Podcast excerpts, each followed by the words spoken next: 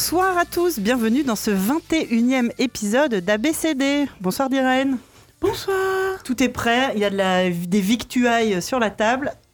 Presque rien n'a été renversé. Non, On en est tout cas pas par moi. au top. Bon, dis donc, on est au top. Euh, bonsoir Tante Luce. Bonsoir. Merci d'être venue avec nous ce soir. Alors, essaye de bien parler en face de ton Ouais. micro. On a tendance à, à- à de- demander ça un petit peu à nos invités.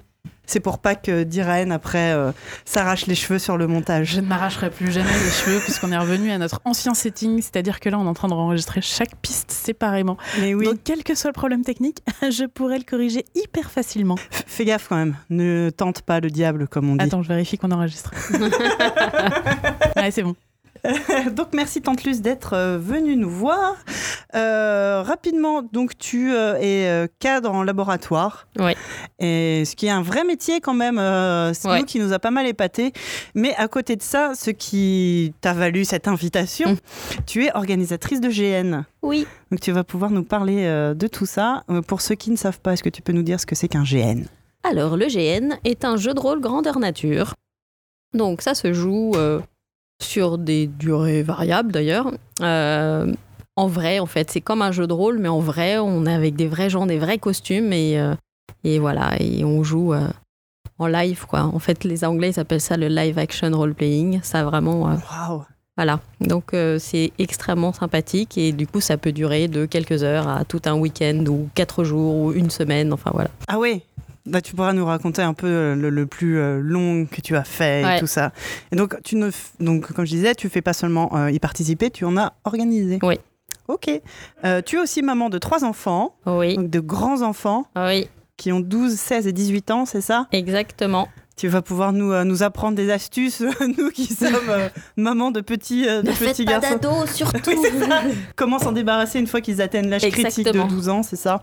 On va partager les meilleures astuces. Ou comment se préparer Voilà. Euh, ce mois-ci, euh, petit euh, sommaire rapide. J'ai l'impression qu'on m'entend beaucoup respirer, non? Tu sais que j'ai cette phobie maintenant que tu... euh, Oui, mais c'est pas grave. je- maintenant, je sais comment Que couper tu- toutes les respis. que tu Et je connais toutes tes respis Oui, par cœur. Le- la fois où j'ai eu ce coup de fil d'Irène qui me disait tu respires de façon très comment tu m'as dit? C'est très logique. Très, parce qu'en ouais. fait, donc, sur notre, dernière, notre, dernier, notre- notre dernier épisode, on avait un problème de son, donc j'ai dû pousser tous les potards à fond, et du coup, on avait toutes les respirations très très fort. Oh, Donc j'ai dû couper absolument toutes les respirations. Et Sophie respire de manière euh, logique entre ses phrases, alors que moi, pas du tout. mais toi c'est le stress C'est ça. C'est ça. voilà c'est pour ça donc je vais essayer de, de respirer de façon rythmée pour que ce soit plus simple on va parler ce mois-ci euh, les, euh, les, les- les fêtes de fin d'année approchant puisque si vous êtes une personne normalement constituée euh, premier jour d'automne boum c'est bientôt Halloween boum c'est bientôt Noël Voilà. hein, en toute logique on s'est dit qu'on allait euh, faire un petit un petit battle un petit battle entre nos personnages nos mythes et légendes enfantines préférés c'est qui le plus fort Le Père Noël ou Santa Claus Ou Saint-Nicolas C'est Euh, qui la, la fée des dents ou la petite souris Voilà. Et, et euh, les cloches de Pâques ou le lapin Bref, on en a plein comme ça. Voilà, on va pouvoir parler un peu, un peu de tout ça. Euh, ensuite, la rubrique de l'invité, on parlera avec toi, Tante Luce, bah, du coup, voilà, de euh, comment on en arrive à être des grandes personnes euh, qui se déguisent pendant un week-end. C'est ça. Mais je n'ai jamais été une grande personne. Je, je crois que c'est un, un point commun qu'on a tous, en fait. c'est notre astuce numéro une. Et euh, évidemment, alors en critique, ça m'a déjà étonné qu'on ne l'avait jamais fait. Bah ouais, bah je sais pas. On attendait euh, octobre, puis on s'est rendu compte qu'avec euh, qu'avec les épisodes de jeux de rôle, eh ben, on n'aurait plus de podcast en octobre. Donc Ouais. on va faire ça en septembre. Et donc, du coup, on va faire un film qui parle à la fois d'Halloween et à la fois de Noël. Parfait. On va parler de l'étrange Noël de Monsieur Jack. Et il y aura de la musique et il y aura des chansons. Ouais. Évidemment. On commence avec euh, tout de suite dans le vif du sujet avec le carnet de correspondance d'Irène. Tu es prête? Tout à fait. Je Allez, suis hop. prête. C'est y part.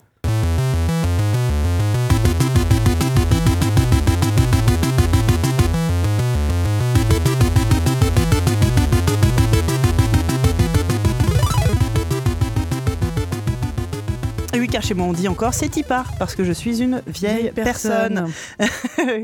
Euh, pas beaucoup de, de, de, de trucs euh, dans le carnet de correspondance aujourd'hui, ou alors j'ai oublié d'imprimer une page, ce qui est tout à fait possible. Donc on se contentera de ce qu'on a. Euh, alors, on va commencer par un instant promo. J'ai reçu un mail de Gaëtan qui nous demande très gentiment si on veut parler de la campagne Ulule lancée par sa sœur. Bon, pff, pourquoi pas Bien sûr. Donc, euh, c'est c'est la petite assiette française. Il s'agit d'une assiette avec un fond transparent. Les parents de l'enfant choisissent un disque avec une question et le glissent dans le socle de l'assiette. C'est une vraie assiette. C'est une de vraie type euh, assiette pour manger. de type pour manger. Donc la réponse n'est visible qu'une fois l'assiette terminée. Ces disques au sujet variés permettent de donner vie au repas et de créer du lien. Bon, alors, je veux pas vous déprimer, mais moi, connaissant mon gamin, il pousserait méticuleusement toute la nourriture sur les côtés pour arriver à voir le, ouais, la question. aussi en fait. Mais c'est vrai que ça, ça fait un sujet de conversation. Euh, et il nous précise que cette assiette est 100% fabriquée en, en France, éco-responsable tant dans sa composition que dans sa réalisation, et lauréate du concours Talent BGE pour la région Occitanie dans la catégorie Innovation. Pas mal. Donc euh, il reste 21 jours pour la campagne Ulule, peut-être un peu moins quand vous écouterez ce podcast, mais il restera au moins 15 jours, je pense. Euh, voilà, ça. Donc c'est comment sur Ulule On cherche Ça- pas le ça nom du projet La petite assiette La française. petite assiette De toute française. façon, comme d'habitude, on vous mettra les liens En description. dans description. Et grande nouvelle, j'ai trouvé comment mettre des liens dans les descriptifs des podcasts. Tu, tu veux dire sur euh, Sur, euh, sur les applis de pod- podcast, en fait. Ah, bah, ah oui. Oui, en fait, il fallait juste que je regarde le code. Mais euh, bon, voilà, je l'ai fait. Donc, euh, on- vous, vous aurez désormais direct- directement les liens euh, dans, les, dans les notes de l'émission, enfin, euh, sur vos applis, et même un lien vers notre page. Ah mais c'est formidable. voilà. voilà. Euh, L'internet 2.0. L'Internet 2.0. Euh, autre instant promo qui. C'est le- Ah bah vas-y. bah, hein. la Il nous rentrée. faudrait un petit jingle de publicité. C'est la rentrée. En fait, je voulais juste euh, refaire un petit focus sur un livre dont on a déjà parlé, qui s'appelle Comme un million de papillons noirs. Oui. Euh, donc, euh, qui est écrit par euh, Mrs. Roots. Le livre, enfin la maison d'édition qu'ils avaient montée a fermé. Oui. C'est un, un livre qui avait été édité après une campagne participative, ouais, Ulule. Mais le livre est désormais disponible en librairie depuis le 5 septembre. Donc, euh, vous Il y a un, pouvez- pardon. Il y a un autre éditeur qui du coup a Voilà. repris, euh, repris le bouquin. Vous pouvez le trouver en librairie, parce que nous, on préfère quand même les petites librairies. Et puis, bah, évidemment, sur tous les gros sites euh, qui tuent les libraires, tels la FNAC, Amazon, etc. etc. Réfléchissez bien. Soyez en accord avec vous-même. Amazon, c'est pas cet endroit où les conditions de travail des salariés déplorables? Oui, je, dis- je dis pas ça du tout pour en rajouter une couche. Euh, bref, euh, nous ne parlerons pas de la vidéo euh, de formation qui vient de sortir et qui explique à quel point est-ce que les syndicats c'est mal. Magnifique. Bref, et euh, dernier petit message de ce très court carnet de correspondance. On a reçu un message du doc de Multifocus, qu'on connaît bien maintenant, qui nous donne un supplément d'informations par rapport au carnet de correspondance numéro 18 qu'on avait fait avec Navi. D'accord. Et ça arrive maintenant pas du tout parce que j'avais raté son mail. C'est pas le genre. hein. Non. Euh, donc il nous dit que euh, dans l'émission avec Navi, on est revenu sur les, ma- les Marvel avec les problèmes entre guillemets de genre, racisme et tout ça. Et s'il peut se permettre, et donc il se permet, on a oublié les X-Men. Il dit c'est pour moi la meilleure équipe de super-héros et surtout celle qui gère le mieux ces problèmes de société. Tout leur univers est basé là-dessus. Les mutants sont une catégorie de la population qui est rejetée, montrée du doigt du doigt, victime de racisme, de vrai racisme, euh, etc., euh, homo supérieur. euh. Oui, bah bien sûr. Et en plus, dans la dans l'équipe, il y a à la tête un handicapé moteur, il y a des femmes badass et ultra puissantes, une aveugle, des noirs, des asiatiques, un amnésique, un juif qui a connu les camps, un type bleu avec une queue en pointe qui parle allemand, etc., etc. C'est vrai qu'en termes de, Ouais, oui. ouais, en termes de diversité, rien ne peut battre les X-Men, les. X-Men. Sauf peut-être les Watchmen, mais c'est- Non, alors là, oui, bah oui, parce qu'ils ont même des nazis tellement ils sont euh, ouverts. Oui, si, oui. Oh non, oui, bah euh, machin là, il est pas super. euh, Non, non, non, bon, lui il est borderline complet. Non, mais je sais même plus. Le comédien, il n'est pas très de gauche quand même comme mec. Ah ouais. Ouais, Euh, on non. va pas dire que ce soit un nazi quand même, mais Bah. bon, il est un peu très à droite. Ouais. Bref, Bref, voilà. C'est fini pour ce carnet de correspondance. On peut enchaîner tout de suite eh avec... bien merci. Notre exposé.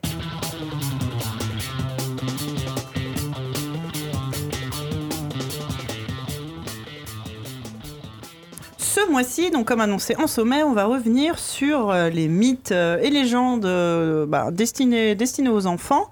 Et on a trouvé ça rigolo de faire ça sous forme un peu de, on va, on va faire ça un peu sous forme de, sous forme de battle. Parce que ça va souvent par deux, on a remarqué. Et Euh, puis, oui, oui, puis c'était, c'était drôle de prendre parti, tout ça, faire preuve de mauvaise foi, ça va être Ah génial. oui, évidemment. Euh, Est-ce qu'on commence par le gros morceau? Oui, celui que tu as si durement travaillé. On commence par le gros morceau. Ce gros morceau, c'est le Père Noël.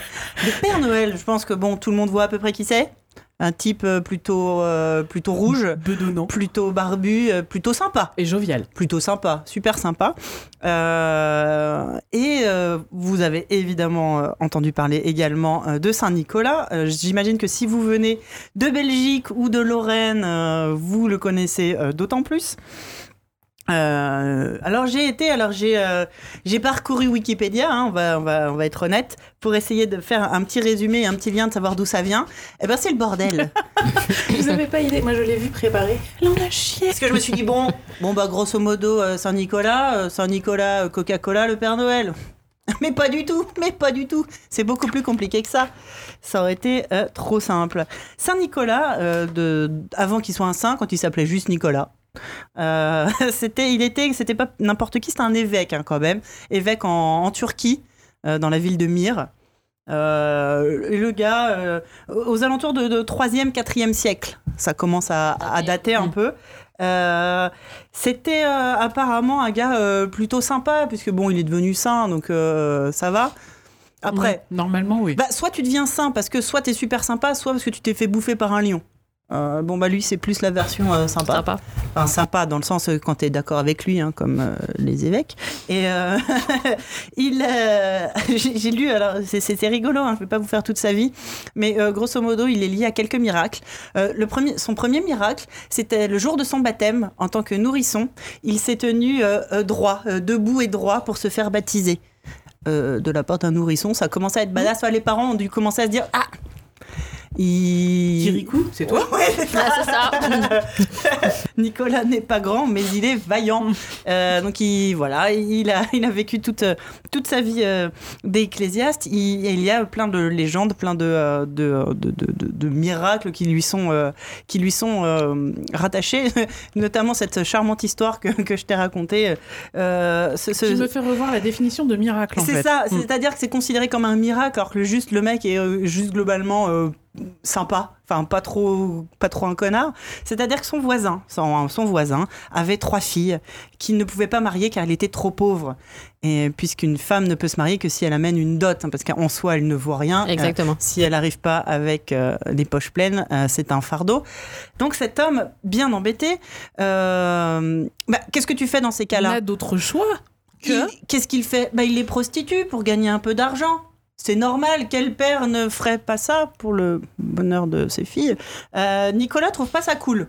Tu vois, genre le mec quand même, oh, c'est pas cool. Il est bizarre pour un mec du 3 siècle. Bah, parce que- progressiste. Ouais. Parce que je pense que c'était... euh, Alors soit c'était ses voisins, c'était des amis, je sais pas, ou peut-être que c'était des riches un peu déchus, on ne sait pas. Bref, il trouve pas ça cool et il leur jette de, de, de l'argent par-dessus le mur pour pas se faire griller, tu vois, parce qu'il est humble. Il, veut pas arriver. Donc le père, oh, trouve de l'argent dans son jardin, donc il, il marie sa, sa- son aîné. C'est cool. Bon bah du coup il prostitue la cadette, hein, parce que voilà. Parce qu'il a plus d'argent. Bah non, parce que Parce que tout est passé dans le mariage, en fait. tout est passé dans le mariage, donc rebelote euh, deux, euh, trois fois. Nico passe, balance de l'argent. Nico, Nico, Elle se, elle se marie. bim la Benjamin et à la fin euh, la troisième fois il se fait il se fait griller le voisin grille que c'est Nicolas il, il va le, le- le- se mettre à genoux à ses pieds embrasser ses pieds et pour euh, quel saint homme mon dieu donc c'est un des miracles de Saint Nicolas Avouons que c'est quand même euh, C'est spécial super comme miracle. quand même. hein. Bref, ça s'appelle le mythe des trois vierges. Ah, ah, elles étaient vierges et prostituées. C'est exactement la C'est question. que je me merveilleux. On s'est beaucoup posé la question, on n'entrera pas dans les détails de nos C'est conclusions. ça le miracle, en fait.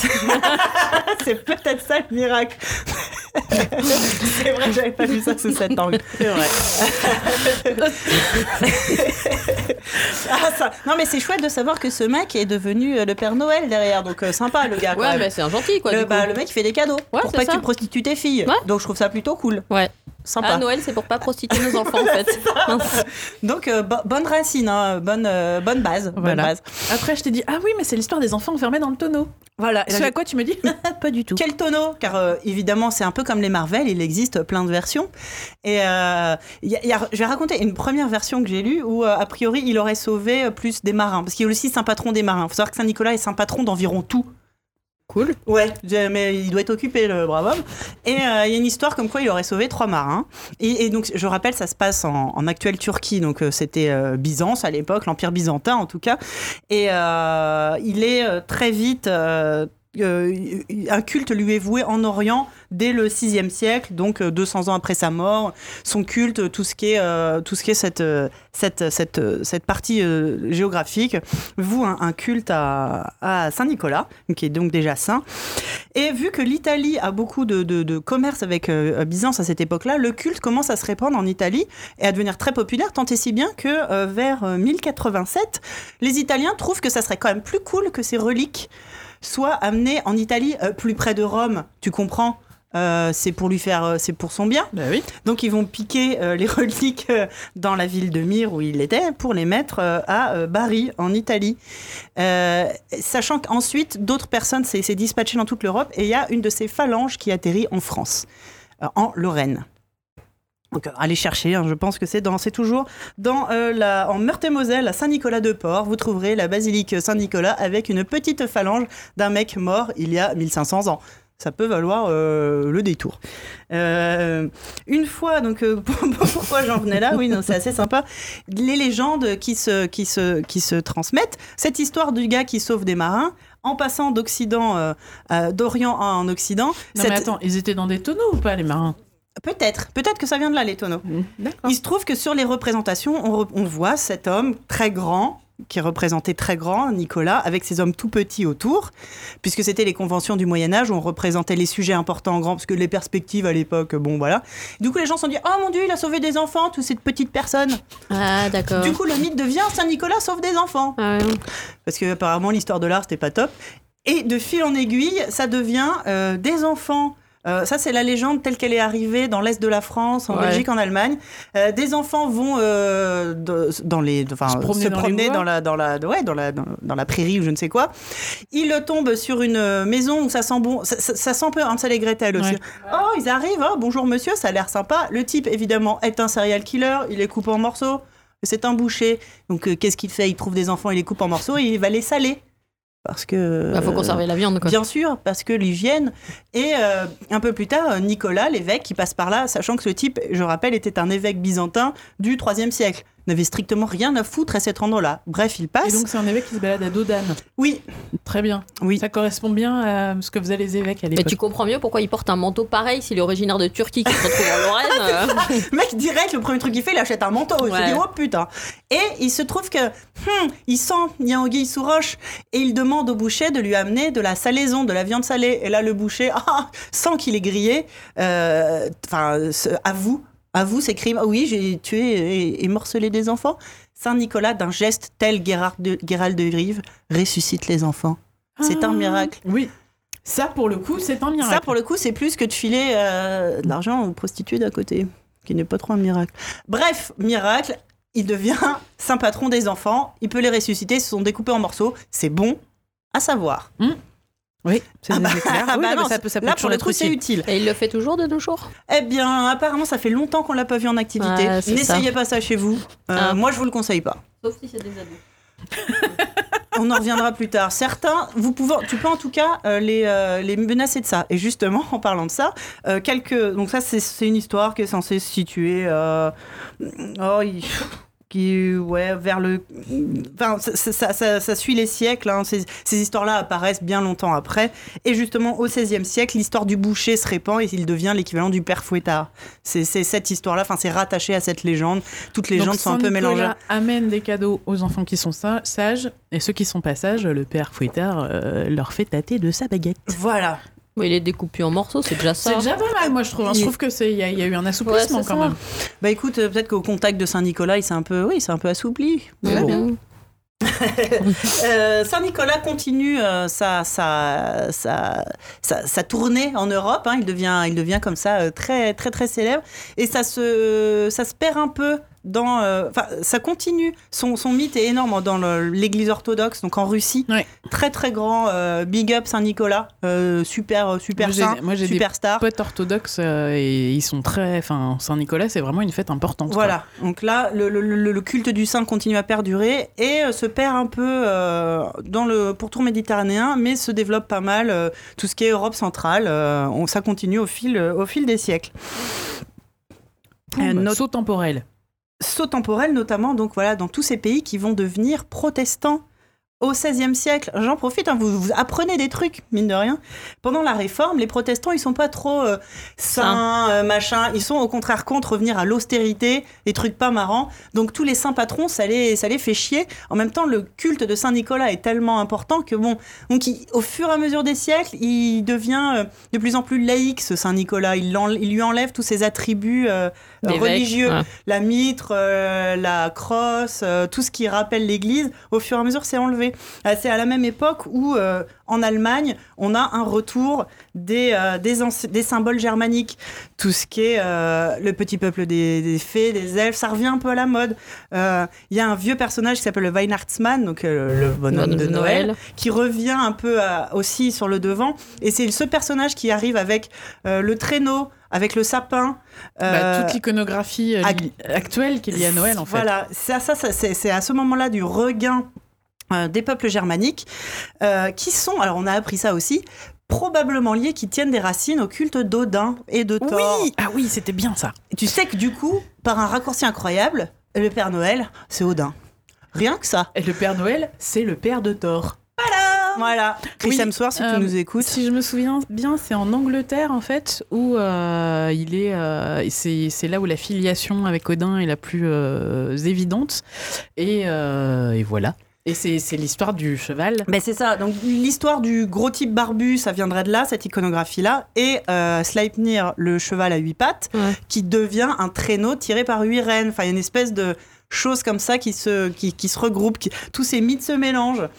Euh, donc on a on a ce retour, cette déchristianisation de Saint Nicolas déjà en Europe à cette époque-là. Mm. S'ensuit euh, les grandes, euh, comment on appelle ça, tu sais, la, la Les ruée, grandes migrations. les grandes migrations, la rue vers l'ouest. Tiens, cet endroit euh, où il n'y a personne. Ah si, il y a des gens. Ah, on va tous les tuer. Cet endroit, il n'y a personne. On va aller s'y installer. Les, les Hollandais en premier s'installent à la Nouvelle-Amsterdam. Ils emmènent avec eux leur, Leur tradition. leur tradition, leur Sinterklaas. Euh, de fil en aiguille, énormément d'immigration euh, allemande aussi, qui amènent aussi leur- leurs elfes, leurs fées et tout, euh, tout ce folklore. Non, mais oui, l'elfe du Père Noël. euh, Voilà. Non, mais les ça. lutins, Oui. tous ces trucs-là, ça arrive en même temps, de fil en aiguille. Au, au 19e siècle, le personnage commence à prendre le nom de Santa Claus, donc qui est une déformation euh, anglicisante de Sinterklaas. Désolé pour mon médiocre accent euh, hollandais. Euh, et cette tradition continue. C'est toujours le 6 décembre, par contre, puisque j'ai oublié de le dire, c'est fêté le 6 décembre, qui est jour de la mort du saint en question. Parce qu'a priori, les naissances, on sait pas trop, mais les morts, on est sûr. Donc, euh, Bah, on fait ça le jour des morts. Ils naissent un peu. euh, Ouais, Tu vois, anonymes. ouais. Par Il contre, euh, il euh, meurt rockstar, Un peu quoi. famous. Donc Ah oui. euh, voilà, le jour de la mort, on était à peu près sûr. Euh, et, et donc, l'évolution telle qu'on le connaît, c'est relativement récent, c'est le 19e siècle, milieu du 19e siècle. Il y a un poème qui est publié dans un journal euh, new-yorkais, je crois, le 23 décembre 1823. Un poème qui s'appelle A Visit from St. Nicholas, qui a un sous-titre qui s'appelle, euh, le- qui est aussi connu sous le nom de The Night Before Christmas. Mhm. je fais des clins d'œil, ça s'entend pas. Il y a que dans les films où ça s'entend les clins d'œil. Attends, wink, wink. voilà, exactement. C'est marqué, regarde sur mon conducteur. Wink, wink. Pour de vrai. Ah, bien. bah, tout est préparé. Tout est préparé dans cette émission. ça. On n'est pas spontané du tout. C'est à, à cette époque-là, donc on est voilà 1823. Et ce poème va être réédité dans plein de, dans plein de journaux euh, américains et anglais, souvent accompagné d'illustrations. Les illustrateurs de l'époque euh, commencent à le lui donner le, le fameux, lui vire les, les, les, les derniers, ses derniers attributs chrétiens, le, et il devient le personnage avec la grosse barbe, euh, le Oui. bonnet. Le, le- la, la, La mitre la mitre est remplacée, disparaît complètement. remplacée par un bonnet. Euh, la crosse devient le sucre d'orge. C'est pour ça que les sucres d'orge de Noël ont cette forme-là. C'est un- une espèce de vieille réminiscence de la crosse du, de l'évêque. Euh, donc on- le traîneau, l'âne, tout ça. Enfin, l'âne remplacé par un traîneau. L'âne et le traîneau prend sa forme définitive par ces illustrations qui deviennent célèbres et qui, qui se transmettent puisqu'avant, ben ça c'est comme toutes les traditions qui sont locales au début, puis, puis euh, plus le, monde s'industrialise, plus ça a tendance à se, euh, à se, se- s'uniformiser. Et c'est exactement à cette époque-là. Donc euh, on arrive gentiment au milieu du 19e siècle. Mais on est toujours à, à Saint- à Saint-Nicolas, à Santa Claus. Euh, 1850 environ un écrivain anglais dont vous avez probablement pas entendu parler, qui s'appelle Charles Dickens, ça parle à deux trois personnes, Non. publie, publie, Il fera jamais rien, le mec. hein. euh, publie des C'est trop livres, triste ces trucs.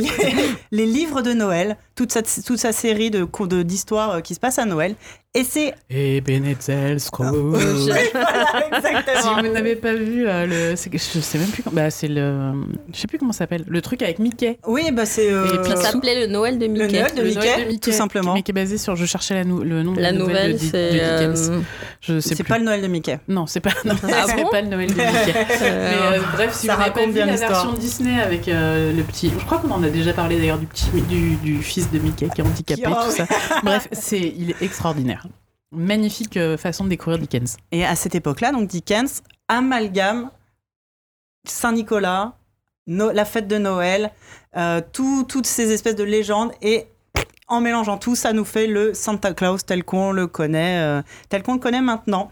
En France, la locution Père Noël, puisque nous, il y, a eu- il y a eu plein de noms. Il y a eu Bonhomme Noël, Papa Noël, Bonhomme janvier. Bonhomme Janvier, ouais. Ah ouais. Ouais. Et euh, Père Noël, ça commence à, devenir un peu la mode euh, vers 1850. Georges Sand, dans un de ses bouquins, utilise le mot Père Noël.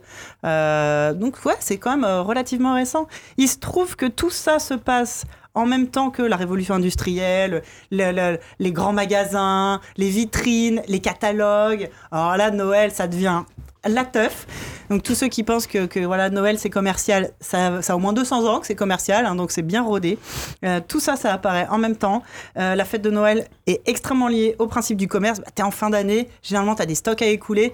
Le principe des cadeaux, qui est très vieux, euh, Saint-Nicolas a toujours amené des cadeaux aux enfants. Avec la révolution industrielle, avec l'arrivée du capitalisme, ça devient, allez, les cadeaux de Noël. Fini les oranges, bonjour les jouets. Exactement. Beaucoup de marques utilisent la personne du Père Noël, Santa Claus, euh, bonhomme Noël, dont Coca-Cola qui est le plus célèbre, mais le bonhomme rouge existait Avant Coca-Cola. C'était ma question, c'est parce que tout le monde dit oui, c'est Coca-Cola qui l'a rendu rouge, avant il était vert. Bah non. Il était vert, il a été bleu, il a été rouge, il avait un peu plein de couleurs. À l'époque de Coca-Cola, c'est déjà les illustrateurs donc de euh, The Night Before Christmas qui l'avaient mis rouge. D'accord. Coca-Cola n'a fait que euh, Surfer sur la vague et c'est le ça. coller sur toutes ses pubs. Et comme, par contre, ça, c'est arrivé en Europe. C'est ce Père Noël-là qui est arrivé en Europe, Coca-Cola, avec les Alliés. euh, et, et que les Européens, on trouve d'un seul coup, le Père Noël est arrivé rouge, la barbe, machin. D'accord. Et justement, il y a des gens à qui ça n'a pas plu. Cette déchristianisation euh, du Père Noël, c'était un truc que l'Europe avait plus ou moins perdu. Bah, on va dire euh, la France et les pays latins avaient complètement perdu cette histoire de Saint-Nicolas euh, et compagnie. Quand le Père Noël façon américain déboule, mais il y en a à qui ça ne plaît pas. Notamment Jacques Nourrissat, un prêtre dijonnais qui euh, est contre euh, ce, ce dévoiement euh, de la fête de Noël, qui condamne au bûcher le personnage du Père Noël. Et il Autodafé fait, un, sur le Père Noël. il fait un autodafé sur les grilles de la cathédrale le 23 décembre 1951. Le mec, il crame le Père Noël. Joyeux Je- je- oh, ouais, voilà. Le mec à Noël, il crame le Père Noël en, en hurlant probablement des Satans tu vois? Et c'est- alors, je- là, je vous lis ce que j'ai lu sur Wikipédia. Cet événement donne lieu à de vifs débats. 1951, je rappelle. hein. Euh, Il y a de grandes chances que vos parents, euh, vous- euh, amis auditeurs, étaient nés. C'est c'est pas il y a genre il y a longtemps. Cet événement donne lieu à de vifs débats entre les écrivains catholiques Gilbert Cesbron et François Mauriac, qui reprochent la marchandisation du Père Noël, tandis que des personnalités comme René Barjavel, Jean Cocteau où Claude Lévi-Strauss prenne sa défense. Donc j'imagine les débats à l'époque pour, Pour contre contre le Père Noël. euh, tu vois, ça va dévoyer. euh, ça- tu perds euh, l'esprit de Noël. euh, C'est la commerciale. Comme quoi, ah bah c'est pas nouveau. Les bagarres sur Halloween, euh, machin. Halloween, Halloween is the new Christmas. Oui, c'est ça, en fait. Ah, mais c'est exactement ça. C'est des fêtes euh, européennes qui, se per- qui perdent un peu, qui s'en vont aux États-Unis, qui reviennent avec un autre emballage et les gens font Oh, c'est scandaleux. Les Américains. hein. Donc voilà, ça c'était ma petite histoire de Saint-Nicolas et du Père Noël. Donc leur, leur différence, elle est relativement récente. Ouais. Ouais, ouais. Alors le chat, ça, ça vous a plu Bah, Oui. du coup, sur- le chat, on a pas mal de. Enfin, on a au moins deux, euh, deux, deux gens qui proviennent de Lorraine Ah oui, si on a des Lorrains des Mosellans, ça nous intéresse. et euh, qui nous disent que oui, oui, euh, c'est euh, c'est une, une, une vieille tradition, etc. etc.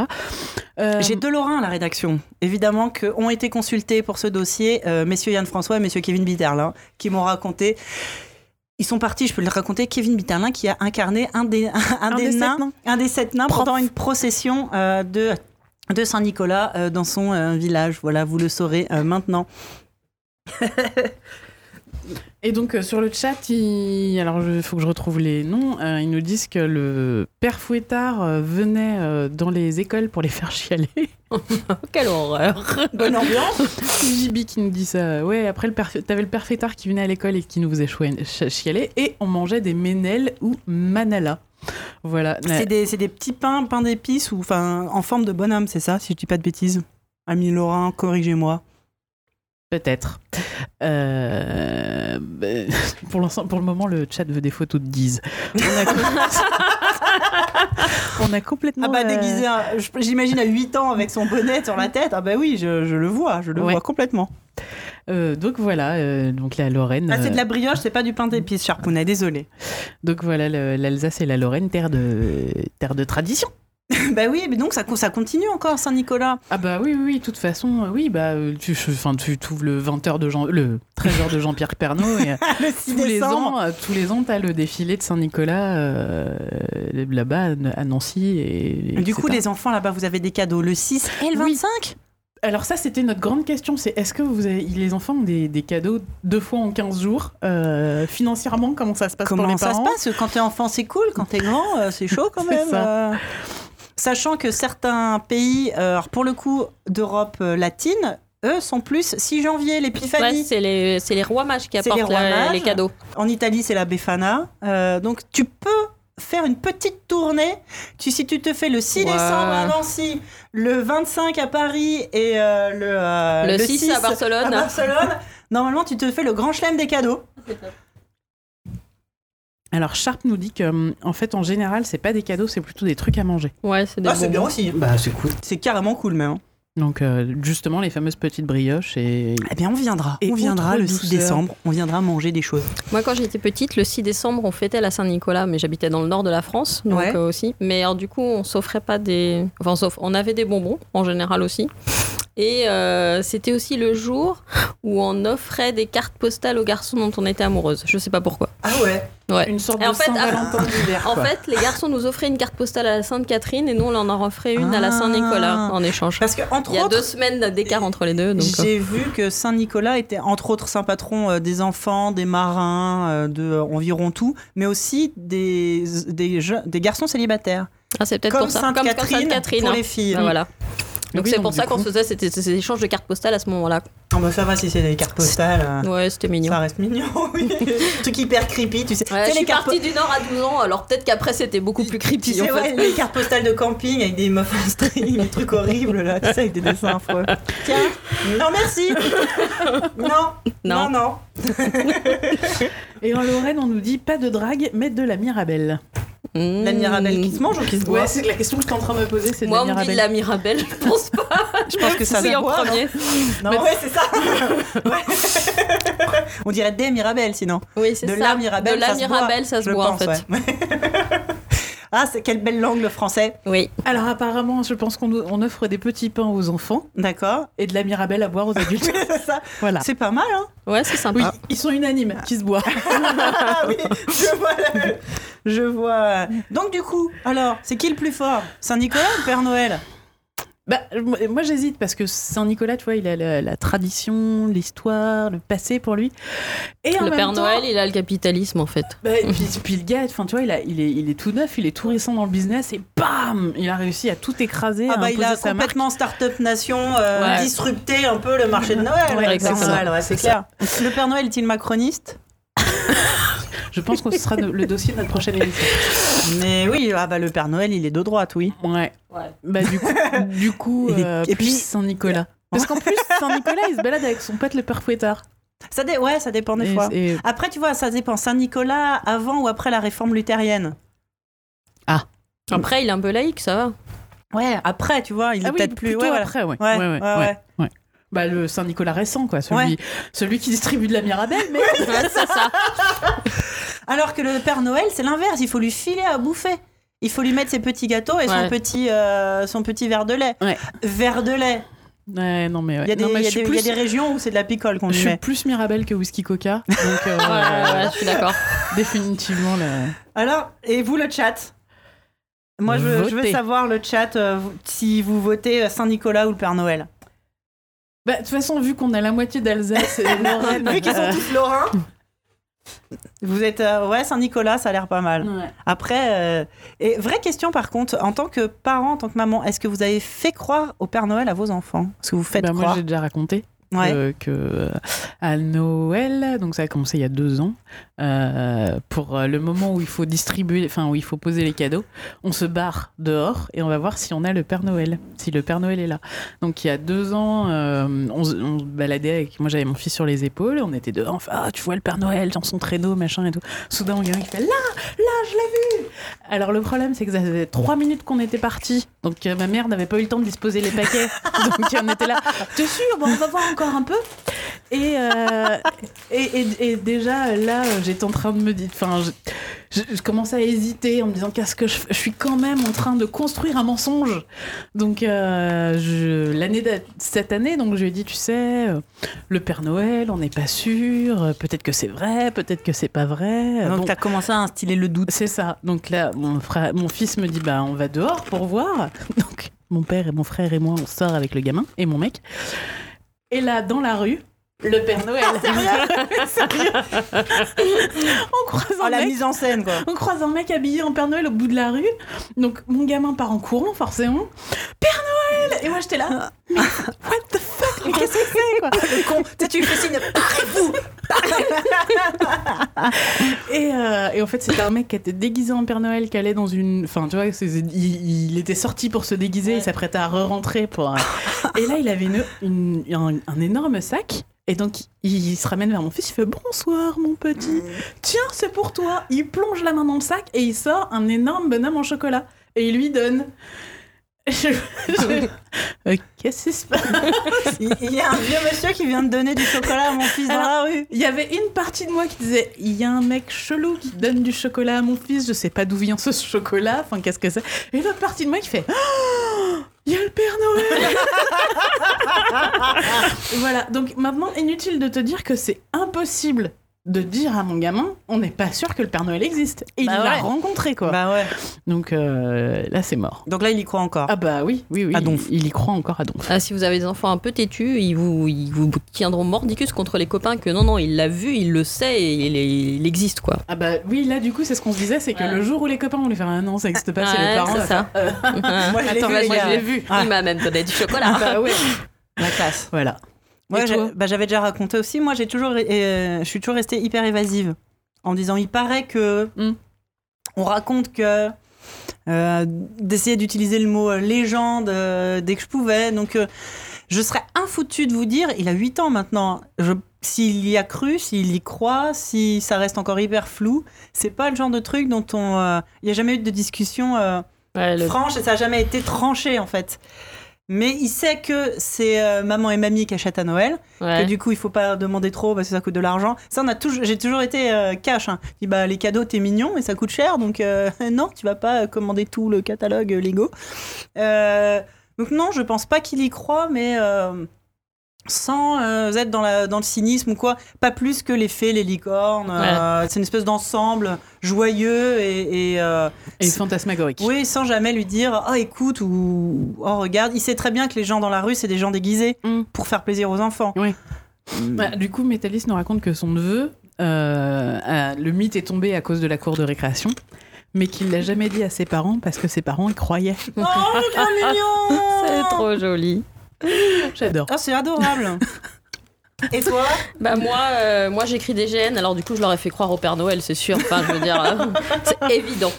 Et euh, ils y ont cru. Alors, il y avait des années où de temps en temps il y avait quelqu'un de la famille qui se déguisait. Et du coup, l'année la plus drôle a été quand c'est mon beau-frère qui avait des, dreadlocks jusqu'à la taille, qui s'est déguisé en Père Noël et que les enfants y ont cru, c'est merveilleux. Ah oui, ah oui, quand même. Ils ont quand même pas reconnu leur oncle avec Oui, ça. dreadlocks Ils ont quand même pas dit c'est marrant, euh, le Père Noël a la même coiffure que tonton. C'est ça, donc c'était très très rigolo. Et- Génial. voilà, donc on a un costume de Père Noël à la maison. Bon, bien sûr, maintenant ça ne sert plus, il y a longtemps qu'il n'y croit plus, mais quand je parlais d'enfant têtu, la dernière, elle a vraiment soutenu Mordicus, qu'elle avait vraiment rencontré le Père Noël et qu'elle savait qu'il existait. Donc euh, de toute façon, euh, et Ouais. les autres, ils l'avaient pas vu, c'est pour ça qu'ils s'y croyaient pas. Bien quoi. sûr. De toute façon, je pense que même, enfin, les enfants qui ont vraiment envie d'y croire, même quand euh, on essaye de démystifier, etc., Ouais. ils, ils, ils protègent encore Ouais. cette. Puis après, cette bon, il y a ceux qui y croient parce que, euh, bah, Mais est-ce qu'il qu'ils n'en sont aura plus de cadeaux. Ouais, ouais. Je crois que moi, c'est comme ça que euh, ma mère m'a raconté euh, que euh, elle, elle vient me chercher à l'école, donc je monte derrière dans la voiture. C'est silence dans la voiture et d'un seul coup, euh, je sors. euh, Est-ce que c'est vrai que le Père Noël n'existe pas Donc là, j'imagine le silence le plus, euh, tu vois, le lourd. Ma mère qui fait, euh, Euh, bah non. Genre, euh, et je fais. euh, J'aurai encore des cadeaux Elle m'a fait, bah ouais, ok Elle m'a dit c'était horrible. Elle avait à la fois envie de rigoler et envie de me gifler, tu vois. Genre, oh, quelle sale petite. euh, Elle est affreuse. Et je crois qu'il me semble, j'ai continué en disant, bon, bah, j'imagine que la petite souris, pareil. Et, euh, voilà. Oui, bah oui, après, là, du coup, c'est Donc j'ai pas eu, j'ai pas le, euh, j'ai pas le souvenir de m'être senti euh, trahi ou Ouais. d'avoir été triste, genre ok. Ouais. Mais je crois pas qu'il y en a aucun qui ait l'impression d'être. Enfin, c'est pas Si, fréquent. Ça, ça- Ça ça existe. existe, euh, les enfants qui, qui disent mais tu m'as menti. Ouais. Alors ça- en fait, Ouais. ça dépend à quel, à quel âge ils le découvrent et Ouais. dans quelles conditions. Mais ça, il y, a des- il y a des parents qui disent mon gamin m'a lancé un regard de haine en me disant mais tu m'as menti quoi. Et c'est genre, ça fait très, bah, c'est un complot organisé par tous les adultes Ouais. et tout. C'est quand même un peu, euh, ça peut être perçu de façon un peu vénère. quand Ouais. même. Ouais, c'est marrant. Moi, ce qui m'a amusé, c'est que la dernière, elle a cru long- plus longtemps à la petite souris. Ah oui. Pourquoi Ça Je ne sais pas. Ça la- je sais pas si ça l'arrangeait ou quoi, mais elle croyait plus au Père Noël depuis un ou deux ans facile. Mais par contre, elle croyait, elle était toujours persuadée que c'était la petite souris qui lui apportait les pièces euh, sous son oreiller. Bah, pourquoi pas bah justement, en parlant de petites souris. On enchaîne direct avec la petite souris? Alors, on a dit, alors, sur le chat, euh, c'est un peu partagé, Père Noël, Saint-Nicolas. euh, Ça- on sait pas trop. Moi, je dirais comme Saint-Nicolas vainqueur de cette première manche. Car de toute façon, ici, c'est la mauvaise foi, c'est moi qui décide. Et puis la Mirabelle. Donc, Vous euh, nous avez eu à Mirabel, exact. vainqueur de cette première battle, Saint-Nicolas. Saint-Nicolas. Alors, petite souris versus fait des dents. Raconte-nous. C'est assez chiant. Je vous avoue. Non, mais je vous avoue, quand j'ai préparé ça. Parce que le Père Noël, c'est quand même pas mal. Bah ouais, Il mais y, a, il y a des aventures et tout, il y, a- ça. il y a des os qui se baladent, c'est pas mal. C'est Ouais. pour ça, c'est comme t'as mis la barre très haut, ne vous attendez pas à la même chose. C'est euh, relativement pénible en fait. Euh, ce qui est beaucoup plus intéressant, c'est ce qu'il y avait avant le- la, la fée des dents et avant la petite souris. Ah bah oui, raconte-nous. Alors par exemple, les Vikings euh, demandaient à leurs enfants de leur offrir les dents de lait qu'ils taillaient pour en faire des bijoux qui devaient leur porter euh, chance et les rendre plus forts sur le champ de bataille. Ça, c'est pas mal. Donc ça. ça, c'est un peu classe. Après, je ouais, suis non, j'avoue, je trouve ça classe, quoi. Non, c'est pas mal. Après, je suis pas sûre que j'aurais, j'apprécierais porter des boucles d'oreilles en dents de lait. Bon, bref. Bah, je sais pas, c'est de l'ivoire. Faut que ce après, soit hein. retaillé, quoi. Oui, bah c'est ça, Oui. baladait pas. Marc, si tu peux te faire un collier de dents, ça peut être sympa. Après, c'est des petites dents de lait, donc ça a l'air un peu con. Ah, c'est. C'est- Ouais, pas non, non, vas-y. Non, c'est cohérent parce que moi, quand je voulais les planquer rapidement, quand je les avais piqués sous l'oreiller avec la, la place de la pièce, je les mettais dans mon coffret à bijoux. Oui, bah oui. Voilà. Moi aussi, j'avais pareil. J'avais un Tu petit vois truc à côté pour les mettre dans mon courrier. Alors en Angleterre, elles étaient brûlées pour éviter que euh, les sorcières ne puissent les récupérer.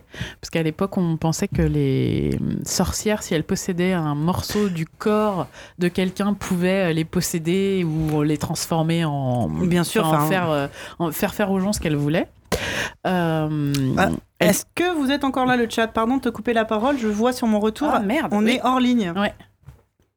Y a plus l'image. Ça vient juste d'arriver. Hein. Ouais, non, le chat nous dit aussi que ça bug. J'ai perdu ma souris. Vous avez le son? Non, je crois qu'il n'y a plus rien du tout. Je. euh, Je réponds sur le chat.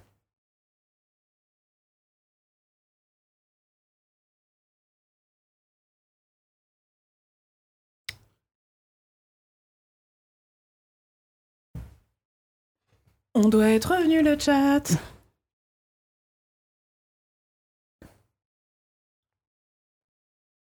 Moi, je vois rien. J'essaye de rafraîchir. A priori, on est revenu. On sait pas, je sais pas ce qui s'est passé. C'est revenu. Bon. Ah, juste, du coup, j'ai re de la pub. Mais a priori, c'est revenu. D'accord. Tout va bien, on sait pas. euh, rien, rien de grave. D'accord. L'enregistrement, il a. L'enregistrement n'a pas bougé. Très bien. Bon, bah, rien de grave. Euh, J'en étais où? Oui, donc les sorcières. On brûlait, Oui. on brûlait les dents euh, pour, euh, pour pas que les sorcières puissent prendre possession de l'âme ou du corps du, de l'enfant. En Europe, elles- les dents étaient aussi jetées dans les fondations des maisons pour les soustraire aux sorcières, toujours. Euh, plus, euh, plus, plus spécial, plus folklorique, en Australie, elles étaient réduites en poudre et ingurgitées par les mères. D'accord. Voilà. Parce que. Du calcium Contre l'ostéoporose Je sais pas, je cherche. Être, non, euh, je sais pas. euh, Tu vois, l'enfant était sorti du corps de la femme, donc euh, ce qui tombait du corps de l'enfant. Non, je. Non, Ouais, non, non. je- euh, J'ai pas de, euh, j'ai pas Après, d'explication. on ne juge pas hein, les traditions Oui, euh, c'était- dégueulasses du reste du monde. Euh, Il y avait aussi une tradition qui était de planter les dents dans les champs. Euh, Alors, ça ne ou pousse dans pas. le jardin, mais si justement, il fallait pousse, il fallait planter la dent pour favoriser la repousse de la dent euh, d'adulte. Ah, bah bien sûr, oui. Eh. Logique. Bah oui. J'aimerais bien savoir la, la- de voir la gueule du premier mec qui a eu un arbre à dents dans son jardin. qui a fait, oh putain, arrêtez tout de suite, c'est chelou quand même. Non, mais pour les appareils dentaires, c'est pratique. Ouais, ouais, remarque, c'est vrai. Hein C'est Voilà. vrai que c'est pas con Et il y a un truc un peu, pour euh, les dentiers. il y a un truc un peu mondial. Ah, bah y a pas que moi. On renverse de la bière. Aucune bière n'a été renversée pendant cette longtemps. émission. Ça faisait longtemps qu'on n'avait pas renversé des bières. Mais cette table est trop, est trop pleine. My bad. Tout va bien. Je me revois en train de dire ce montage va être tellement facile. On a fait une demi-heure d'émission, j'ai quatre cuts à faire, super. Bah oui. Comment ça, on renverse pas les bières au montage Oh, tu pourras les laisser. Mais oui. Euh, oui, et donc, et oui, donc il y, a une, euh, il y a une tradition. Alors moi, j'ai découvert qu'au Togo, donc le pays d'origine de mon papa, euh, ils, a- ils ont une méthode infaillible pour que leur gamin leur foute la paix du moment où il perd sa première dent au moment où il perd sa dernière, donc à peu près 6 ans, je pense. hein. Ah bah oui, largement, ouais. Ils disent aux enfants, euh, faut pas que tu que que tu qu'on voit le trou laissé par ta dent tomber, parce que sinon il y a un lézard qui va rentrer dans ta bouche, parce que les lézards ils, ils rentrent dans les maisons par les trous. Bah bien sûr. Donc s'ils voient un trou dans ta bouche, ils vont avoir besoin de, ils vont vouloir euh, rentrer. Donc du coup, tu la fermes. Bah voilà, donc je pense que les gamins, bon bah ils zip zip euh, jusqu'à ce que tout est repoussé. Doit Six être ans calme. Ouais, ouais, Ouais. voilà. Donc c'est notre petite astuce, voilà. petite astuce togolaise. N'hésitez pas à faire partager. C'est pas con, hein. Ouais, moi j'aime beaucoup. Alors je pense que tu peux changer le lézard, par exemple, selon le, le pays où tu habites. dans le sud, il y a des lézards, dans le nord, peut-être moins. Euh, Essayer avec des souris, ça doit marcher aussi. Ouais, Ouais, des rats, des un truc dégueu un peu. des, des, des Le rat, c'est un peu gros quand même. Des serpents. Des serpents. serpents, ça marche. ça marche bien. Euh, et par contre, il y a une tradition qui est, euh, qui est assez euh, répandue un peu partout. C'est euh, cette habitude de donner la dent à des animaux. Euh, en espérant que la dent de repousse sera aussi puissante que la- les dents de l'animal qui a mangé euh, la dent. Donc, euh, D'où les rongeurs. D'où les rongeurs, voilà. Donc à l'époque, on balançait les dents dans les trous de souris des maisons en espérant que ce serait une souris qui mangerait la- les dents pour avoir des dents fortes. Euh, en, dans les pays du Maghreb, alors je me souviens plus, c'est en Turquie ou au, ou au Maroc. la Turquie, c'est pas spécialement dans le Maghreb. Je pense que tu parles de la Tunisie Euh. Tunisie, oui, je, Ouais, parlais- voilà. je pensais à la Tunisie. Euh, oui, non, c'est... Euh, ça commence par un T et un U. Euh, ils, ils lancent leurs dents au-dessus des toits euh, et demandent à ce que on échange leurs dents d'âne contre des dents de gazelle.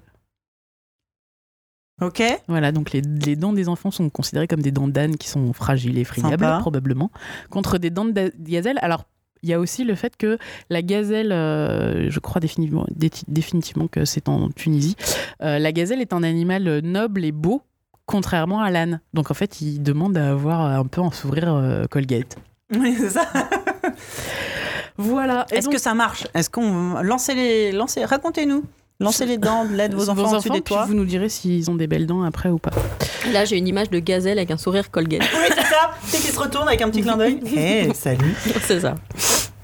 Donc voilà, et donc bah, revenons chez nous. Donc euh, à partir du XVIIe siècle, euh, il y a un conte qui est euh, écrit par la baronne d'Aulnoy qui s'appelle La bonne petite souris et qui raconte l'histoire d'une reine malheureuse et d'une fée qui se transforme la nuit en petite souris pour faire tomber les dents du méchant roi et qui rapporterait ses dents à la reine pour qu'elle puisse se construire un château d'ivoire.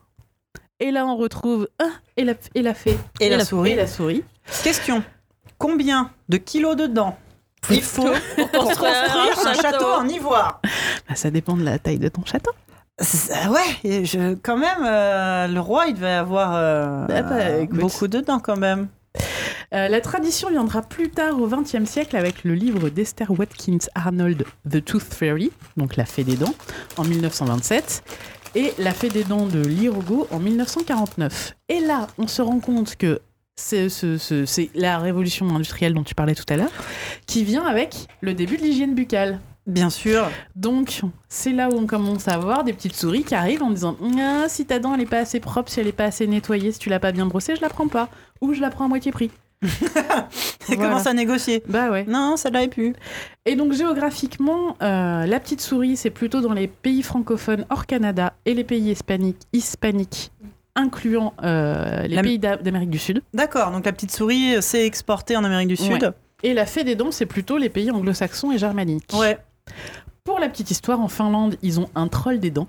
Évidemment. Alors ça, je Ils ont un troll de tout. Je trouve ça vraiment génial. Donc en fait, si tu prends des, des petites douceurs, des petites sucre- sucreries et que tu ne te brosses pas les dents, la nuit, le troll arrive et il te fait des caries. Sympa. Ouais, bonne ambiance. Euh, qui nous dit aux, U- aux USA, c'est The Rock. Et oui, j'en avais parlé, je crois, dans un podcast de Mais ZQSD. oui. Ce film incroyable, que je ne vous conseille pas, Non. qui est sur Netflix, qui s'appelle euh, The Tooth Fairy, Mm. Qu'ils ont dû traduire en français par Fait malgré lui. Où c'est The Rock, époque où il avait des cheveux, donc ça, ça a bien 15 Mm. ans comme film, qui joue le rôle d'un hockeyeur professionnel dont le surnom est The Tooth Fairy, parce que pourquoi pas, qui, euh, qui euh, attends, il fréquente une femme qui a déjà des enfants, donc il est beau-père, enfin il essaye, c'est pas encore tout à fait sérieux, tu vois, lui il aimerait bien que ça devienne sérieux et tout, et il fait un truc affreux avec la, gamine de, son, de, sa copine, il lui dit, ouais, de toute façon, la fée des dents, elle n'existe pas, enfin il l'a pourri, la gamine elle est super triste, The Rock est euh, genre kidnappé, il se retrouve au pays des fées, dirigé par Julie Andrews, Mary Poppins, qui est la, la reine- la reine des fées, qui lui dit Pour ton sacrilège, tu es puni, tu vas être la fée des dents. Enfin, genre, il a des tiges à faire, et il est la fée des dents jusqu'à ce qu'il répare. Et donc, du coup, t'as The Rock en, en fée. Qui, devient la fée des dents. Quoi. et aussi parce qu'il fait tomber les dents de ses adversaires en les frappant. Oui, je crois que c'est pour ça qu'il s'appelle. Donc ce film est incroyable. Enfin, c'est un téléfilm, hein, soyons honnêtes. Faut aimer The Rock. Mais qu'est-ce que Julie Andrews allait foutre dans cette galère Euh, de l'argent. Ouais, c'est ça. Payer Après, ses elle, a, impôts elle a un Ouais. rôle assez rigolo. Enfin, elle tu dois l'avoir dans trois scènes qui, sont toutes dans le même décor, donc elle a dû tout tourner la même journée. Et The Rock en tutu, euh, moi j'aime bien. Donc euh, un petit téléfilm amusant à voir avec les enfants. Euh, Peut-être avec des amis et de l'alcool. Aussi. C'est ma Beaucoup suggestion. Mais je vois que Métalis est une grande connaisseuse. Euh, et donc, pour revenir euh, aux folklores locaux, en Catalogne, eux, ils ont ni la souris ni la fée. Ils ont des angelots. Ok. Et en Mais Italie, ils n'ont pas réussi à choisir, donc ils ont pris les deux. Il y a tout. Il y a la fée, il y a la souris. Il y a, la fée et la, et la Tu souris. te démerdes.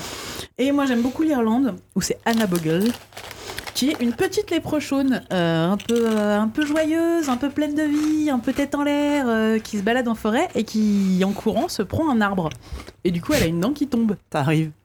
Du coup, elle commence à chercher en forêt avec quoi remplacer sa dent, euh, un morceau de bois, une pierre et tout. Et soudain, elle se dit Ah, mais bien sûr, les dents des enfants. Donc en Irlande, c'est Anna Bogle qui vient chercher les dents. Et comme les léprochaunes ne sont pas des voleurs, elle laisse une pièce en échange. Moi, je trouve ça réglo. C'est mignon. Ouais. Moi, j'aime Je- bien. Bah, du coup, je préfère aux deux en fait. Je préfère à la, fée- à la, à la petite souris et à, Ah la, bah oui. et à la fée des dents. Mais notre battle, c'est fait des dents, petite Ouais, souris, c'est pas. Anna Bogle. Ouais.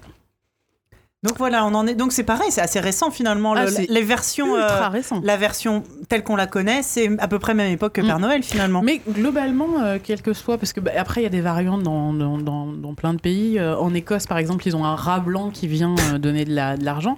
Mais il y a toujours ce, hum, ce rapport euh, monétaire. Alors quand c'est pas de l'argent, c'est des petits cadeaux. Ouais, Mais il y a toujours ce- cette idée de donner quelque chose. ouais, euh, c'est un échange hum, en fait. C'est un échange. Et qu'est-ce que la petite souris ou la fée des dents en font? Anna Bah- Bogle, elle, elle se fait un appareil dentaire, ok Bah, euh, la, petite, la petite souris et la fée des dents, elles construisent des palais, euh, Ah oui. les, les fameux palais euh, En ivoire. en ivoire dans le, dans le ciel. Ah, ouais, c'est un peu creepy quand même. Hein. Ah, Ouais. Les retailles, tu vois, comme les, Tu crois comme les Moi, j'imagine un truc vraiment fait en dents. Ah, non. Ça doit exister des films d'horreur avec des trucs en dents. Ça doit exister des monstres avec des dents partout. C'est dégueulasse, on est d'accord. Non, mais bien aligné, ça fait mini brique.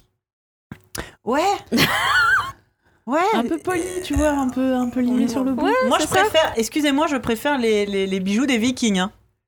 Ah bah c'est plus... Ouais. C'est plus badass, quoi. Ça- des- Puis c'est- moi, ce que j'adore, c'est qu'ils demandent... Enfin, tu vois, les enfants offrent leurs Oui. dents à leurs parents. Les parents demandent les dents aux enfants pour avoir plus de force. je trouve ça assez classe. Le mec il part en raid, donne. tu sais, non mais j'imagine en plus c'est l'image du viking, Du gros avec, viking. avec les dents de lait de ses enfants, genre oh c'est trop mignon. Bah voilà. Bon, moi, pour cette battle, je vote euh, Petite Souris. Petite souris au fait des dents. Hmm. Ah oui, ah oui, alors, si, je sais pourquoi je vote Petite Souris. Parce que Ernest et Célestine. Ah. Papa, papa, voilà. Ouais. Moi Ouais. je vote fait des dents parce que The Rock. Ah, bah ouais. Faut que tu nous départages, là, Armel. Ah, ah, ah, c'est difficile là. J'aime pas les souris, je veux dire la fée des dents. Ah, c'est la fée des dents. Et vous le chat alors? Regardez quand même Ernest et Célestine. hein, euh, c'est, euh, magnifique bijou d'animation française, euh, hyper poétique. Et, euh, Oui, c'est et où Célestine récupère des dents. Mais euh, blague à part, pendant très longtemps, genre nous, enfin quand je sais pas vous, moi quand j'étais petite, la fée des dents, j'avais jamais entendu parler. Ah, C'était la petite souris. La fée des dents, c'est assez récent qu'on la connaisse. Enfin, bah, pareil, à force de voir des films Ouais. et tout, que la Tooth Fairy Moi, commence à venir. J'ai découvert la fée des dents dans Supernatural. Je suis une grosse fan de Supernatural. Jugez-moi, j'en ai rien à foutre. Euh, et il y a un moment, bah, c'est comme ça que j'ai décou- découvert deux choses grâce à Supernatural. Qu'aux États-Unis, on pense que se masturber, ça fait pousser des poils dans la main. Ah ouais, je croyais Ouais. que ça rendait aveugle. Chez eux, ça rend aveugle, chez nous, ça rend sourd. Ah bah, Il y a le là, poil- le poil, ça je savais fait- pas. c'est- une touffe dans la main. Et, et, euh, Grillé, genre. Ouais. Et, euh, et- et à un moment, il croise la fée des dents, qui est un espèce de gros mec dégueulasse dans un tutu, avec des chicots tout pourris, tu sais. Et là, j'ai fait, qu'est-ce que c'est que cette histoire de fée des dents? Euh, Bon, bah voilà, c'est sur le Supernatural, ils prennent les mythes, ils, ça très très fort Ah oui, pour en là, faire oui. n'importe quoi. Ils ont secoué Mais très j'ai fort. j'ai oui. trouvé ça très drôle. D'accord, mais est-ce que à force de, bah, globalisation et de, lissage euh, culturel, je dis pas ça encore une fois euh, avec un esprit de jugement, c'est juste l'évolution naturelle, euh, que les, les, les mythes euh, se mélangent toujours, chaque, chaque, comment dire, chaque culture qui se croise mélange ses mythes, et de fil en aiguille, euh, ça, ça finit par devenir un seul gros mythe. Bah, Est-ce que, comme Wallace, est-ce que, ouais, ouais, Faut que je mette un petit jingle. est-ce que, à l'avenir, est-ce que la souris et la fée des dents vont continuer à cohabiter? Est-ce qu'il y en a une des deux? La, la- la fée des dents, elle est culturellement, euh, tu vois, les États-Unis derrière. ouais. Ouais. Est-ce qu'on va pas arriver vers, au fur et à mesure, un, un déclin de la petite souris? Le phénomène Père Noël, quoi. Ouais. Probablement. Ou alors, on parlera encore de la fée des dents et de son assistante, la petite souris. tu Ouais, c'est possible que ça finisse par. à euh, l'italienne. Ouais. Ouais. Ben, on verra. Si vous écoutez ce podcast en 2214, euh, dites-le nous. Oui, Euh, euh, Vous aurez sûrement inv- inventé la machine à voyager dans le temps d'ici là. Euh, ça nous intéresse. Envoyez-nous une petite carte. Envoyez-nous une carte postale pour, pour la Saint-Nicolas. voilà. Et du coup, je peux même pas compter sur le chat, puisque sur le chat, la fée des dents et la petite souris sont à égalité. Ah, c'est dur, hein voilà. C'est dur. D'accord. Est-ce que tu as une autre, euh, une autre Oh, battle à nous proposer J'en ai préparé plein d'autres. Pendant que t'as galéré des heures sur le Père Noël, moi j'ai enchaîné, tu vois. D'accord, Parce que super. non, bah oui, bah mais moi mes mythes ils sont beaucoup plus simples. Ils sont, ils sont arrivés il y a trois semaines, donc euh, pas besoin de remonter jusqu'au 7e siècle. C'est ça, les Ça, miens, ils ont 1300 ans, c'est 1500 très ans, très merde. rapide.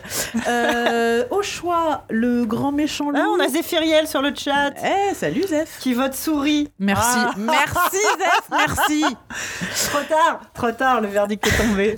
Euh, vous préférez quoi, le grand méchant loup ou euh, alors le grand méchant loup versus le bonhomme de 7 heures avec un petit peu de cran de pouce dedans, ou Ah ouais, c'est cool ça. ou alors euh, le lapin de Pâques et les cloches.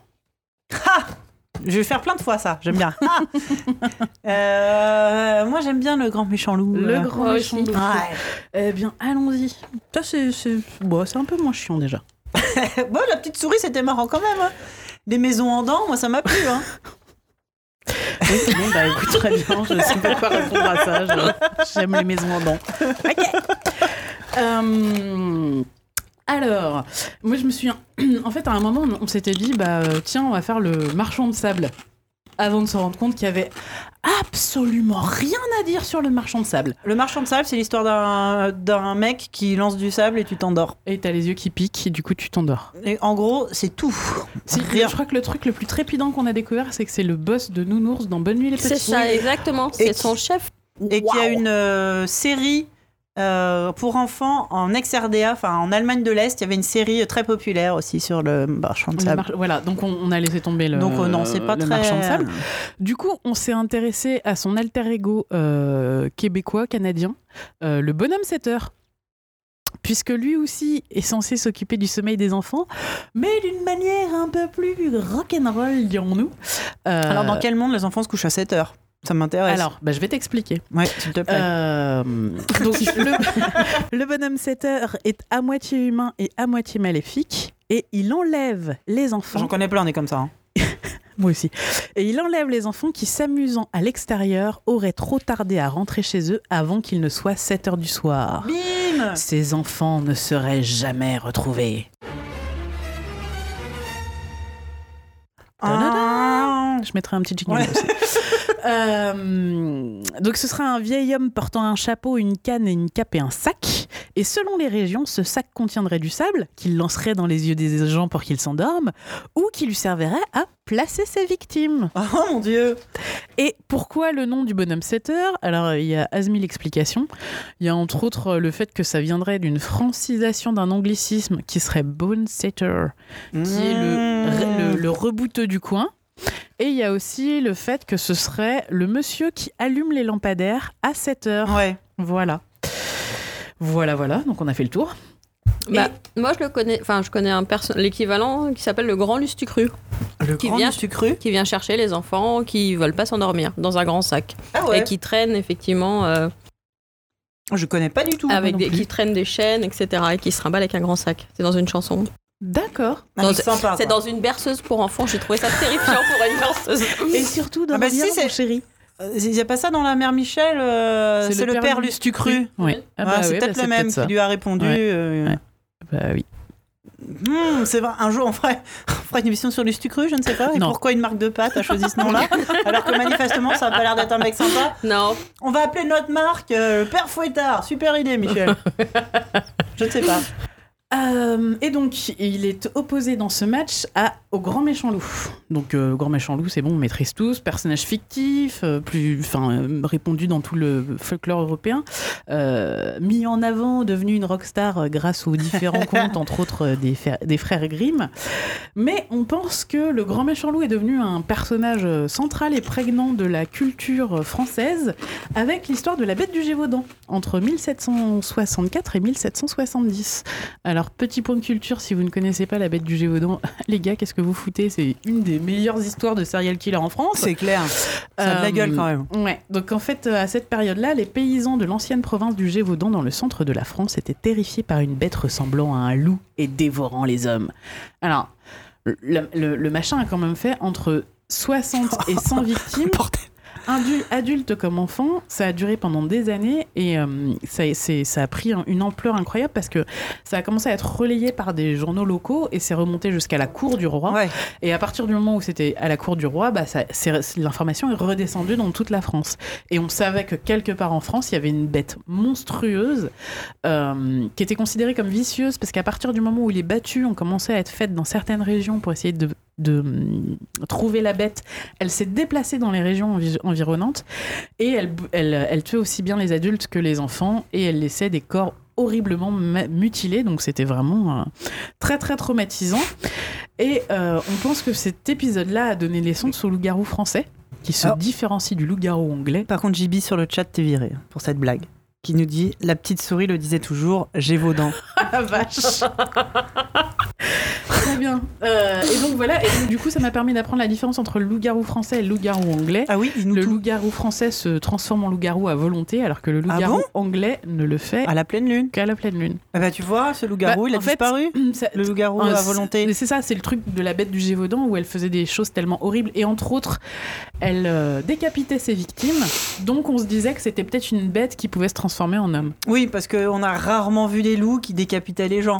Bah, on n'a jamais vu des loups qui bouffaient des adultes en fait. Oui, aussi, oui. Bah qui oui, s'attaquent à un humain. Non, Euh, mais c'est- Bah, globalement. globalement, de toute façon, tous les, hum, tous les spécialistes des animaux, là, les zoologistes, disent qu'il n'existe pas un animal sur Terre qui soit capable de dé- décapiter un être humain.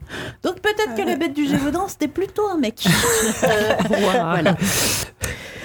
Et... Oui, non, mais les mecs à l'époque, on en parlait tout à l'heure, c'était pas des enquêteurs les plus. euh, Ouais, non, c'était pas les mecs les plus fins. Bon, alors ok, bon, je vous raconte. Bah oui, raconte-nous, Raconte- c'est trop bien.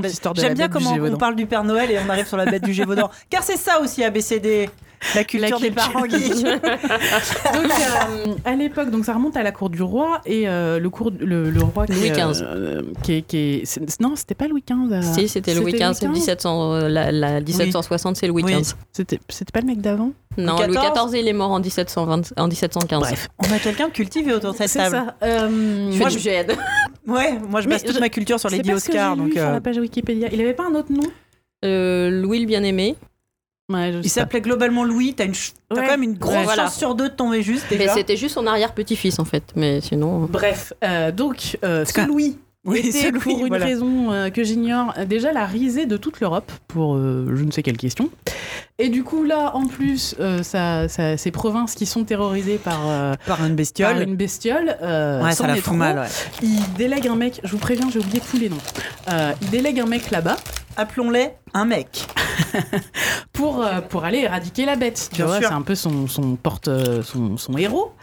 Et euh, au bout de trois mois, le gars revient avec la dépouille du loup qui est empaillée, mis, euh, exposée euh, à la cour du roi. Du coup, les journaux arrêtent d'en parler et l'histoire est classée. Sauf bien. que dans le Gévaudan, Ça Ça continue. mais bon, maintenant tout le monde s'en fout. Et euh, et il y a un autre mec dont j'ai oublié le nom euh, qui. JB propose Louis le Pieux comme surnom. Oui, c'était ça. Bah, c'était peut-être ça. Euh, et là, les y a, pieux, les loups-garous, tout il y ça. a, il y a un, péc- un pécor du coin qui, deux ans après, je, je crois, revient tout triomphant en disant Ça y est, c'est fini. J'ai tué la bête et il ramène une dépouille euh, qui sera euh, d'ailleurs euh, examinée par les, zoolo- les zoologistes et qui lui trouve des points communs à la fois avec le loup et à la fois avec le chien. Donc ils pensent que c'est un croisement en fait entre un loup et un chien. Euh, et il ramène un- une dépouille en disant je l'ai tué sans aucun problème. C'était hyper easy. Et à partir de ce C'était moment-là, facile en fait. voilà. Et à partir de ce moment-là, les meurtres cessent. Et euh, de nos jours, bon, bah, il y a des historiens qui se sont penchés sur la question et qui ont noté deux, trois choses étranges avec euh, ce, ce fameux euh, héros euh, local. C'est que ce fameux héros local, quand le, Roger. quand le héros du roi est venu, il le trouvait un peu chelou. Donc il l'a foutu en tôle, en tôle. Et pendant tout le temps où le mec est resté en tôle, il y avait plus de meurtre. Étonnant. Et dès que le gars est ressorti, c'est reparti. C'est fou les coïncidences C'est quand même. incroyable. Et que, euh, bizarrement, il a tué cette bête juste après le décès d'une petite fille euh, qui était proche de lui et qui l'a énormément secoué. Oh. Donc en fait, les spécialistes pensent que le gars était juste un, un taré Un serial, serial un killer. serial killer. Genre le fils Bolton là dans, euh, Ouais. Une sorte de... de... Ouais, ouais, c'est ça. Un psychopathe. un psychopathe et euh, qu'en fait il a trouvé donc ce, cet animal, euh, ce croisement euh, entre un chien et un loup, qu'il l'a dressé pour s'attaquer aux êtres humains. Qu'un jour, euh, après que ça lui ait vraiment beaucoup trotté dans la tête, il l'a lâché sur des, sur des humains. Il a trouvé assez, ça, ça assez fun, donc il a réitéré la chose. Que c'est probablement lui qui tran- tranchait les têtes des gens. Oui, parce qu'en plus, on a retrouvé des cadavres entièrement nus. Et aux dernières nouvelles, les bêtes Ne ne déshabillent pas pas les gens. encore les gens. Ah bon? Et, euh, et que en fait, Je suis la- tellement déçue. le, le décès de cette petite fille qui était proche de lui était probablement un accident. Genre, il a mal tenu la laisse. Du coup, le machin a bouffé sa copine, enfin euh, sa voisine ou sa cousine, j'en sais rien. Et que du coup, ça a créé un espèce de déclic qui a Oh, fait du que. coup, il était un peu triste. Voilà. Il Roger était un peu triste, il s'est dit je vais peut-être Je arrêter. vais m'arrêter là. Ouais. Ouais, Et les spécialistes exactement. pensent aussi que certains, certains décès, certaines décapitations attribuées à la bête du Gévaudan étaient plutôt euh, une manière euh, bien pratique pour les voisins de, Des se, règlements de de- compte. de se débarrasser de gens qui les... Ah, t'as mis une clôture. Blanc. la bête du La Gévaudan bête du Gévaudan. Eh ben, une bien belle histoire. Voilà. Hein, hein, des légendes françaises, bien Ouais, chez Eh, nous. bah ouais, Moi, je dis on était mieux avant quand même. hein. Ça quand les serial killers euh, dressaient des bêtes pour manger les gens. Ça fait de la gueule quand Et même. non, c'était alors, dans le chat, on nous dit c'était une hyène, non? Eh ben non, non, euh, les, les dernières, parce qu'ils ont gardé tous les documents, etc., euh, toutes les, hum, tous les croquis, et ils, ils se demandaient si c'était une hyène ou un autre truc, et finalement, ce serait vraiment le croisement entre un, chien, et un loup, loup. ouais. Ouais. Mais du Mais coup, pas c'est- un chien loup. oui, vraiment non, un, un croisement d'un chien et un loup. Bizarre. Et, et ça aurait et contribué, comme tu disais, à la popularité de la figure du grand méchant loup Ouais. euh, en France. Oui, tout à Tu fait. m'étonnes qu'après tu vas moyen dans les bois après quoi. Donc nous, en France, on avait le grand méchant loup, et nos voisins en Autriche, au sud de la Bavière, au sud du Tyrol et au nord de l'Italie, ils ont un truc que moi, je trouve tellement trop cool et badass. C'est le Krampus. Ouais. Le quoi? Le Krampus. Ouais, le Rien Krampus. que le nom, hein. Ouais, Tu sens qu'il vient pas chercher tes dents pour te filer Ouais. une pièce. Alors hein. c'est une variation d'une ancienne prononciation autrichienne que je ne tenterai pas de griffe. Et euh, on dit que le, du Krampus qu'il a des sabots et des cornes velues. Il est habituellement de couleur brune noire recouvert de poils et euh, que ses cornes sont recourbées comme celles d'une chèvre. Sa langue est longue et pointue et se prélasse hors de sa bouche. Euh, C'est le diable, quoi. Exactement. Exactement. Tu crois pas si bien et dire. en fait, le Krampus est probablement euh, une euh, intégration, puis une régurgitation d'une ancienne euh, tradition, euh, euh, religion païenne qui était duothéiste entre la déesse mère et le dieu cornu.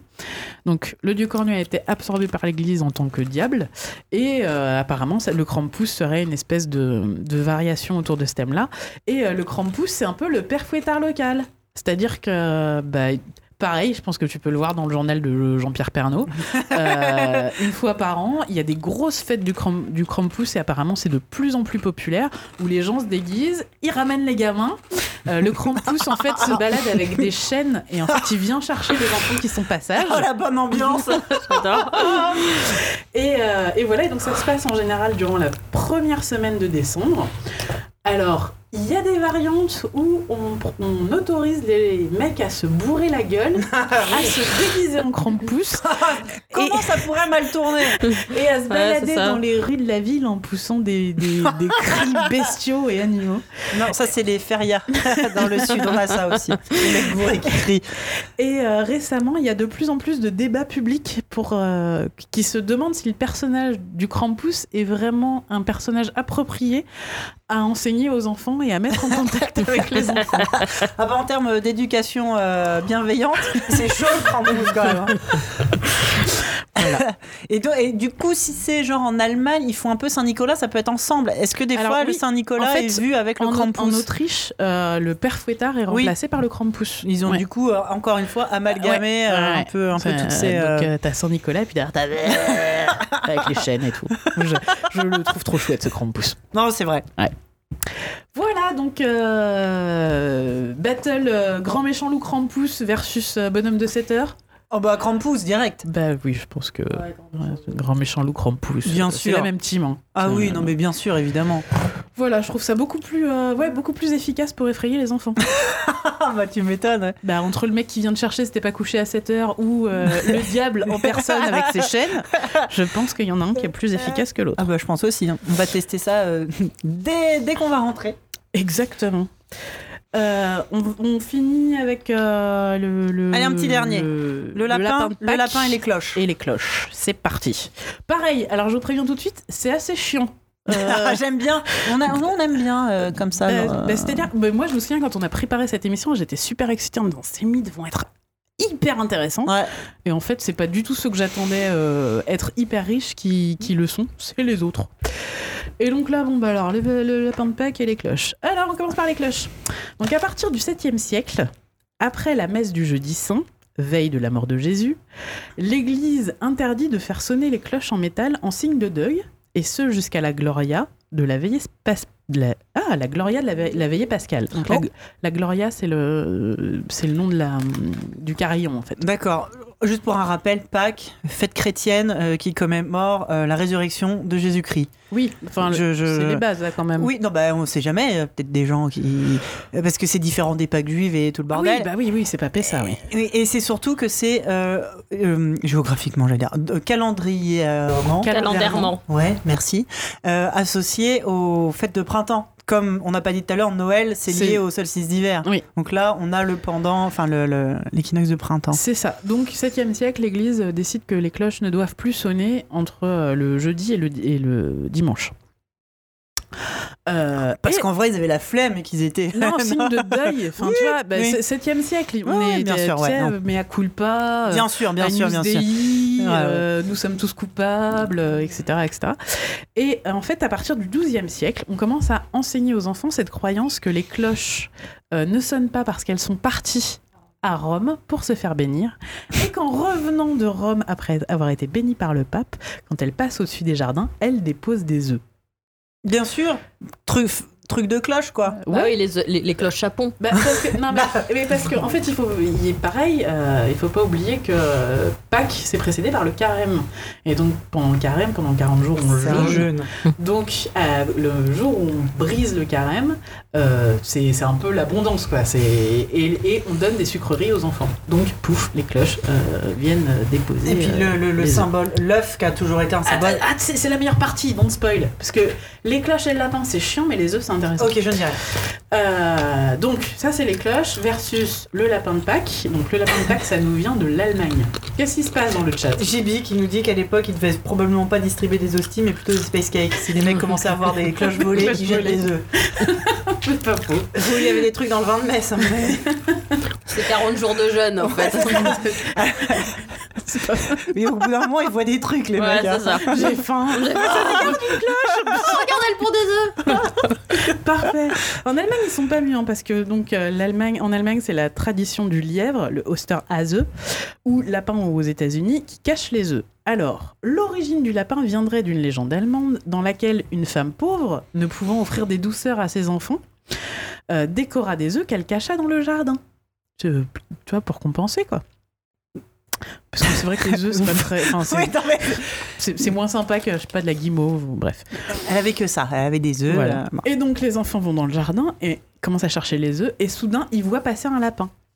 Donc ils sont convaincus que le lapin est venu pondre Pondre. ces œufs colorés qu'il y Bien a dans sûr. leur jardin. Alors, C'est c'est un lapin qui pond des œufs. Bah Ouais, oui. Ouais, bah oui, oui, mais c'était pas Mais la biologie n'était pas inventée à l'époque. C'est Ouais, pas c'est très, ça. très Je, je vais reprendre mes études, en fait.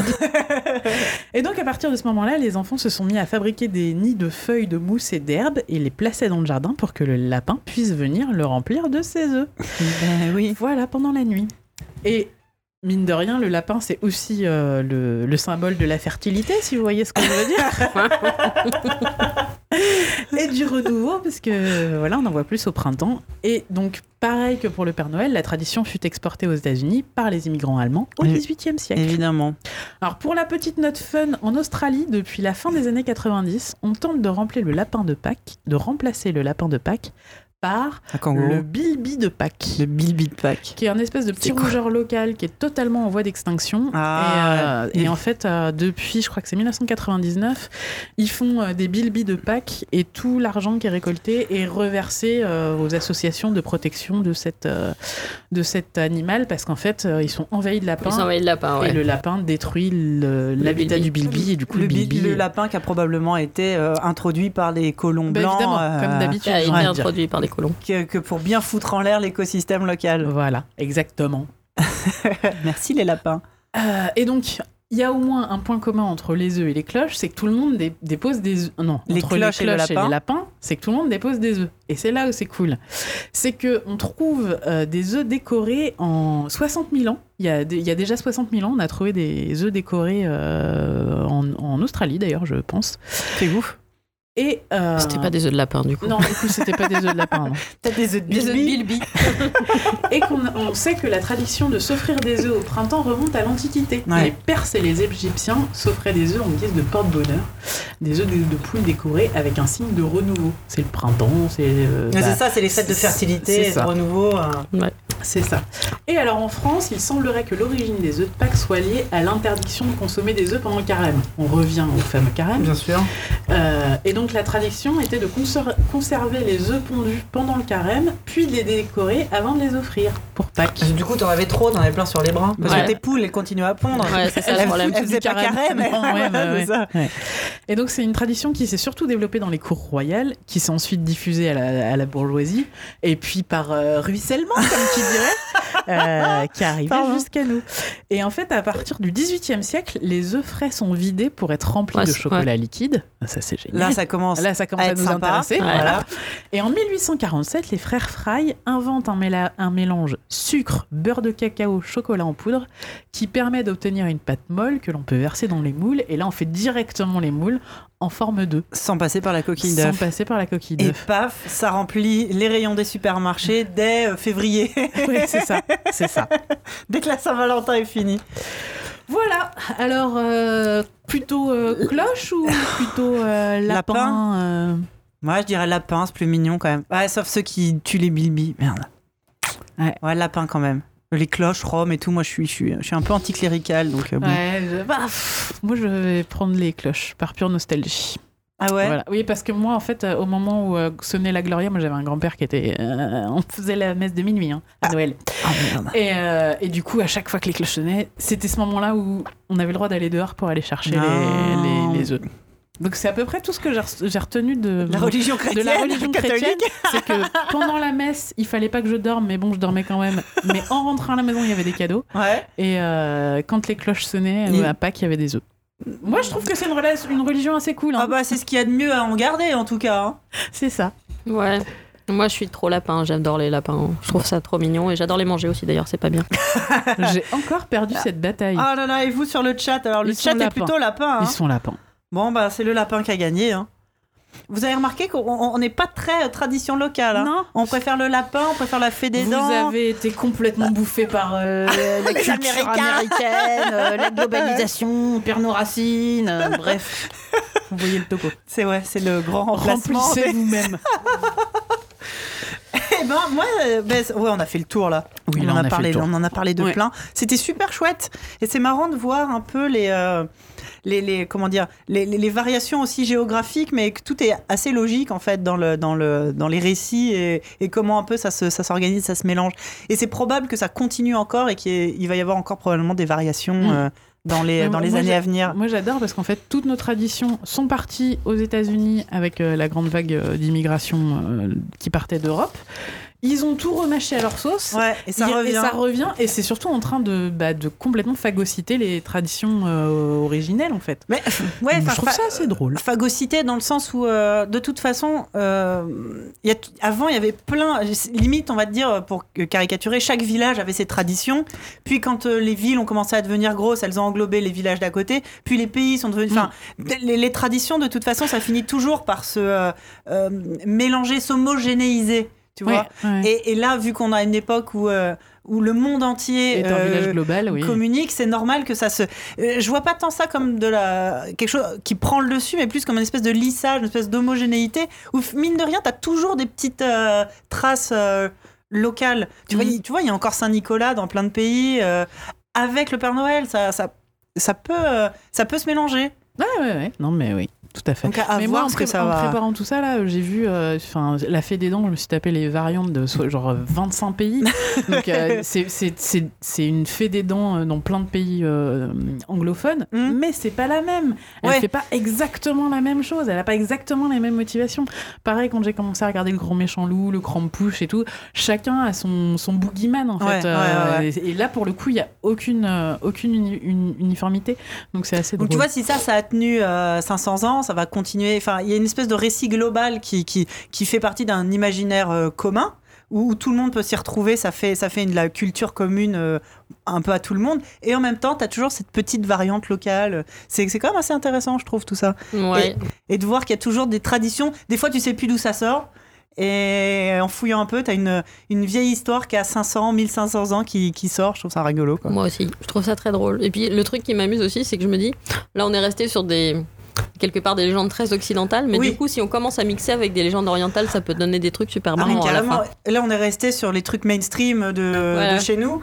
Euh, moi, j'avoue, j'ai zéro connaissance de tout ce qui se fait, par exemple en Asie, en Afrique. Euh, euh, il doit y avoir aussi des, euh, des choses euh, hyper Il y a intéressantes. des trucs très très Et ce qui est marrant, c'est que tu vois, pour revenir à Noël, Noël, c'est devenu la fête euh, globale la plus célébrée dans le monde, Ouais. même dans les pays non chrétiens, Mm. non catholiques. Mm. Parce qu'au final, alors oui, c'est commercial, oui, c'est fait pour vendre euh, des, euh, des DVD à Noël, mais euh, tu vois, il y a- par exemple en Chine ou au Japon, Noël est célébré, Ouais. mais en fait, ils s'en foutent enfin, du côté euh, commercial auquel Ouais. de toute façon il y a, mais ce côté, bah, on va prendre du temps, une semaine à la fin de l'année, pour se réunir en famille, faire des cadeaux aux enfants, manger. Après tout, euh, pourquoi pas C'est Et sympa. euh, ça fait belle lurette que déjà chez nous en Occident, on célèbre plus la naissance, la nativité et la naissance de Jésus-Christ. Quoi. Enfin, je sais pas vous, mais Au euh, Japon, ils s'offrent des chocolats à Noël. oui. Mm. Ouais, ouais. Ils Mais- ont l'intégré, ils l'ont intégré comme ça en fait. Et, pourquoi pas en fait? Et ça, et ça a jamais, ça a pas, ça a remplacé aucune de leurs fêtes. Exactement. Ça se rajoute. rajoute. Donc euh, ça fait une occasion Sinon, en plus de faire la fête. récupérer quelques-unes serait sympa aussi. Euh, et non, ce, que, ce qui est marrant aussi, c'est de voir comment est-ce que euh, toutes ces traditions-là sont, euh, tout- toutes celles dont on vous a parlé, sont des appropriations euh, culturelles de la religion catholique, Chrétienne, de ouais, my- catholique, de ouais. mythes euh, païens. euh, Bah de- oui. ou- oui, de- enfin de mythes païens, c'est-à-dire que Noël c'est le, solstice. euh, Pâques, c'est. euh, Pâques, c'est le printemps. C'est le printemps, c'est l'équinoxe.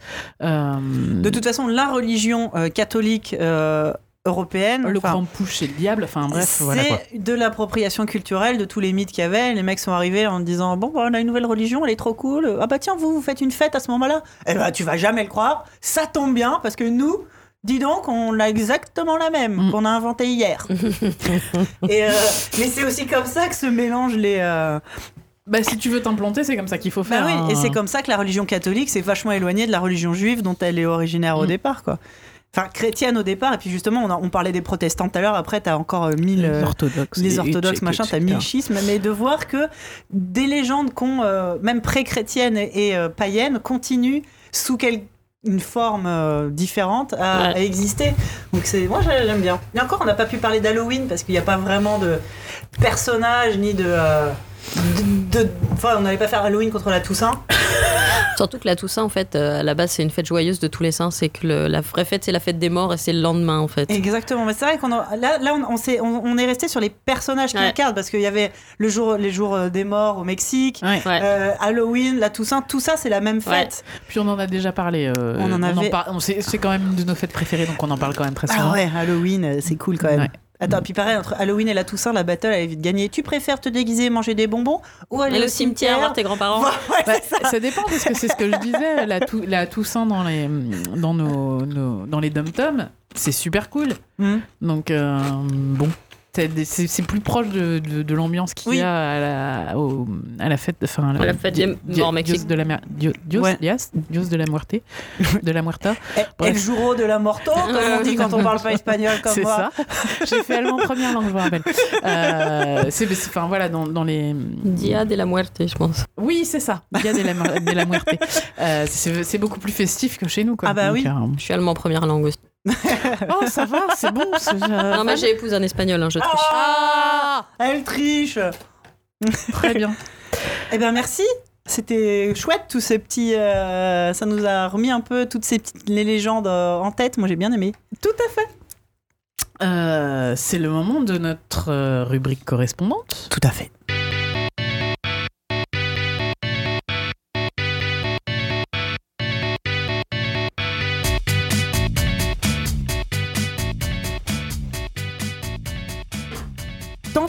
Merci encore d'être venue.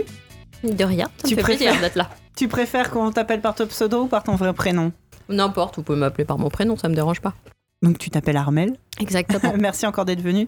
Diren, elle râle parce que j'ai arrêté de dire bonsoir. Je suis scandalisée. Mais j'ai arrêté parce que je me sentais ridicule. Ça y est, les traditions se perdent ici aussi. Ah bah ça déjà, c'est la globalisation, c'est la méthode américaine. C'est fini. Parce que Je je- ne dis plus bonsoir au milieu de l'émission mais oui, mais c'était trop bien. J'adorais qu'elle ouvre Attends, cette séquence. Bonsoir. Merci. Je reprendrai un vieux bonsoir d'une autre émission. Tu sais plus dire ouais, bon, ça sera pas du tout grillé. Armel, bonjour. Bonsoir. En tout cas, merci. Merci à toi d'être venu euh, jusqu'à euh, notre euh, tanière. Euh, Qu'est-ce que par quoi on commence d'habitude de tout temps de tout temps ton œuvre? Est-ce que tu es né On en parlait tout à l'heure. Est-ce que toi tu considères que tu es né geek? Ouais, je pense que je suis née geek, mais en fait, je suis née. Bah, c'est un peu compliqué. Ma mère est une geek dans l'âme, en fait, donc je pense que du plus loin que je me souvienne, il y a toujours eu un truc geek à la. Enfin, un truc geek. C'est un peu compliqué. Ma mère était une grande fan de SF. euh, de, voilà, euh, maintenant. euh, On voit la jalousie dans les yeux de. Ouais. mais souvent, les gens sont très jaloux. Euh, et, Tu peux euh, me prêter ta mère donc euh, voilà, fan de SF. euh, maintenant, c'est une fan du Doctor Who, par exemple. Enfin voilà. faut- Maman, s'il te plaît. Elle a kiffé les, les, les Noël dernier quand ils lui ont offert un collier Tardis, tu vois. Ah, donc, génial Je bien de ta maman et ses cadeaux aussi. donc voilà, donc euh, du coup j'ai toujours baigné ouais, avec, avec ma mère, euh, on lisait beaucoup beaucoup, elle, lisait énormément et moi aussi d'ailleurs depuis toute petite j'ai toujours beaucoup beaucoup lu. Et du coup j'ai très vite baigné dans le fantastique, la science-fiction, euh, l'imaginaire, etc. Et, du coup, ben voilà, j'ai grandi là-dedans. Mon grand, alors mon grand-père que j'ai très peu connu parce qu'il il est mort quand j'étais euh, assez petite, mais euh, était aussi fan de science-fiction, d'imaginaire, etc. Donc je, je sais pas, je pense qu'on est geek en Ah fait. oui. Il y a quelque part un truc Dans quand ta même. famille, en dans ta cas- famille, c'est quelque chose parce Ouais. que ton grand-père, euh, la vache, quoi. The, C'est- the geek is peu- strong with this family. Voilà. quoi. Ah C'est- bon, c'est euh, classe. c'était une autre époque et il travaillait euh, de 7h du matin à 1h du matin. Donc, Ouais. euh, Bah du coup, euh, il n'avait pas vraiment le temps de l'exploiter, mais le peu, voilà, le, le, le peu qu'il, euh, de choses qu'il lisait, il lisait des romans policiers, des romans de science-fiction, etc. Oh, génial. Donc, euh, c'était. euh, voilà, et ma grand-mère ne supportait pas, elle comprenait pas comment on peut lire ce genre de conneries, quoi. D'ailleurs, toujours pas, d'ailleurs. Donc, voilà. Donc, euh, du coup. Ça me rappelle des trucs. Ouais.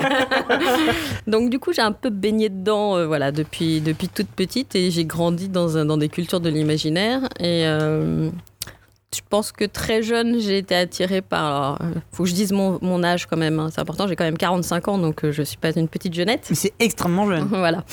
Euh, et euh, du coup, j'ai les premiers ordinateurs. Enfin voilà, quand, Ouais. quand j'avais quand j'avais 14 ans, il y a les Amstrad CPC qui sont sortis, etc. J'ai commencé à lousser dessus avec des parents qui disaient on n'a pas de sous. Euh, bah non, effectivement, on n'en avait pas. donc- Parce qu'en plus, à l'époque, ça coûtait un peu un bras. voilà, ça Ouais. coûtait vraiment un bras. Donc du coup, euh, du coup, j'étais très très triste de me dire euh, j'aimerais avoir un ordinateur avec mes petits yeux qui brillaient et de ne vraiment pas pouvoir approcher ce genre de choses jusqu'à ce que j'aille à l'école. Enfin, je, le- je le découvre euh, au lycée Ouais. et là voilà. Et puis là, j'ai rencontré un garçon. euh, euh, qui s'appelait Edouard, euh, qui avait un Amstrad CPC chez lui. Et du coup, j'ai commencé à jouer aux jeux vidéo et, Merci, Edouard. et à programmer. Et du coup, je l'ai épousé en fait. Je suis toujours avec lui. voilà. Ah bah, ouais. Eh, tu viens voir mon Amstrad? Ouais, c'était ça. Meilleure technique de drague ever. Ah, Pour une geek, c'est sûr que voilà. Donc j'ai appris à programmer et tout ça. Donc c'était vraiment voilà, j'ai c'était euh, C'était euh, voilà mon adolescence, euh, enfin la fin de mon adolescence, le lycée, la programmation. Puis après, je sais pas pourquoi, je suis partie faire de la biologie. On va savoir pourquoi, alors que j'étais partie sur un bac technique à la base plutôt. Ouais. Mais en fait, euh, mais après, c'est mon amour des sciences aussi. Enfin, je pense que ça aussi, c'est le côté très geek. euh. Ouais, il y a ça aussi. ouais. Voilà, les- partir gentiment vers le nerd, là? Ouais, c'est ça, un petit peu quand même. hein. Donc euh, voilà, les piles de sciences et vie dans la chambre, tout ça. Et euh, voilà, puis bah après, euh, donc euh, bah, en même temps que je découvrais un peu l'Amstrad CPC, je découvrais le jeu de rôle aussi quand même parce que Edouard, en plus de, de jouer, euh, de- d'avoir un ordinateur, jouait au jeu de rôle. Le garçon est parfait. Non, il est- je vous dirai à fur et à mesure à quel point il est vraiment parfait en fait. C'est pour ça d'ailleurs que je l'ai, je l'ai jamais lâché. Bravo. Voilà. Félicitations. Et euh, donc, euh, donc voilà, donc oh, j'ai découvert le jeu de rôle. Lui euh, jouait depuis quelques années. Ce qui a été le plus drôle, c'est qu'il a mis plusieurs mois à m'en parler parce qu'il avait trop peur que je le prenne pas bien en Oh fait, qu'il fasse du jeu de rôle. Et là, quand il est, quand il m'a dit, oui, alors tu sais, faut que je te dise, machin. Mais vraiment, hein, ça, il a mis six mois, je crois, avant de me le dire hein, quand même. Je fais des trucs Et- bizarres. Ouais, ça, je sais pas trop comment le truc Fifty Shades of Grey, quoi. Merde. Le prends pas mal. Et là, il a prononcé le mot jeu de rôle. J'ai fait ping. Oh, c'est trop bien parce que l'année dernière, je voulais m'intégrer à un groupe. Ils étaient déjà trop nombreux. Je pouvais pas faire partie de donjon et tout. Et voilà. Donc euh, là, il a eu trop les boules de pas me l'avoir dit pendant six mois. Tu m'étonnes toutes ces parties perdues. C'est ça, c'est exactement Alors ça. le chat pose une question vitale Ouais. qui est CPC 464 ou 6128 464 avec lecteur de disquette euh, à côté. Waouh. Très bien. C'est important. Ce point important ayant été éclairci. Mais c'est vrai, c'était extrêmement important. Donc, euh, donc voilà, donc du coup on s'est mis au jeu de rôle. Euh, on a joué beaucoup, très très beaucoup quand même, parce que bon, forcément on avait 16 ans, donc euh, Alors, oui, bah, déjà parce que quand t'es ado, t'as que ça à faire. Exactement. Et puis parce C'est que clair. pendant, pendant que t'as le temps, c'est un moment de pratiquer intensément cette, euh, ce- Exactement. ce, ce passe-temps. Donc on a joué beaucoup beaucoup. Puis un jour on a eu euh, donc avec on avait plusieurs groupes de copains avec qui on faisait divers jeux de rôle. Je pense que notre vie tournait quand même beaucoup autour de ça. Et euh, un soir de beuverie de jour de l'an. C'est toujours comme ça que ça commence. Je, connais pas mal d'histoires qui commencent comme ça. Euh, et on était donc avec des amis et euh, donc avec une amie euh, assez proche que, qui est globalement en fait Tante Luce. Pour le dire, c'est un pseudonyme qui a été partagé par trois personnes. Donc il, euh, il- Hmm. voilà. Et du coup, avec la troisième personne qui deviendra la, la- la troisième tante Luce, en fait, euh, La deuxième étant, mon mari Édouard. voilà. Donc, la troisième tante qui s'appelle Annick, euh, et que je salue si un jour elle écoute cette émission. Euh, nous nous disons Ah, mais ce serait trop génial si on faisait un jeu de rôle par correspondance sur le thème des liaisons dangereuses. Parce qu'à Oh. l'époque, on était aussi fan de, voilà, on était aussi fan de littérature, d'histoire et tout ça. Bien sûr. Il y a des gens qui font Eh, on pourrait peut-être essayer de faire du, cl- du Cluedo en vrai. Et il y a d'autres qui font Eh, et si on refaisait euh, les liaisons dangereuses? Exactement. Très bien. Donc on est parti sur un principe euh, un peu malade en fait, qui était euh, alors voilà, on fait donc les gens s'échangent des lettres, mais savent pas qui est derrière les, les joueurs. Donc nous ils nous envoient toutes les lettres Ouais. et après on les re-renvoie aux gens et en même temps qu'on les re-renvoie, ils nous, en même temps qu'ils qu'ils écrivent aux autres euh, la, la vraie correspondance, ils écrivent à leur tante Luce, donc c'est comme ça que le pseudonyme est né. D'accord. Ils écrivent à leur tante Luce euh, les actions qu'ils vont faire euh, ce tour de jeu. Donc un tour de jeu durait, je sais plus si c'était 15 jours ou 3 semaines. C'est un peu vieux cette histoire, ça a quand même un peu plus de 20 ans. Euh, je, parce que on a commencé à 15 jours, on a fait, parce qu'on a fait deux sessions après des lésions dangereuses, sinon c'est pas rigolo. Et je crois que la deuxième fois on avait fait 3 Il y semaines. a eu un millième plus. Vous Ouais, êtes des ça. grands malades quand On est complètement que des ça, grands malades. Ça devait être un boulot de dingue. Ouais, complètement. Parce qu'en plus, donc, ils nous donnaient leurs actions qu'ils faisaient en entre les tours. Et après, ben, donc, on, le week-end, on se réunissait. Pendant tout le week-end, on écrivait Oh. les actions qui se passaient de façon romancée. C'est-à-dire qu'en plus de recevoir les lettres de leurs correspondants, ils recevaient les lettres des PNJ, parce qu'on a quand même mis des PNJ pour brouiller les pistes, et les actions romancées, enfin, une petite histoire. Donc, au début, ça prenait une page.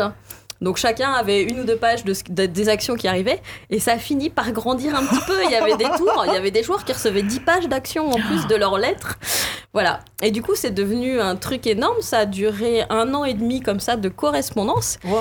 Et au bout d'un an, on s'est dit non, mais on peut pas l'arrêter comme ça. Ça va quand même bientôt s'arrêter. Enfin, on peut pas continuer toute notre vie non plus.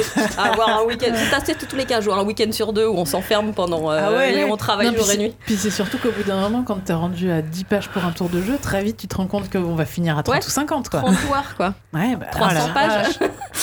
donc voilà. Non, mais on, faisait des copier-coller aussi. Donc non, on n'écrivait pas 300 pages, on en écrivait 200. Et donc. ah bah ça va alors En un week-end. Et donc. euh, Parfait. voilà. Et donc du coup, euh, du coup, on s'est dit non, mais on peut pas finir comme ça abruptement. Et puis là, si on fait, ben, faudrait qu'on finisse par un GN, ce serait vachement bien. Et alors là, on s'est dit ouais, c'est une super idée. Ouais, mais on n'a jamais joué à des GN. Oh, c'est pas grave, on va se débrouiller. Grand malade Le numéro pire, 2, ouais, c'est ça. deuxième couche, deuxième effet. Voilà. Ah bah non, bah c'est. Voilà. Et donc, euh, du coup, on s'est dit, bon, on va quand même jouer un jeu une fois avant de- d'organiser pour Ouais. voir à quoi ça ressemble. Donc, on s'est C'est lancé. malade, mais pas téméraire. Ouais, c'est ça, faut pas exagérer. Donc on, on fait un premier, on, f- on fait un premier GN. Donc c'est ça, du coup, du coup on avait plus de vie de famille. Enfin, à l'époque on n'avait pas d'enfants évidemment, on était encore, euh, on avait une vingtaine d'années, mais euh, c'était du coup on voyait plus nos familles qui étaient persuadées qu'on était fâchés pendant un moment parce que entre le week-end où on passait le week-end à écrire et le week-end suivant où on dormait ou on allait en GN du coup. Pourquoi tu me parles plus Ça Qu'est-ce fait que j'ai fait Ça Mais- fait trois mois qu'on s'est pas vu. Ah bon Ouais, C'était mais- pas hier c'est ça. Euh, du coup, on a euh, donc on a participé à un jeu en tant que joueur. On a trouvé ça trop super génial. On a fait le GN, c'est la vie. Donc euh, voilà, donc on a un peu chopé le virus. Donc on a fait un jeu, puis après on a dit bon, faut qu'on essaie d'organiser un petit truc avant le grand jeu parce que quand même un jeu avec 30 joueurs la première fois. Enfin voilà, c'était quand même le truc. euh. Puis avec dans c'était pas un, alors je vais utiliser un terme qui va choquer certains. On appelle ça du Medbourg maintenant, euh, soit la, contracture de médiéval bourrin. Donc c'était pas un jeu médiéval sans scénario. Enfin tu vois, c'était un truc un peu quand même évolué. Et euh, du coup, on s'est Du dit. coup, vous avez voulu faire une session d'introduction à votre, à, votre, à, votre, à votre fin, en fait. Voilà, en fait, on a, non, en fait, ce qu'on a fait, c'est qu'on a, on a choisi de- d'organiser une petite murder à l'époque. Sortaient les premières murder SPSR, hein, donc les petites boîtes euh, soirée enquête, D'accord. euh, donc qui sont euh, maintenant introuvables. Mais du coup, à l'époque, c'était un format de prêt à jouer en petit format. Donc c'était, je crois que c'était pour 8 ou 9 joueurs quand ça sortait au tout début. Et du coup, il y avait dedans tout un livret, euh, une fiche de personnage, euh, enfin, euh, Il y avait toutes les fiches de personnages. toutes les fiches de personnages, la façon d'organiser le scénar, la façon d'organiser la soirée. Donc c'était vraiment du prêt à jouer. Ok. Donc nous on a organisé, du coup il y en avait, c'était la troisième qui était sortie sur le thème d'Innominé Satanis Magna Veritas qui s'appelait Dieu est mort. Voilà. Comme on y jouait un peu énormément aussi à INSMV, donc du coup. Je, je suis en train de crever littéralement de jalousie à l'intérieur de moi-même. hein. Il faut le savoir. Et elle est toujours très organisée cette murder, hein, si tu veux la jouer un jour. Et euh, Mais juste la boîte, quoi. La boîte. Ouais, ouais, je te la montrerai si tu veux.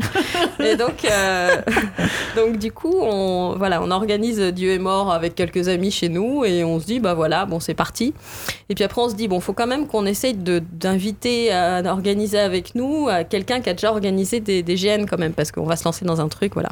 Donc nous, on avait déjà quand même bien préparé notre truc. Ça faisait quand même plus d'un an que donc le, le jeu tournait, etc., que les gens s'échangeaient. Et du coup, on avait un peu imaginé euh, comment allait se passer le GN, globalement le, scénario du GN en soi. Et euh, on invite une amie euh, avec qui on faisait quelques parties de jeux de rôle qui s'appelle Scarlett et euh, qui organisait des GN depuis pas mal d'années.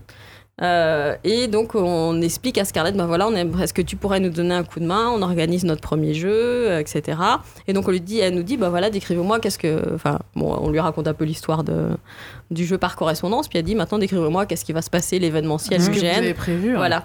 Donc on lui explique, bah voilà, euh, il va se passer ça au début. On va organiser des, comme c'est très 18e siècle, c'est, c'était des, il y avait, on avait organisé un peu des trucs genre des parties de Colamaillard, euh, Mm. et il devait y avoir un côté un peu libertin évidemment parce que ça restait quand même une liaison dangereuse. Donc euh, on essayait, on avait essayé d'imaginer un système pour euh, pour simuler euh, le sexe qu'il y aurait pas. Enfin voilà, donc avec des petits échanges de les filles, on avait Oui, parce que c'était un GN pas une partout. ça, ça, reste un GN quand même. Donc on, avait créé un petit système où les gens s'échangeaient, les garçons donnaient des rubans et les filles donnaient des jarretières en échange. Enfin voilà, on avait.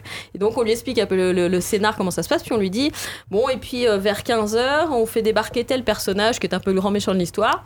Et puis bah là, bah, je sais pas ce qui va se passer parce que le grand méchant débarque, donc de toute façon ça va partir en live quoi. Et là, nous regarde un peu décomposé, genre dans quoi je me suis embarquée C'est des tarés Donc elle nous avait dit oui, elle a posé nous dire non, donc bon, elle essaie de nous driver un petit peu. Et en fait, donc on organise, donc on organise ce premier jeu. Donc il y avait effectivement une trentaine de personnes. Euh, on loue un château parce que les sont dangereuses, donc on, Ah ouais. on loue un château. Donc c'était à la journée. C'est un château en région parisienne qu'on avait joué à, loué à la journée. Donc euh, on jouait du matin jusque tard dans la nuit globalement. Euh, il y avait, si, y avait, on pouvait coucher les gens. Il y avait des gens qui avaient dormi sur place, d'autres qui étaient rentrés. Et euh, Et euh, donc voilà, le jeu se passe et se passe mais super bien. Bah forcément, les gens, ils avaient des fiches de personnages de 300 pages par personne. Bah, ils- Ça faisait un an et demi qu'ils attendaient ce jeu globalement. Ils, maîtrisaient très bien leur voilà, perso, du ils, coup. ouais. étaient, ils maîtrisaient leur perso, ils étaient à fond parce qu'ils étaient hyper contents de voir en vrai en fait les joueurs qui étaient derrière les Bah persos. Et du coup, ça, ça s'est mais vraiment très très bien passé. Et là, on s'est dit non mais c'est trop génial le GN organisé, c'est presque trop facile. bon, peut-être pas à ce point-là, mais et donc euh, voilà, on a chopé le virus, on s'est mis à organiser des jeux. Donc euh, et du coup, on est tout de suite parti sur des jeux qui avaient qui étaient des jeux relativement originaux, c'est-à-dire à l'époque, euh, globalement, GN c'était 95% de médiéval fantastique, euh, 3, euh, 5% de- d'années 20. Euh, C'était à peu près ça, le- la proportion. Et il y avait très peu d'autres choses, en fait, en temps un futuriste, en temps, mais c'était vraiment rarissime, quoi. Et nous, on est parti sur un créneau qui était euh, très peu développé, euh, qui était le, le jeu ben, plus contemporain et historique, enfin voilà. Donc on a relancé derrière une autre session des liaisons dangereuses euh, par correspondance, mais la vie a fait qu'on n'a jamais fini par le deuxième grandeur nature en fait.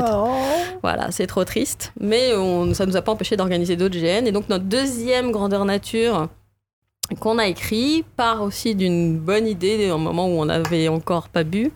Euh, non, on n'avait pas bu parce qu'on était en pleine organisation de jeu. En fait, on était en train d'organiser. Donc Scarlett nous a recruté après sur l'organisation de son jeu suivant parce qu'elle s'est dit bon, euh, c'est des grands ils sont malades, mais cinglés, mais... ils sont quand même pas trop mauvais. voilà, c'est ça. On a un peu, on est un peu timbré, mais ils ont une bonne énergie, donc on va les recruter comme PNJ sur mon GN. Et du coup, pendant l'install du site, euh, donc pareil, elle avait fait un jeu qui était pas du tout, euh, qui elle aussi, qui était un jeu contemporain, un jeu à thème vampire. euh, voilà, les gens savaient pas du tout que c'était un jeu à thème vampire en plus, donc ils avaient des trucs Ah, bizarres dans leur, voilà, et euh, un truc moderne. Et du coup, pareil, on- et pendant qu'on était en train de, de préparer le site, parce qu'on redécorait une baraque euh, depuis la veille. Euh, elle nous, euh, Vous on est en- la baraque pour le GN. Ouais, pour Ouais. le GN. Et euh, du coup, on était en train de discuter Non, avec un ami. prépare des GN, on travaille aussi euh, Ouais. pour, euh, pour Damido, on refait des maisons en même temps. Ça, c'est vrai, ça. Ah, punaise. ça nous arrive de temps en temps. Surtout quand on organise chez des particuliers, du coup, on range et on redécore Ah bah la oui, baraque en oui. général. Et du coup, euh, Peut-être pareil, dans- Stéphane Plaza qui déboule. Bah, c'est pas du homestaging, euh, Ouais. ça se vendra jamais. Euh, Quand je vais vous dire comment on décore les baraques sur le thème de notre deuxième jeu, vous allez quand même rigoler. Euh, donc le deuxième jeu, donc l'idée est, on est en train de discuter et le copain avec qui on est en train de discuter, qui est aussi PNJ sur le jeu avec nous, nous dit, moi ce que je trouverais vraiment super, c'est que des gens fassent des GN sur des thèmes politiquement incorrects, des trucs débiles du genre un bordel pendant la Seconde Guerre mondiale. Et là est né le lupanar. Et là, moi, soudain, je me dis, ah, on peut faire plein de trucs ouf là-dedans. voilà. Donc GN qui se passe dans un bordel pendant la Seconde Guerre mondiale avec députés des nazis. Ouais, Voilà. je suis en train de chercher une meilleure association, mais. euh, non, il n'y a pas de meilleure non, non. association en fait. Mm, mm. Donc voilà, donc c'est un, c'est voilà, c'est notre deuxième jeu qu'on a donc là vraiment écrit, donc pas parti sur un jeu par correspondance, on est revenu sur du sur du classique, mais moi j'avais un peu Combien de joueurs? Euh, 14. Donc 14 fiches de personnages à écrire. Voilà, qui sont pas dramatiquement longues par rapport à ce que j'ai pu faire après. Euh, Mais en termes de proportion, en tant que pute et de nazi, ça se joue à peu près à. moite moite. Ouais, non, c'est une bonne proportion. Non, en fait, il y a un, il y a un, deux, trois, un, il y a quatre, euh, il y a cinq militaires allemands, il y a quatre militaires allemands, deux gestapistes, et il y a des Français en fait qui sont là. Hmm. Euh, donc il y a des mecs français et il y a six prostituées. Bonsoir, vous êtes toujours sur ABCD. Non, ça paraît une bonne proportion. Ouais. Hmm, D'accord. Donc voilà, donc ça c'était euh, bah, notre deuxième jeu. Donc c'est comme ça qu'on est parti dans des systèmes de jeu euh, pas très. Enfin, alors, le Lupadar est quand même le plus politiquement incorrect, hein, pour être honnête. On apprend, on a... Bah, C'est-à-dire qu'après, ça commence à devenir C'est ça. quoi. Voilà. Mais euh, après, bah, on est parti sur toujours des thèmes un peu particuliers. En fait, on est parti sur des histoires. On parle toujours d'une thématique, en fait. On parle, on part d'un film, on part de, de mélange, on part euh, des jeux. Un jour, quelqu'un nous lui a dit Qu'est-ce qui te plairait, ma meilleure amie Qu'est-ce qui t'aimerait comme jeu? Un jeu euh, ayant pour thème le petit prince. Et, euh, Ah oui, c'est original. et, euh, et- en fait, c'était. Il y a moins de nazis. Ouais, il y a moins de nazis. ouais.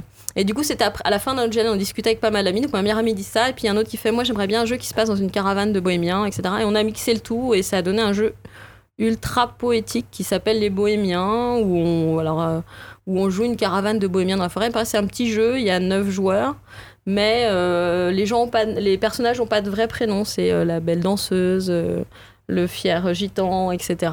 Et du coup, c'est un jeu avec une ambiance très particulière, très poétique, etc. D'accord. Donc voilà. Donc après, on a écrit des jeux comme euh, un bal de promo dans les années 60, ambiance grise, euh, Oh, Side génial. Story. euh, Il y a Métalis sur le chat qui dit c'est pour les enfants aussi. Je crois qu'elle parle de, de- du bordel. Et non, je ne non, crois pas, pas. celui-là, non. Pas celui-là. Non, non, pas celui-là. Il nous est arrivé de faire des jeux avec les enfants, mais pas celui-là, vraiment.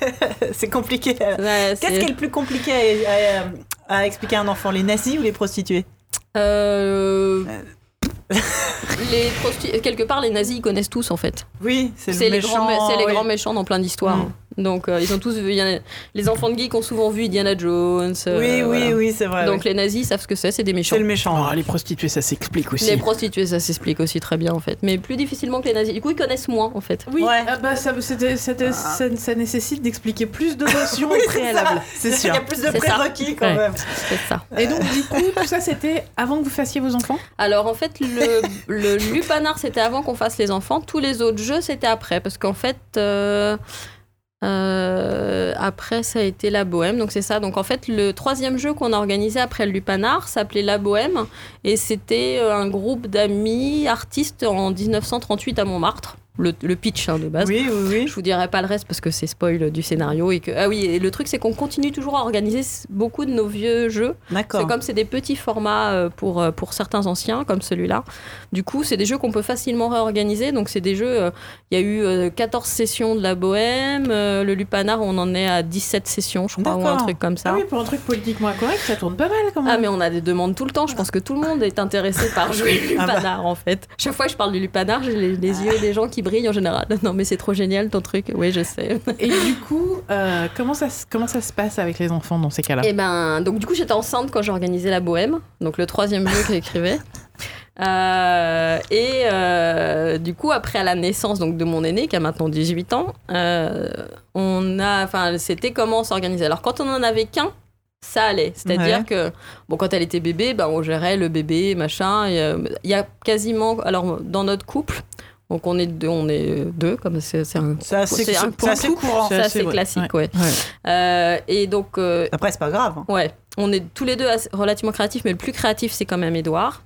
Et moi, j'écris. D'accord. Edouard n'écrit pas. En fait, Edouard est dyslexique, mais gros dyslexique, et a toujours eu euh, du mal à écrire, même si euh, dans son métier, il est obligé d'écrire et qu'en fait, il, c'est quand même, il écrit quand même pas si mal, hein, faut être honnête. Mais euh, voilà, toujours préfère- été très complexé Ils par. préfèrent inventer et Voilà. toi, tu brodes autour, quoi. Donc du coup, le couple a longtemps tourné sur moi j'écris, donc sur les puis alors euh, du coup plus j'avançais dans le GN, plus je faisais des fiches de personnages longues, euh, c'est-à-dire des fiches qui pouvaient aller jusqu'à 40 50 pages. Oh la vache Ouais ouais, mais j'aime écrire. donc euh, du coup, c'était un peu chronophage effectivement. Alors j'écris vite hein, faut être honnête, mais euh, voilà, c'est attends, tu, quand tu parles de pages, enfin de, de, de, de fiches de perso qui Ouais. font 40-50 pages, Ouais. c'est pour- des sessions de jeu combien de, temps? Alors, euh, c'est pour des sessions de week-end, par exemple. on a un jeu qui a été un jeu en campagne sur le thème du shojo. Donc, donc euh, ça s'appelle euh, la campagne s'appelait Shojo Bento Chronicle et, euh, et on est en train de préparer le dernier en fait. Il y a un moment, il va falloir qu'on close.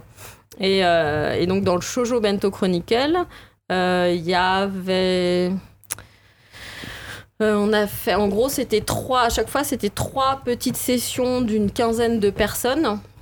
Et après, on avait un OAV.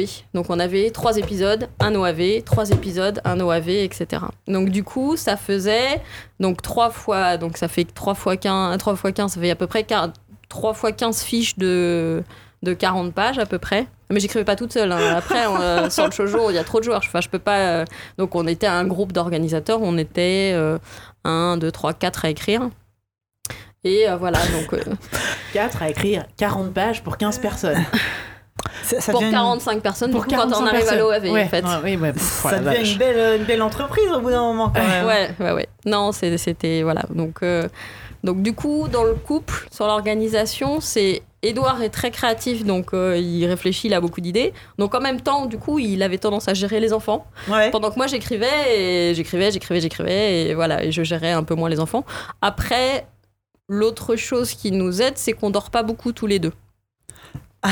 Ça, effectivement, c'est un avantage certain. Voilà, donc du coup, je Qu'est-ce suis que capable. t'appelles ne pas trop dormir? Et ben, en temps normal, quand tout va bien, je dors 5 à 6 heures par nuit. Ah oui, ça en libère du temps. Voilà. Et du coup, quand je suis en organisation de GN, je dors 3 heures par nuit. Oh la vache. Comment tu fais? Bah, euh, je dors 8 heures par nuit pendant les deux semaines qui suivent. Ah ouais, non, moi 8 heures par nuit, c'est ce que j'appelle une courte nuit. en fait, j'ai déjà fait. du mal à m'en remettre. En fait, j'ai arrêté de, de stresser sur le sommeil au bout du troisième gosse, faut être Oui, honnête. c'est peut-être ça. C'est peut-être ça. mais qui- enfin, tu vois, après, bon, déjà, on n'est pas tous égaux en termes de biologie. Non, Clairement, c'est oui. Clair. il y a des gens, j'ai découvert qu'il y a des gens qui savent optimiser leur temps de sommeil Ah ouais. et d'autres non. Je fais Ah partie oui, bah, de la non. catégorie qui ne sait pas. Je fais clairement Tu fais- partie de cette catégorie Ouais, aussi. tu hein. fais peut-être partie de la catégorie des gens qui savent optimiser leur temps de sommeil. Ouais, c'est très facile. Enfin, moi, je trouve ça, je trouve ça très facile. D'abord, je dors vraiment quand je dors. Du coup, je suis pas comme certaines personnes qui se réveillent au milieu de la nuit. Ça m'arrive euh, quasiment jamais. Enfin, si ça m'arrive, euh, je me rendors tout de suite, en fait. D'ailleurs, mes enfants l'ont très vite compris.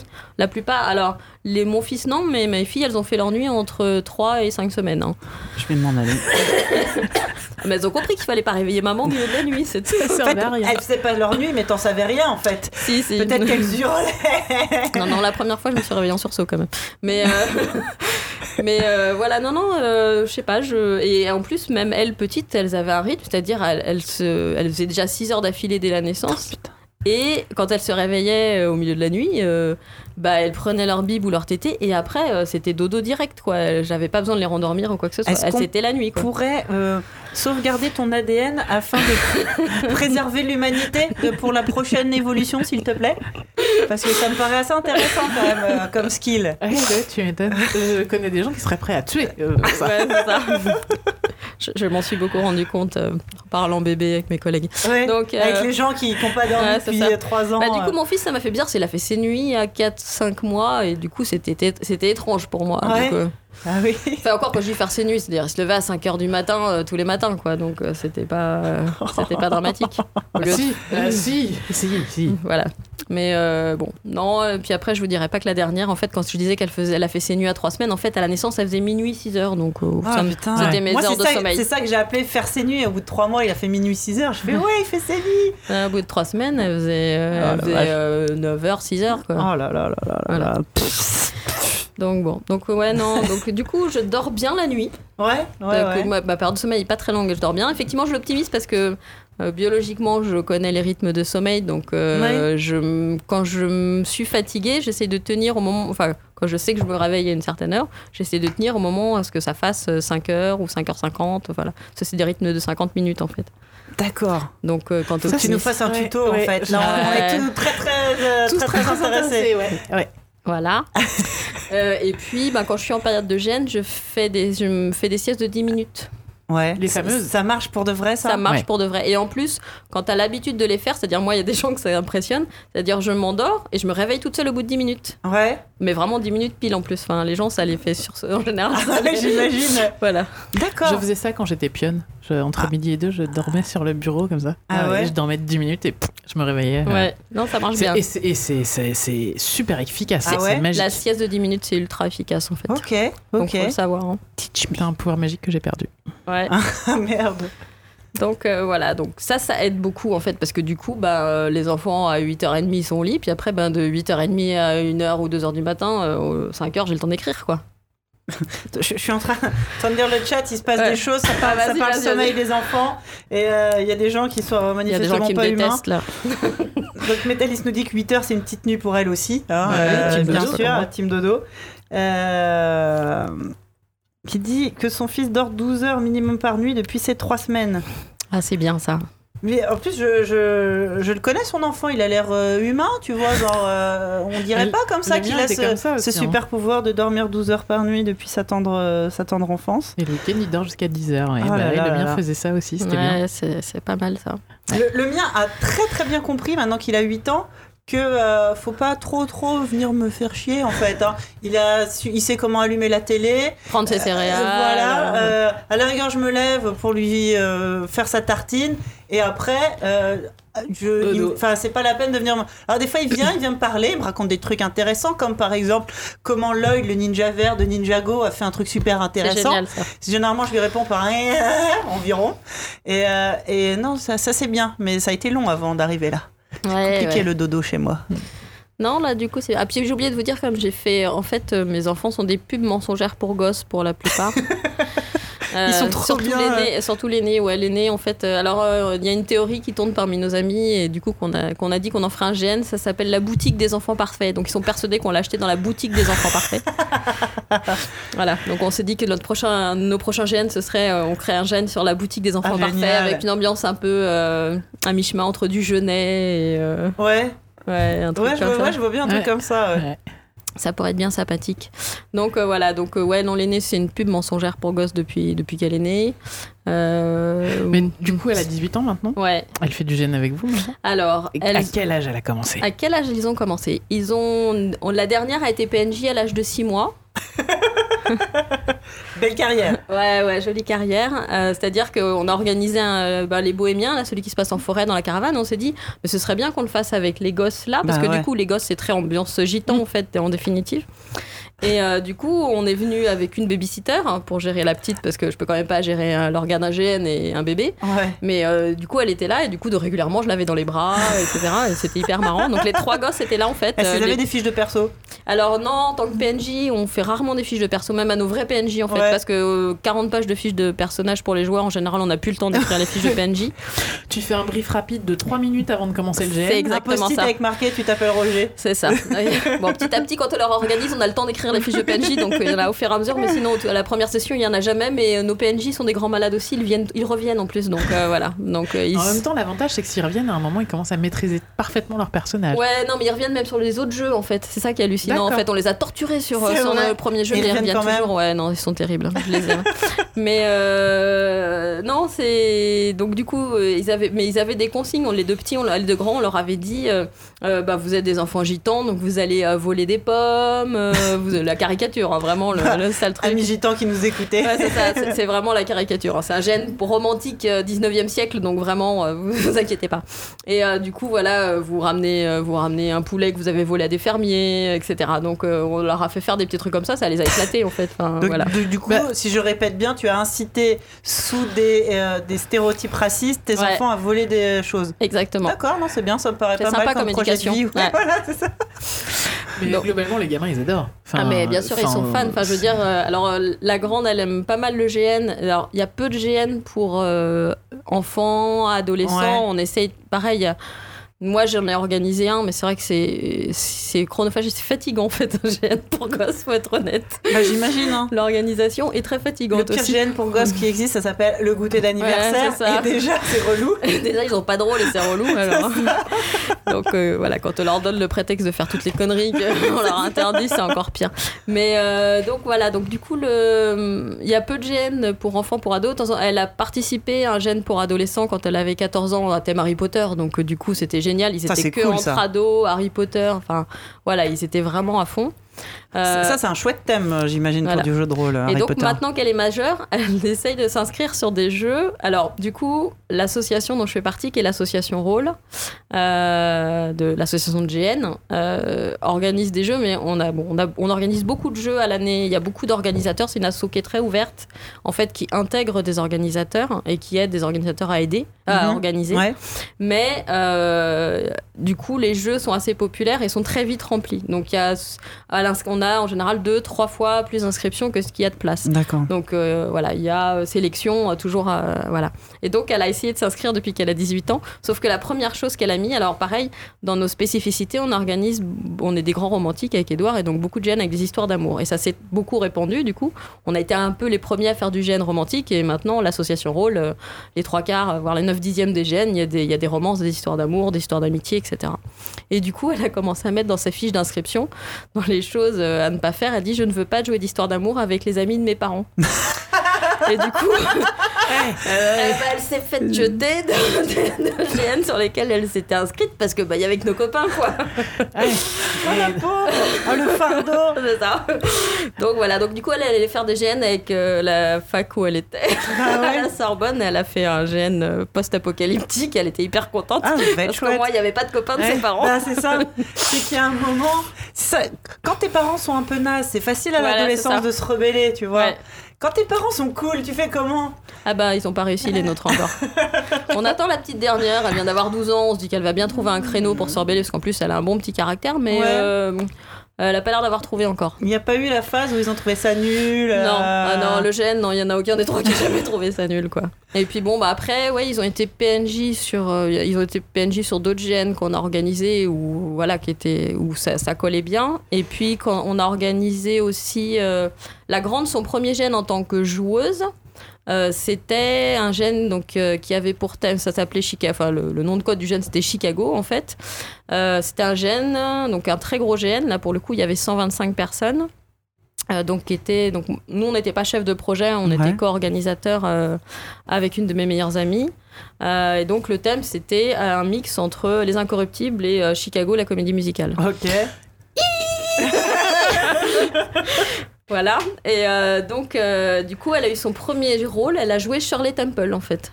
Et il faut savoir que Elle avait quel âge? Elle avait 10 ans. Ah là là. Et euh, voilà, il faut savoir qu'en plus, à l'époque, Shirley Temple, elle faisait craquer toute l'Amérique et les mafieux, entre autres, c'est-à-dire les, ma- les gros mafieux là, qui, qui se tiraient dessus. Quand ils voyaient Shirley Temple, ils étaient tous guimauves, en fait. Ah bah, C'était la petite, c'était la petite fiancée de l'Amérique. C'était la Euh, L'Amérique voilà. entière l'adorait quoi. Donc, du coup, elle a joué Shirley Temple avec, à chaque fois qu'elle arrivait quelque part, les gros mafieux en train de s'engueuler s'arrêtaient et la regardaient et faisaient Oh, mademoiselle Temple, je peux avoir un autographe? Voilà. Donc, Elle a, forcément. passé, elle a passé tout son gène à être le- la star. ouais, quoi. la Voilà, c'est ça. Ça, Très bien, génial. Donc, euh, du coup, elle a un melon comme ça maintenant. mais mais euh, sinon, non, même pas en plus. Comme c'est comme c'est une enfant parfaite, elle a pas de melon. Mais, euh, mais euh, voilà, elle a passé. me donner l'adresse de la boutique par Ouais, ouais, ouais. On l'a brûlé depuis. Oui, Il y a nous et une de nos amies aussi qui a acheté ses gosses là-bas et après il n'y a plus d'autres. On a- Après rupture de stock. Ouais. Nous on nous a dit vous êtes dégoûtants, vous nous donnez envie de faire des gosses et après ils sont pas comme ça en fait. c'est ça. La, la publicité La mensongère. publicité Ouais, ouais. mensongère, ouais. Donc, euh, donc voilà, donc euh, du coup, c'est vrai qu'elle a commencé euh, bah, son premier rôle de PJ à 10 ans, son premier rôle de PNJ, elle devait avoir 5-6 ans. Ouais. Voilà, mon fils, il a jamais eu de rôle de PJ sur nos jeux, mais il a fait des gènes pour enfants aussi, pareil, que- qu'on a soit organisé, soit par des amis. Ouais. Et la petite dernière, c'est pareil, elle a, été, elle a pas encore été joueuse sur un de nos jeux. Euh, parce que le Chicago, là, c'est pas un petit format, on l'a pas réorganisé, quoi. 125 personnes, ça reste un truc. euh, Ouais, ça reste du boulot. ouais. Et du coup, euh, je voulais poser une question extrêmement intéressante. Euh, comment dire? Est-ce que vous faites autre chose en termes de geekerie que du GN, sachant que ça doit vous prendre déjà énormément de temps Ouais. Donc, euh, est-ce qu'il y a d'autres euh, d'autres activités euh, Bah, on fait un peu de jeux vidéo, comme tout le monde, enfin comme tout geek, on va dire. Euh, on fait beaucoup de jeux de plateau avec les enfants, énormément. Alors, ils ont rapidement joué à des jeux, euh, enfin, à des jeux de plateau un peu évolués, enfin, des jeux un peu Ouais. plus stratégiques, mais euh, c'est vrai que bah, ils ont un peu baigné dedans tout le temps. Donc, euh, à 10 ans, euh, notre fils, il faisait des jeux de 14 ans euh, Ouais, facile, bah quoi, ouais. parce que voilà. Donc, donc, on joue beaucoup. Alors, l'aîné est moins jeu de plateau. L'aîné, elle est plus jeu de rôle et grandeur nature. Et puis on a continué. Alors le jeu de rôle sur table, du coup un peu beaucoup moins. Enfin, euh, à partir du moment où on a commencé à vraiment écrire beaucoup beaucoup de GN, on avait quand même beaucoup moins de temps pour faire des jeux parties de jeux de rôle sur table. Donc on a gardé quelques parties régulières. Il y a une partie euh, qui est assez drôle qu'on faisait deux fois par an quand on allait voir des amis qui habitaient à Nantes. Enfin voilà, il y a des trucs, euh, une campagne en place qu'on continuait sur le même jeu depuis des années. quoi. C'est hyper marrant. Oui, parce que le GN a ceci de commun avec le jeu de rôle que c'est pas du tout des, des activités chronophages. Pas du tout. donc euh, voilà, donc du coup le jeu de rôle un peu moins, mais on a quand même joué avec nos enfants. C'est-à-dire quand on partait en vacances, c'était on- quand on part en vacances, on part en vacances. C'est-à-dire on n'écrit pas de GN déjà en général, sauf cas exceptionnel. Ça nous est arrivé une fois euh, d'avoir un GN après les vacances, euh, la connerie qu'on n'a pas refait du coup. Mais euh, du coup on a écrit des fiches de personnages pendant les vacances. Là c'était la galère, mais sinon. Pendant les vacances, on est en vacances et du coup, on fait des jeux de plateau et des jeux de rôle avec les enfants. Donc, on a initié les enfants à des petits jeux de rôle. On a toujours trouvé, enfin, on a trouvé des petits trucs assez sympas à leur faire jouer. Il y a eu des boîtes, je sais plus comment ça s'appelait, il y avait des petits livrets. euh, avec des, des trucs prêts à jouer, du coup, qui étaient faciles à faire avec les enfants. Mais je sais plus comment ils s'appellent ceux-là. Euh, Il y avait y avait un thème pirate, un thème avec qui se passait sur une île. Ça avait un côté très Miyazaki en fait dans l'esprit. Enfin voilà. Donc on a un peu commencé avec ce genre de jeu. Et puis ben, petit à petit, euh, bon, on a on a commencé à jouer un peu à d'autres jeux. Donc on a fait, euh, on a joué à Star Wars. On a on a fait des choses qui leur parlaient vraiment beaucoup. Et puis euh, bah, là maintenant c'est notre fils, euh, cet été c'est notre fils qui nous a mas- masterisé toutes les parties pendant les vacances. Ah, c'est marrant ça. Voilà, notre fils de 16 ans qui pendant euh, qui nous a fait jouer. Alors en plus, on lui a demandé est-ce qu'il y a- qu'est-ce qui t'intéresserait de masteriser comme univers, etc. Il a commencé à nous décrire un, un univers, euh, il disait un truc un peu d'exploration et on lui a ressorti les vieilles boîtes de guildes en fait. Euh, et du coup, il a lu euh, les règles et les scénars de guildes et il nous fait jouer à guilde en fait maintenant. Donc on- J'ai trop hâte de pouvoir avoir Ouais, une c'est partie de jeu de rôle masterisée par mon gamin. Ouais, c'est ça. Qu'est-ce que, qu'est-ce que ça fait du coup quand c'est ton. C'est très marrant la première partie. Alors là, il, a, il nous a pas masterisé à nous sa première partie. Du coup, il a fait jouer Guild à, à des, à ses copains, du Ouais. coup, à son petit groupe de copains qui est, bon, forcément. Alors, quand on est enfant de geek, euh, faut savoir que même à l'adolescence, euh, il trouve des copains geeks en fait. hein. Oui, c'est Voilà. pas étonnant. C'est ça, quand on a une conversation qui tourne, t'as vu le dernier épisode du Doctor Who, euh, t'as pas. Voilà, et quand la personne te regarde en disant tu regardes pas la télé-réalité, bah non, en fait, je regarde pas la télé. Mais euh, voilà. Oui, bah oui, forcément. Donc, euh, du coup, ils ont des copains geeks, donc euh, du coup, ils peuvent faire des parties de jeux de rôle. Donc, il a maîtrisé à ses copains. Il y a Donc- JB sur le chat qui veut que tu l'adoptes. Ah. non, j'ai j'ai deux chats aussi, donc c'est plus possible. Il n'y a plus de place à la maison. Euh, mais je peux lui envoyer mon fils lui masteriser des parties de jeux de rôle s'il veut. Par exemple. Il y a un business à faire. Ouais. bon, loup, fils, pour Non, mais maître ça. du jeu 16 ans. Tu sais, les parents cherchent des babysitters. Ben oui, en fait. Du coup, ils peuvent aussi chercher des enfants pour leur masteriser des parties de jeu de rôle. Moi, je serais prête à payer pour ça. hein. Ouais, c'est Ouais. pas mal, hein. Donc euh, voilà, donc euh, donc euh, qu'est-ce que je disais Pardon, oui, je t'ai coupé. non non mais j'adore. Euh, donc oui, donc du coup il a masterisé à ses copains, À ses puis copains après d'abord, nous ouais. après et, euh, et du coup la première partie c'est hyper marrant parce que bon du coup on a les défauts des MJ débutants alors nous qui voilà qui avons un peu de bouteille. Oui, Voilà. voilà. Donc c'est assez rigolo. Puis à la fin de la partie, on lui a dit ouais, ça tu devrais pas. Puis avec sa petite sœur, du coup, il était un peu un peu stressant parce qu'elle faisait pas ce qu'il voulait. Donc Bah oui. euh, voilà. Donc euh, mais ça Il c'est apprendra, les joueurs ne font jamais ce que vous voulez qu'ils non, fassent. c'est ça. Zéphiriel, si t'es encore là. Donc, euh, donc voilà. Donc du coup, c'est vrai que bah, c'est hyper, euh, c'est hyper sympa parce que bah un, ils ont un peu, on les a un peu élevés, donc ils ont un peu le même univers que nous et voilà. Et du coup, c'est des parties de jeux de rôle qui sont vraiment vraiment bien quoi. Enfin, c'était, euh, c'était vraiment génial en fait cet été. Ah, c'est trop bien. Ouais.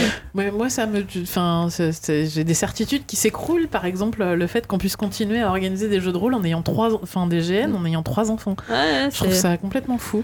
Ouais, mais c'est, enfin, c'est après c'est une question et d'organisation, bah, de, je te dis, et de sommeil. hein. Enfin, de toute façon, Oui, euh, ouais, voilà, ouais. le fait de. euh, Et de babysitter aussi. Et ouais, et puis bah pareil, ouais, quand on allait en jeu, par contre, euh, alors déjà on organisait pas mal de jeux. euh, C'est ce que donc ce que je vous avais dit, c'est j'ai organisé, euh, alors j'ai arrêté de compter, hein, plus de 50 GN et euh, joué à largement plus de 100 du coup, enfin tout confondu. Et du coup, ça fait quand même des week-ends où on n'est pas là. euh, Il y a aussi les week-ends où je fais les costumes. Enfin voilà, ça, ça prend, c'est quand même assez chronophage. Euh, pour les week-ends, on n'est pas là. Ben, on a toujours eu, on s'est toujours organisé soit avec des amis, soit. Alors il y a ma belle-mère aussi qui les gardait de temps en temps. Elle habite pas très loin de chez moi, mais euh, voilà, on pouvait pas non plus lui filer tous les week-ends. Euh, et donc ils ont, en fait, ils l'ont jamais mal vécu. C'est-à-dire mes enfants se sont pas sentis abandonnés. Il n'y a pas Ouais. eu que le GN aussi dans la vie. Enfin, moi, j'ai repris deux fois des études, euh, dont dès que j'ai fini en juin euh, l'année dernière, donc euh, c'était pas si vieux que ça.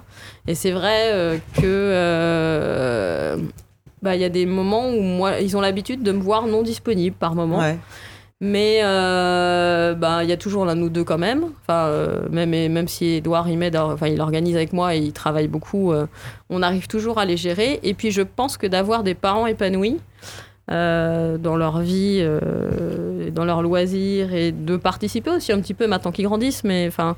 Même je pense de voir qu'on est épanoui, qu'on est heureux, qu'on fait des trucs qui nous éclatent, que, que on les comprend quelque part, on est aussi plus proches d'eux que peuvent l'être certains parents, Ouais. euh, font que ben, j'ai des gamins ultra équilibrés, épanouis, quoi, en fait. Donc, euh, C'est ce qu'on dit souvent ici, c'est pas forcément la quantité de temps que tu passes avec tes Non, enfants que la qualité, du temps, bien sûr. c'est clairement la qualité. Et c'est vrai qu'on partage énormément avec eux. Euh, voilà, on joue aux jeux vidéo avec eux, on joue aux jeux de plateau avec eux, on joue aux jeux de rôle avec eux. Et du coup, on est une famille de joueurs, mais une famille, quoi. Du coup, on joue tous ensemble, quoi. Ils doivent avoir deux, trois copains un peu jaloux quand même. Chez qui ça Ouais. se passe pas trop pareil à la maison. quelques-uns. Ouais, c'est pas deux, trois en général. Ouais. là, c'est- Les autres parents vous détestent, non C'est pas ça Je les fréquente pas, les autres parents. Ouais.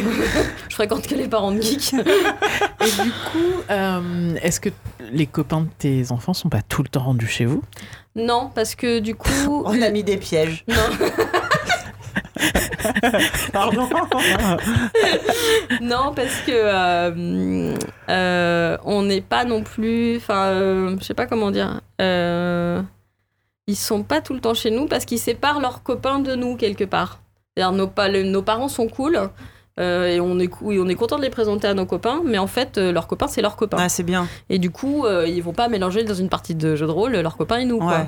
Voilà. Non, mais c'est bien qu'ils Non, qu'ils ils aient leurs pourraient- ils- univers. Ils, pourraient être tout le temps chez vous parce que chez vous c'est cool. Enfin, tu vois. Ouais, mais, euh, mais d'un autre côté, euh, il y a des moments où on dit aux gosses, là on est en train d'organiser un GN, il n'y a pas de copains qui viennent, quoi. Ou alors vous allez dans la chambre et vous en sortez pas, quoi. Enfin, dans les périodes de stress, Ouais. euh, les deux semaines avant le jeu, je peux te dire qu'il n'y a personne qui peut venir à la maison, quoi. C'est un peu électrique aussi. dire, euh. Ok, très bien. Ça aussi, ils ont l'habitude que les deux semaines avant le GN, faut pas nous contrarier. Et du coup, euh, donc peu, euh, je pense qu'on on en a déjà parlé du GN. hein, euh, les gens savent. Il y a des costumes ouais, on, et tout. on peut refaire un point GN, ouais, si tu veux. Mais parce qu'en fait, ma question c'est est-ce que les costumes tu les fais avec eux? Est-ce que euh, tes enfants tu leur as appris à faire des costumes? Non, parce que je l'ai fait comme tout joueur de GN à l'arrache. Donc, euh, c'est pas les bonnes conditions pour apprendre à faire des costumes. Il y a un ou deux costumes que j'ai fait plus tranquillement et je sais que la petite, la grande, elle est pas très, c'est pas trop son truc. Mais la petite qui est très manuelle, etc. Du coup, euh, elle avait un petit peu vu avec moi comment on faisait de la couture, mais je lui ai pas vraiment appris en fait. euh, voilà. Puis surtout quand un organisateur et joueur, les costumes on les fait à l'arrache. vraiment, c'est voilà. Je sais faire des costumes, mais je les fais jamais bien, quoi. Ok, très bien. Ça, ça aussi, ça doit être bien chronophage. Ouais, ouais, c'est, c'est, c'est, ça prend du temps, mais j'adore aussi ça. C'est vraiment une partie hyper. euh, enfin, Ouais. Une partie que j'adore en GN, c'est faire des, des beaux costumes, quoi. J'ai, j'ai, j'ai fait des. d'a- d'apprendre en plus. Moi, ce que j'aime en plus, c'est apprendre tout le temps. Ouais. Donc, du coup, euh, apprendre euh, de la couture, euh, à faire des choses par moi-même, euh, c'est, c'est vraiment super. Jibi, Jibi sur le chat qui nous dit les enfants ont des machines à coudre dans la cave. Et vous sortez pas quand c'est pas fini, suffit, hein. Avec le bruit. Nous dénoncez pas, quand même. Eh bien non, ça ne sera pas, ce n'est pas le cas. Non. Même pas. Ils sont même pas foutus de faire les costumes quand ouais, même. hein. franchement, j'aurais. Non, franchement, oui. T'as, et t'as raison, JB, j'ai mal joué. J'aurais dû leur apprendre à dès l'âge de 5 ans. Avec leurs petits doigts là. Ouais, c'est ça. Ça m'aurait oui, fait de la super broderie sur mes robes. Ça aurait été génial. Ah, on n'y pense pas, on peut pas penser à tout. Non, On peut jamais penser à tout. non, non. Puis je pense qu'ils auraient été moins épanouis dans la cave. Oui, Oh, oui. eh, un, Oui, oh. un petit Velux ou deux, et puis. euh, C'est voilà. vrai, t'as raison. faut- Enfin, un minimum quand même, c'est nos enfants, on les aime. Non mais en tout cas, euh, c'est. euh, Ah moi, tu as fait voler en éclat toutes mes certitudes. Je, je suis un peu déboussolée. Je, voilà. Je- Toi, toi, t'as les yeux qui brillent, t'as t'as Ah bah. envie là. euh, Mais or- organise des GN, c'est bien, tu verras. Oui, bah oui, j'arrive déjà pas à organiser ma semaine. Alors des GN, ça me paraît être une idée brillante. non, déjà, je vais commencer par réorganiser mes tables de jeux de rôle. Ça Ouais. fait 5 ans que je dis ça. Mais euh, ouais, non, je- non, voilà. Tu as mis des étoiles dans mes yeux et c'est déjà pas mal. Moi, j'organise déjà un GN qui s'appelle Eh, si on faisait semblant d'être une rédaction de jeux vidéo et qu'on sortait un magazine tous les mois. Et euh, ça fait 5 ans que ça dure comme campagne et c'est fatigant quand même. hein, donc je suis pas sûre d'avoir le temps de faire autre chose à côté. Ouais. C'est c'est pas les costumes qui nous prennent plus de temps, Ouais, j'avoue. c'est ça. J'avoue, ça c'est pas. C'est pas Non. ça. Non, puis c'est devenu, on va dire que ces dernières années, on a quand même un petit peu ralenti et c'est pas du tout les gosses, du coup, c'est plus le boulot parce qu'on a de plus en plus de responsabilités. Alors à côté, tous les deux, plus en plus de responsabilités. Parce que vous avez un vrai travail à côté. qu'on a un vrai travail ça. à côté et euh, voilà et on est on manage des gens tous les deux et euh, voilà donc moi j'ai des équipes de plus en plus grosses et des responsabilités de plus en plus importantes puis comme je suis folle je reprends des études et puis après reprendre des études bah, du coup je donne des cours parce que sinon je m'ennuierais à côté Mais donc voilà donc du coup euh, du coup je par exemple à partir été la fac où j'ai fait mon master 2 m'a contacté pour que je donne des cours à partir du mois de décembre en classe virtuelle donc le soir en plus d'écrire des GN du coup je vais faire des classes virtuelles ok, d'accord. Bah, si tu vas de moins en moins dormir. Ouais, c'est pas grave parce que j'ai- eu des problèmes de santé ces dernières années, depuis deux ans, et du coup je dormais beaucoup trop, je trouvais. Donc euh, Ah bah je alors, m'étais mise à dormir 8 heures, quoi, ça va pas du tout. mince. Alors du Oh, coup, maintenant que j'ai moins de problèmes de santé, faut que je me remette à dormir 5-6 heures, c'est pas possible, quoi. Très mon bien. Dieu, je suis un peu affolée. C'est ce moment de l'émission, normalement on fait une pause. Euh, je propose que tu nous, pendant la pause, qu'on parle un peu de cette technique d'optimisation du sommeil. Je pense qu'en fait, on va faire toutes les trois une scène de 10 minutes. Et on va revenir. en tout cas, merci Armel de nous avoir expliqué tout ça. Franchement, c'est ultra cool. C'était très très cool. Et puis, ouais, est-ce que tu crois que tes enfants, du coup, vont reprendre Si tu t'arrêtes d'écrire, enfin, si tu ralentis l'écriture, est-ce qu'un jour. euh, Oh, Un de tes enfants ma va fille, ouais, elle voulait écrire des Ouais. GN, et euh, du coup on lui avait dit que le prochain jeu, euh, on l'écrirait. Il y a des chances qu'elle écrive avec nous, en fait. Donc la relève, la Voilà. relève est Sachant qu'elle est dyslexique et que Comme comme, son son, père. père. et que euh, que pour elle c'est compliqué mais qu'elle veut bien se lancer. Mais elle a fait un bac L hein, quand même en étant dyslexique. Waouh, donc, euh, coup, bravo. Donc oui, c'est une famille qui aime les défis quand même. Ça. Et qui les relève euh, haut la main, j'ai l'impression. Ouais, bravo. C'est bien, nous, on se- moi je me sens bien euh, Je- merdique à côté. Merci. Mais non, faut juste pas dormir. Je vais t'expliquer. je-. Ouais, c'est ça. là, Je pense que je vais finir cette, cette émission en rentrant chez moi en me disant est-ce que tu utilises vraiment tout ton potentiel? Ouais, Ouais. non, moi je vais rentrer dormir comme une merde. hein. Euh, j'ai fait mon choix très très rapidement. Cette émission n'est pas finie. Euh, donc ne pars pas tout de suite, s'il te plaît. dormir sur le canapé. Merci beaucoup Armel. On va passer maintenant aux travaux pratiques.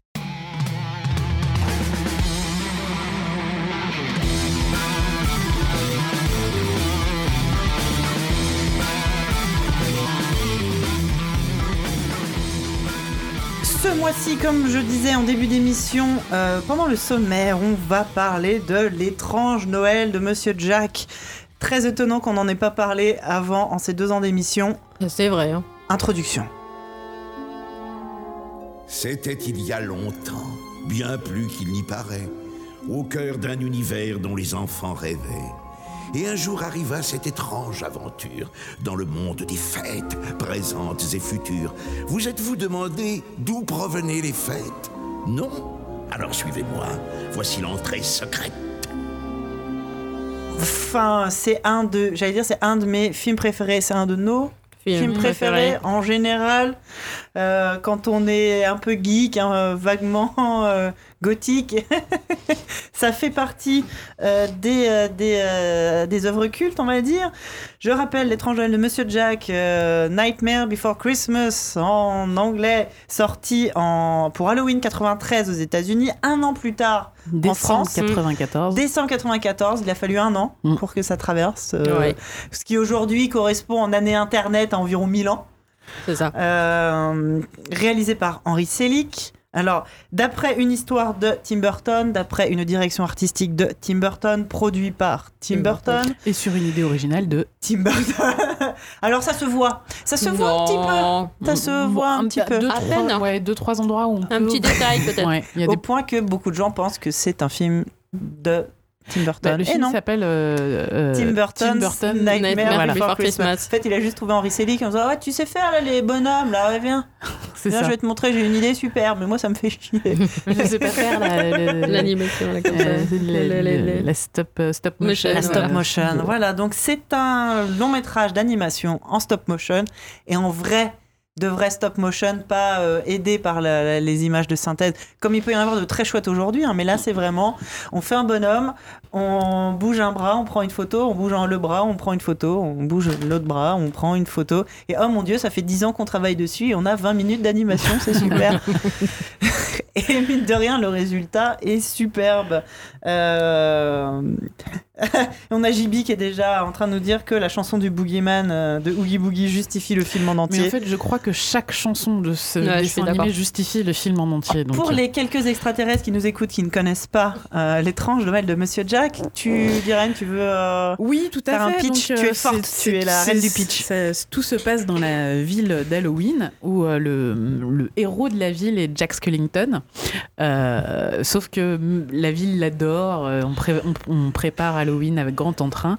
Mais personne ne se rend compte que Jack est complètement déprimé parce qu'en fait, euh, bah, il réussit tellement Halloween que euh, tout est trop facile. Il n'y a plus de challenge, il, il se fait rêve chier. de nouveautés, etc., etc. Et un soir de déprime, il se balade et il arrive dans la forêt euh, des, des mondes, euh, des mondes, du monde des fêtes. Et donc là, justement, on voit passer euh, un arbre avec euh, Pâques, un arbre avec. euh, C'est des portes. Dans les troncs, il y a des espèces de De portes, portes, qui ouais. représentent chaque Voilà. fête. Et il rentre dans la porte de Noël. Et, euh, et il découvre le monde de Noël et il prend une énorme claque. Euh, déjà parce qu'il y a personne qui est mort. et que les gens ont l'air heureux. Et du coup, bah, il se dit, mais c'est ça mon nouveau challenge, je vais donc organiser Noël. Sauf que pour organiser Noël, bah, il faut se débarrasser du Père Noël. Et commence une extraordinaire aventure où Jack va trouver un moyen pour se débarrasser du Père Noël et organiser Noël. Inutile de vous dire que tout ne va pas se passer Oui, c'est ça. exactement comme prévu. Ça tourne mal. Parce que, évidemment, euh, Jack a les références d'Halloween et il pense avoir compris Noël, mais il n'a pas tout très bien compris. Et il s'agit au passage d'une comédie musicale. Musicale, tout ouais. est chanté. Enfin, tout est... l'histoire est globalement chantée. Les chansons sont Incroyable. géniales. Incroyable. Genre euh, celle-là.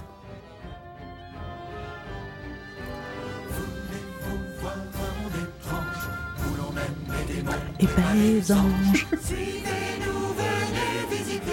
Notre magnifique cité. Voici Halloween, voici Halloween.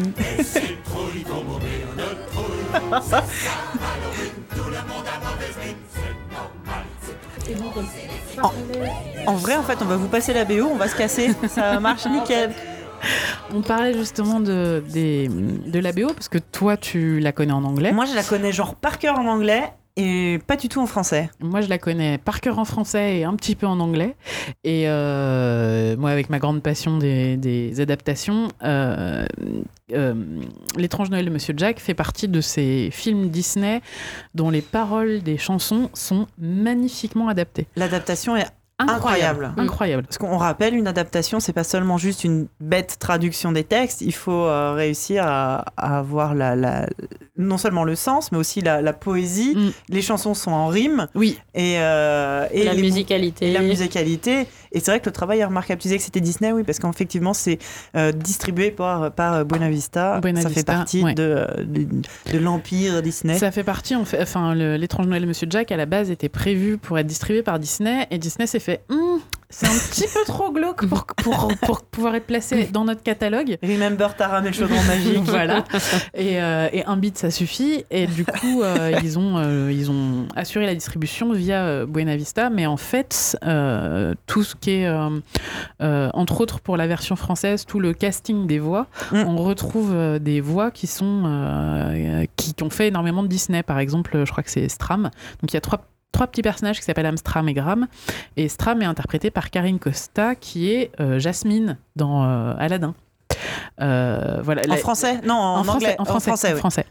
Euh, le- le- la- L'adaptation est incroyable. Et puis, euh, alors en anglais, il y a des voix euh, assez euh, classe. Alors en anglais, le narrateur au début, c'est Patrick Stewart. Donc euh, si Ouais. vous connaissez Star Trek, hein, vous avez une, une vague idée de qui est le monsieur. Et euh, oui, et il a fait aussi euh, Euh, X-Men. oui, Oui. voilà. Euh, donc il joue le rôle d'un narrateur à la, à la Vincent Price. euh, pour ceux qui connaissent hein, vaguement les, les, les, les, euh, comment on appelle ça les, les, les- ah j'ai le mot sur le bout de la langue les lubies de Tim Burton. Donc il a fait voilà une sorte de narrateur dans ces tons-là. Donc c'est Patrick Stewart. Euh, Jack, euh, la version parlée de Jack, c'est Chris Sarandon euh, qui fait la voix. Pas trop connu chez nous, à part pour être l'ex-mari de Suzanne Sarandon. C'est surtout la voix chantée. Bah, c'est Danny Elfman, c'est le compositeur. Le mec s'est dit bon. J'écris des trucs sympas, je vais les chanter chanter. moi-même, on gagnera du temps. C'est ça. Tant qu'à faire, euh, Sally en anglais est interprétée par Catherine O'Hara. Alors Catherine O'Hara, vous la connaissez forcément, c'est la maman des Hollywood des années 90, c'est celle qui jouait le rôle des mamans dans tous les films. C'est la maman de Chérie, de Maman j'ai raté l'avion, c'est la maman de Beetlejuice. Vous voyez cette actrice, on la voyait partout. Ben, Ouais. C'est Sally. Elle fait aussi Sally. Euh, Oogie Boogie, qui est, jou- qui est joué en anglais par Ken Page, qui est un acteur et chanteur euh, afro-américain qui vient de Louisiane. Donc on sent bien le, le- dans les chansons, ouais. ça, ça, ça s'entend, il y a ce côté euh, très euh, carnavalesque du personnage. Et tu parlais de la version française, qui est aussi euh, pas mal. Qui est ouf. Le plus célèbre, alors qui interprète euh, Oogie Boogie aussi en français. Alors on est loin de la Louisiane. C'est Monsieur Richard Darbois quand même en français. C'est qui, qui- Il a fait quoi ce monsieur déjà? Alors, je sais pas, de- il, il fait la voix de quelques acteurs tels que par exemple Harrison Ford, euh, où il a fait aussi, c'est lui qui double Biff Tannen dans Retour vers le futur. Ouais. Danny Glover. Voilà, euh, Buzz l'éclair ou euh, le génie d'Aladin pour la partie animation. Un mec Un- qui connaît un peu le boulot, Un petit doubleur, quoi. tu vois. Donc euh, voilà, donc je pense qu'il a dû bien s'éclater à faire Oogie Boogie. Euh, La version. euh, le Jack, euh, c'est. euh, Olivier Constantin en Qui- français. qui, pour les fans de Disney, euh, interprète énormément de, de voix. Enfin, je crois qu'il les a quasiment tous fait. la petite sirène, le roi lion. Ouais. Bref, il en a fait plein, plein, plein. Il a une voix extraordinaire. Et voilà. Et du coup, je crois qu'en français, il fait les, par- les versions parlées et chantées, Oui, contrairement à la version originale. Alors que euh, pour Sally, c'est l'inverse. Euh, C'était une seule actrice euh, qui faisait les deux aux États-Unis. En France, c'est deux actrices différentes. C'est Dorothée Gemma pour la version parlée et Nina Morato pour la version chantée. Qui a eu son petit succès dans les années 90. Donc un, un- un beau casting, des chansons euh, extrêmement bien euh, adaptées, Mm. euh, en tout cas en français. Ouais. Et une histoire, bah, alors après c'est Tim Burtonesque, puissance 1 milliard, Ouais. avec ses personnages euh, grands et décharnés, et, et, et moches et sympas en même temps, et c'est le côté... euh, le côté euh, le macabre, triste et le voilà. macabre heureux, quoi. Enfin, le- Ouais. le, macabre, ouais, joyeux. Le- Et, et- de, ce- de cette espèce de, de, de, de grand, de grand personnage de Jack qui, qui, qui s'ennuie. Euh, qui s'ennuie dans son monde. Alors pareil, hein, Tim Burton, je pense que euh, après dites-moi si vous n'êtes pas d'accord, mais on a tous été fans de ces films à cette époque-là. Et puis bon, bah, ces dernières années, le brave homme euh, n'a pas fait que des chefs-d'œuvre. hein, euh, Il va falloir être honnête à un moment. Qu'est-ce que tu dis ça bien Tu mets les formes et tout. Eh, il a fait les films de merde, il a fait les films de merde, qu'est-ce que tu veux que je te dise? C'est-à-dire qu'il se serait arrêté à une certaine époque, ça aurait fait de la peine à personne. Mais c'est tous ces films, c'est quand même l'histoire. euh, Si, ça aurait, si, on aurait tous été effondrés si Tim Burton s'était arrêté arrêté. d'un coup sec. Oui, Alors que là, euh, bon, on, On sait est moins qu'il aurait dû s'arrêter, Ouais. mais du coup, on est moins triste. non, s'il t'es vraiment sûr? Ah, t'es sûr Celui-là encore Encore un autre Ah ouais, Ah, vraiment c'est surtout qu'à chaque fois, on fait Ah, peut-être qu'il y a. Non. non, non, non, non. Euh, et c'est toujours l'histoire d'un homme euh, solitaire euh, qui a souvent des problèmes avec son daron et qui se sent mal à l'aise dans, dans l'environnement dans lequel il est. Daddy Shoes. Ah bah, Daddy Issues. Et donc là, bon bah Jack, c'est l'histoire d'un homme un peu seul qui se sent mal à l'aise dans l'environnement dans lequel il est. Qu'est-ce que tu veux que je te dise? Mais il a un cool design. Ouais. Mais, mine de rien, ce squelette avec ce, ce- ce costume euh, à rayures, je sais, j'en ai, j'en ai une, une poupée grande comme ça. Puis même tu l'entends dans le podcast quand je dis grande comme ça. comme ça. Mais j'ai aussi la figurine Disney Infinity. Ouais. Bref, Ouais. évidemment, Jack Skellington. The Et un Lego King. aussi. Euh, non, je l'ai pas en Lego. Ah, c'est je l'ai en dommage. faux Lego. Ah, c'est dommage. Au-dessus dans mon bureau, je te montre. Mais oui, oui, évidemment que ça a parlé à tous les euh, goths, euh, slash émo, slash tout ce que tu veux, de génération en génération depuis 1994. Et on, a, on avait déjà parlé de Jack euh, dans notre podcast à propos de la peur, il me Ouais. semble-t-il. Et, euh, et on a toutes les deux la même expérience, c'est-à-dire que c'est un film qu'on a pu montrer à nos enfants quand ils étaient très petits. Ouais. Donc, euh, Moi aussi. moi, Mini Plop, il l'a vu, il avait 3 ans. Pareil, le mien, à 3 ans, je l'ai mis je devant. pense aussi, ouais. Il a kiffé. Et ça passait très bien. Et là, euh, on, moi, je commence à rentrer. Donc là, il a 5, 6 ans. Eh il va bien. Il va avoir 6 ans et il commence à rentrer dans la période où il a plus trop envie de le regarder parce que ça fait un Ouais. peu peur. Le mien, ça fait deux ans que c'est mort, il peut plus le voir, ça lui fait peur. Ah, Moi, la grande, euh, elle l'a regardé non-stop euh, jusqu'à l'âge de 18 ans. Ah, elle a Ouais. 18 ans, dis donc. Non, moi, il est dans sa phase, il aime pas, ça fait peur. Euh, je pense qu'il va y revenir. Je- crois que- remarque, mais. Je, crois, je crois que dans les gènes aussi, il y a un gène de non, j'ai pas peur chez nous. Ouais. Mais non, moi, je l'ai pas du tout celui Ah si, il y a mon fils qui l'a chopé, j'ai oublié. donc euh, non, on l'a pas tous, mais euh, voilà, les filles ont chopé mon gène de j'ai pas peur de toute façon. Donc, là, il euh, est dans sa phase où tout, il me dit Ah, tes trucs de monstres, là, euh, j'aime pas trop. Cela dit, il y a pas plus tard que deux week-ends, il m'a demandé à revoir Batman Returns, euh, donc le. Ouais. Le Batman de. Enfin, un des deux Batman de Tim Burton. ouais. Euh, et ça, ça va. Alors que c'est pareil, hein, c'est glauquissime. ah oui, la première fois, il l'avait déjà vu une ou deux fois. D'ailleurs, la première fois que je lui ai remontré, j'étais là, oh mon dieu, il y a du cul partout. oh, ce film sans le sexe. c'est gênant, c'est hyper gênant. Puis lui, non. euh, ah, c'est rigolo cette histoire de chat et de pingouin. Oh mon Mon dieu. Donc bon, bah, il fera comme moi, il redécouvrira au fur et à mesure. C'est ça, un jour il comprendra. Oui, c'est ça. va être drôle. Ah, mais mon dieu, j'avais jamais C'est ça. Ouais, La classique. scène où euh, Catwoman met le, le, le, euh, le canari dans sa bouche. Enfin, oh, cette scène avec tes enfants. Tu sais, quand t'es jeune, t'es gêné. Quand il y a une scène de sexe et qu'il y a tes parents à côté, et ben après, c'est l'inverse. Là, oh là là là là. Bon, bref. C'est pas une scène de sexe, ça met un Non. canari dans sa bouche. Oui, oui, c'est ça.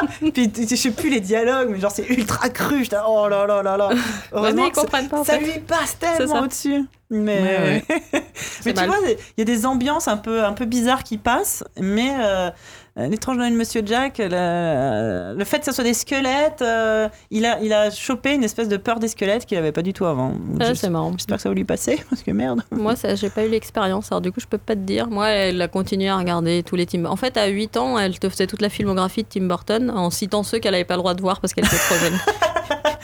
Mais le mien, ça fait partie des premiers films. Euh, Je lui ai montré Beetlejuice, il adore parce que c'est marrant. Ouais. Et comme des histoires de mecs écrasés par des Ouais. bagnoles et tout, ça, il a- ça, ça passe. Ouais. Mort de rire.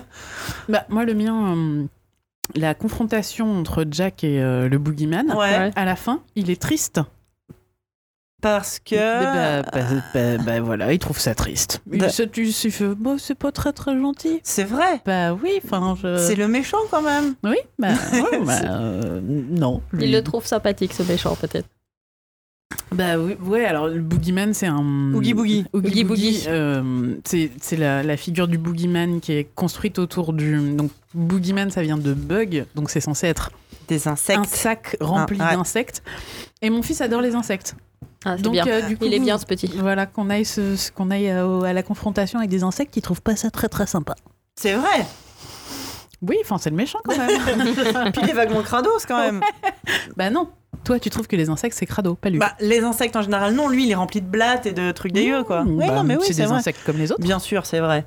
Qui suis-je Qui suis-je pour, euh, pour juger après C'est tout ça. Ah oui, Métalis qui nous euh, confirme sur le chat, euh, comme tout le monde, quand on a adoré un film enfant et qu'on comprend les doubles sens une fois arrivé à l'âge adulte. D'un seul coup, tu fais Oh mon Dieu Mm. Ouais. Moi, Dans un autre genre, quand j'étais en CM2, je ch- il y a une chanson que j'aimais beaucoup qui passait à la radio à l'époque, euh, c'était la mode à la fin des années 80. Ça s'appelait Le plastique, c'est fantastique Fantastique. d'Elmer Footbeat. Ma mère me voyait chanter ça, elle disait Merde, tais-toi, tais-toi. Elle osait rien dire parce que c'est. Oui, c'est Ouais. l'interdire en force. Et puis elle aurait dû m'expliquer pourquoi. Voilà. Mm, ouais. Alors que voilà, et un jour, j'ai dû avoir une épiphanie plus tard. Alors que moi, je chantonnais Da- Daniela. oui, bah oui, oui, oui. En toute innocence. Ah bah évidemment. Avec mes parents décomposés à côté. Ah bah je pense que le succès d'Elmer Footbeat a fait euh, un, grand, euh, un grand succès dans les cours de récréation à la fin des années 80. Ouais. Oh mon dieu. Donc oui, non, les, les, les, les tranches de Monsieur Jack, non. Euh, pas de sous-entendu. Non, rien du tout. Euh, Pour le coup, euh, ça, ça va. Vous pouvez le regarder sans problème. Alors euh, oui, alors il y a quand même deux trois trucs qu'il faut quand même expliquer aux enfants. Moi, quand la Sally, quand elle euh, s'échappe euh, du, du donjon euh, Docteur Finkelstein, Voilà. je crois. et qu'elle tombe par terre et Oui. que son bras se découd, Oui.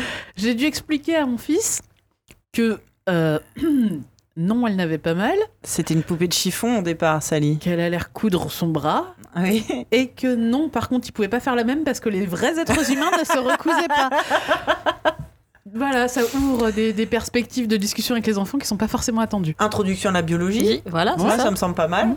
D'accord, très Tout- bien. tout le- tout- tous les personnages de la ville d'Halloween, comme ça, représentent des archétypes euh, de, de, de De monstres. Monstre. Et Sally, c'est donc une, une poupée de chiffon qui a été créée par le docteur Finkelstein, qui est une espèce de, de, de De Dr. bonhomme tout affreux. euh, Tout, tout, qui, l'a créé pour son Mais pour plaisir être seul. personnel, Ouais, voilà, pour ça. être sa femme de chambre slash euh, Sa femme tout court. Ouais, voilà. C'est gentiment glauque. Et elle, elle s'échappe. Et, et elle, elle rêve en secret en battant des cils euh, de, de, de Jack Skellington, qui enfin il la remarque. C'est relativement affreux hein, du point de vue euh, des personnages féminins. Mais. euh, bah, Des personnages féminins. bah, du, oui, il y en a qu'un, pardon. Il y en a qu'un, bien sûr, Sally, elle est quand même. euh, c'est elle qui sauve les miches à tout le monde. Ouais. Et euh, elle est juste, euh, elle est récompensée puisque elle, euh, elle fonde une famille. euh, oui, je vous spoil de Monsieur Jack, ça va aller. Mais elle est quand même pas euh, euh, mise en valeur à sa juste euh, valeur encore une fois. Mm. Mine de rien, j'adore Sally. Ouais, je l'adore. Elle est trop belle. Très cool. Elle est calquée sur la compagne de l'époque de, de Tim Burton, qui était Lisa Marie Smith, qui était dans tous ses films. C'était elle, la femme extraterrestre, dans, dans Mars Attacks. Son dernier rôle, c'est dans La planète des singes, un film sur lequel Tim Burton a rencontré. euh, mince, comment elle s'appelle euh, Helena Bonham. Carter. Donc c'est le seul film où il y a les deux. Ambiance. Et du coup, maintenant, bon, bah, il y a Helena Bonham Carter Carter. dans les films de Tim Burton. Maintenant qu'ils ont divorcé, bah, il n'y a plus personne. Il n'y a plus de films de Tim Burton non plus. Non, c'est plus, c'est c'est ça, plus trop la peine. Et, euh, Mais les et- films époque Lisa Marie Smith, en fait, il a perdu tout son mojo en tège euh, ouais, Lisa en- Marie. Hein. ouais. C'est gars, C'est vrai que maintenant que tu le dis, Ah ben oui. euh, ouais, ouais, c'est vrai que ça a commencé à Donc, partir en euh, sucette à ce Je moment-là. pense qu'en fait, la, la- la vraie, euh, le vrai talent de Tim Burton, c'était Lisa Marie. Hein. Je, je rien- je dis ça, je dis rien. hein. Tous les films après sont nuls à chier. Mais euh, oui, non, il y, a des- il y a des personnages super chouettes. Moi, je suis fan de son chien. Donc, euh, Oh, zéro. Zéro, il est euh. Jack a un chien qui est mort. Donc, c'est un fantôme. Oh, il est trop mignon. Euh, c'est un chien fantôme qui, qui porte un drap. oui, Enfin, il a un drap, sur lui, comme un vrai fantôme. quoi. oui, c'est un. Et euh, il, est, il, est, il est adorable. Il a un petit nez rouge. Il a le nez rouge comme Rudolph le reine Ah. du Père Noël. Et- Et c'est le doudou de ma fille de 12 ans encore. C'est vrai. Ouais. Oh là, mais ce personnage Ouais, est génial. Il est incroyable. Mais enfin, tous les personnages sont incroyables. Et euh, le, le maire de la ville euh, qui, a, qui, qui a la tête qui tourne, donc qui a une tête où il est hyper joyeux et une tête Donc où il est super déprimé. et euh, et, et il- il- ce- ce- cette personne est bipolaire. hein, Ah oui, oui, clairement. complètement, oui. Et donc il y a un moment, il cherche Jack, il est super content, il le trouve. Jack l'envoie bouler et pouf, il tourne de tête et fait Je suis une merde.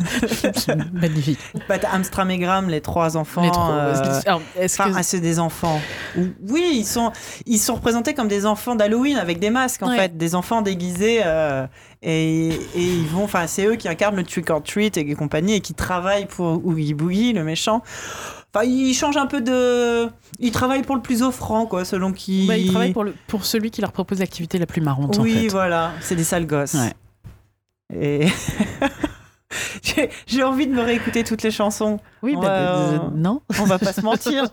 Ça fait ça. Non, et puis ça je- fait ça à tout le monde. Et puis, puis j'en avais prévu une, et puis elle, elle se lance pas. Alors, meuble. meuble. je vais pas chanter à cappella, ça va être compliqué. Euh, Non, l'étrange Noël de Monsieur Jack, c'est aussi, euh, je pense, pas mal à montrer aux enfants aujourd'hui en tant qu'introduction, justement, à l'univers. euh, euh, qu'on peut qualifier de gothique, de- d'un peu sombre, macabre, mais euh, attachant, amusant. Euh, on disait tout à l'heure, on l'a tout, tout montré à, des, à nos enfants à partir de l'âge de 3 ans. Euh, après, selon euh, la sensibilité des enfants, j'imagine. Mais. Éviter pour les enfants qui ont déjà un peu peur de la mort. Ouais, ouais, ouais, ouais. Ça peut arriver. Enfin, j'ai connais, je connais des gosses qui ont des grosses difficultés avec la séparation, la mort, etc., Ouais. qui ont été confrontés jeunes. Et du coup, euh, faut peut-être mieux éviter quand ils sont trop jeunes, du coup, à ces enfants-là. Ouais. Mais, Mais, euh, mais ça peut être euh, ouverture de dialogue aussi. Aussi. Et, euh, et puis c'est assez marrant l'univers, le, le, le- fait de, de, de, de mettre en place un, un univers où toutes les fêtes cohabitent mais ne connaissent pas, Pas l'existence les unes des autres. Ouais. Et à la fin, c'est ce qu'on nous explique que maintenant qu'elles connaissent toutes l'existence les unes des autres, elles, elles vivent plus harmonieusement. Enfin, il y a quand même une, c'est un conte. Ah oui, c'est un comme on conte. disait, il y a un narrateur au début. C'est Mm. c'est clairement, euh, c'est clairement un conte de, c'est un conte de Noël, mais euh, mais un peu, un peu, un peu twisté, quoi. Et ça marche, ça marche toujours, euh, ça marche toujours autant. Le passage, euh, le passage dans le, le monde de Noël est incroyable. Enfin, c'est magnifique. Ah, c'est cette chanson, C'est donc. hyper coloré. Que vois-je? Des flocons blancs dans l'air. Que vois-je? Je suis sûrement malade. Réveille-toi, Jack. Ce n'est qu'un rêve, une chimère. Que vois-je? Que vois-je? Que vois-je? Je n'en crois pas mes yeux. Que vois-je? Ces enfants sont heureux. Que vois-je? Dans tous les coins, ces créatures ont le fou rire. Bonjour, sourire, adieu, soupir. Mais qu'est-ce que c'est que ce délire? Je déménage Que vois-je? Au lieu de lancer des corps, il lance des boules de neige. La vie remplace la mort, il passe leur temps sur des manèges. J'en vois de toutes les couleurs, je découvre le soleil. Et sa chaleur dans mon vieux cœur fait vraiment des. Oh non, que vois-je? Ils s'embrassent sous le quai, ils rient. Mais ces gens sont uniques, magiques. Les voilà rassemblés devant la cheminée pour lire un conte de fées. Que vois-je? Bref, Ouais, on pourrait, euh, on pourrait vous passer, euh, tout vous passer. Euh, non, ce qu'on disait, oui, c'est assez marrant aussi comme introduction à- au fait que ce soit des mythes. On en revient à notre thème du début, le fait que Noël, Halloween, à un moment, on aperçoit brièvement euh, la, la- la porte de Pâques, euh, enfin la porte d'autres fêtes. Euh, c'est aussi marrant de, de- de- de parler de ça avec ses enfants en disant, bah tu vois. euh, et- Et puis c'est une bonne façon aussi de montrer que la- l'année est rythmée par des fêtes Ouais. et que ça se reproduit tous les ans. le côté cyclique, Le côté ouais. cyclique euh, de, du- de la chose. euh, ouais, ouais. Mais mine de rien, on en revient toujours au fait de jouer avec les monstres. euh, c'est toujours rigolo. C'est Oui. plus, c'est plus rigolo. Bah oui. Et là, le monstre qui essaye de faire euh, Noël, qui est le, qui est, qui est la, enfin, tu vois, le parangon de la, de la mignonitude et de, euh, De la et fête. de la fête et de la beauté et machin. Et lui, euh, avec son, euh, Avec ses références, en références à lui. euh, quand il transforme la chauve-souris morte, ils essaient d'en faire un cadeau, enfin Ouais. des, des choses. euh, Bah, C'est-à-dire que pour Ils eux- font avec ce qu'ils ont, quoi. Voilà, puis un bon cadeau, c'est un animal mort. Oui. Donc euh, à un moment c'est euh, oh regardez euh, c'est quoi c'est regardez sera crevé hop un petit coup et ça fait un magnifique couvre-chef. Ah Joyeux Noël. What? Donc voilà. Bah oui, Métalis, moi c'est comme toi, ça fait long- tellement longtemps que je regarde en anglais que j'ai oublié aussi les, les paroles de la version française. Bah, en écoutant avant de préparer l'émission, on, on en revient à ce qu'on disait tout à l'heure, la- la- l'adaptation est vraiment euh, de très très très bonne qualité. Aucun problème pour regarder ça en français avec vos enfants. enfants. euh, euh, au contraire, c'est vraiment, euh, vraiment très très agréable. Ils la découvriront en anglais quand ils auront euh, 12 ans, 13 ans. Exactement, ouais. Que, que- C'est vrai qu'il y a la porte de la Saint-Valentin aussi. Il y a une porte Ouais. avec un cœur. Ah, je me Ouais. souvenais pas de ça. Ouais. tu les aperçois très brièvement, les, euh, Ouais, les portes. les portes. Il y a Thanksgiving avec une Avec la grosse dinde, avec la une grosse dinde. Dinde. La grosse dinde. Mais oui, c'est ça, c'est Zéro qui s'enfuit et euh, Jack qui marche un peu la tête en, enfin, tête en l'air, qui sort de la ville sans s'en rendre compte et qui se Bah, retrouve parce qu'il est là. en train de s'apitoyer sur son, Ouais. son sort, Ouais, donc il ouais, suit zéro, il avance, puis pouf, soudain c'est porte.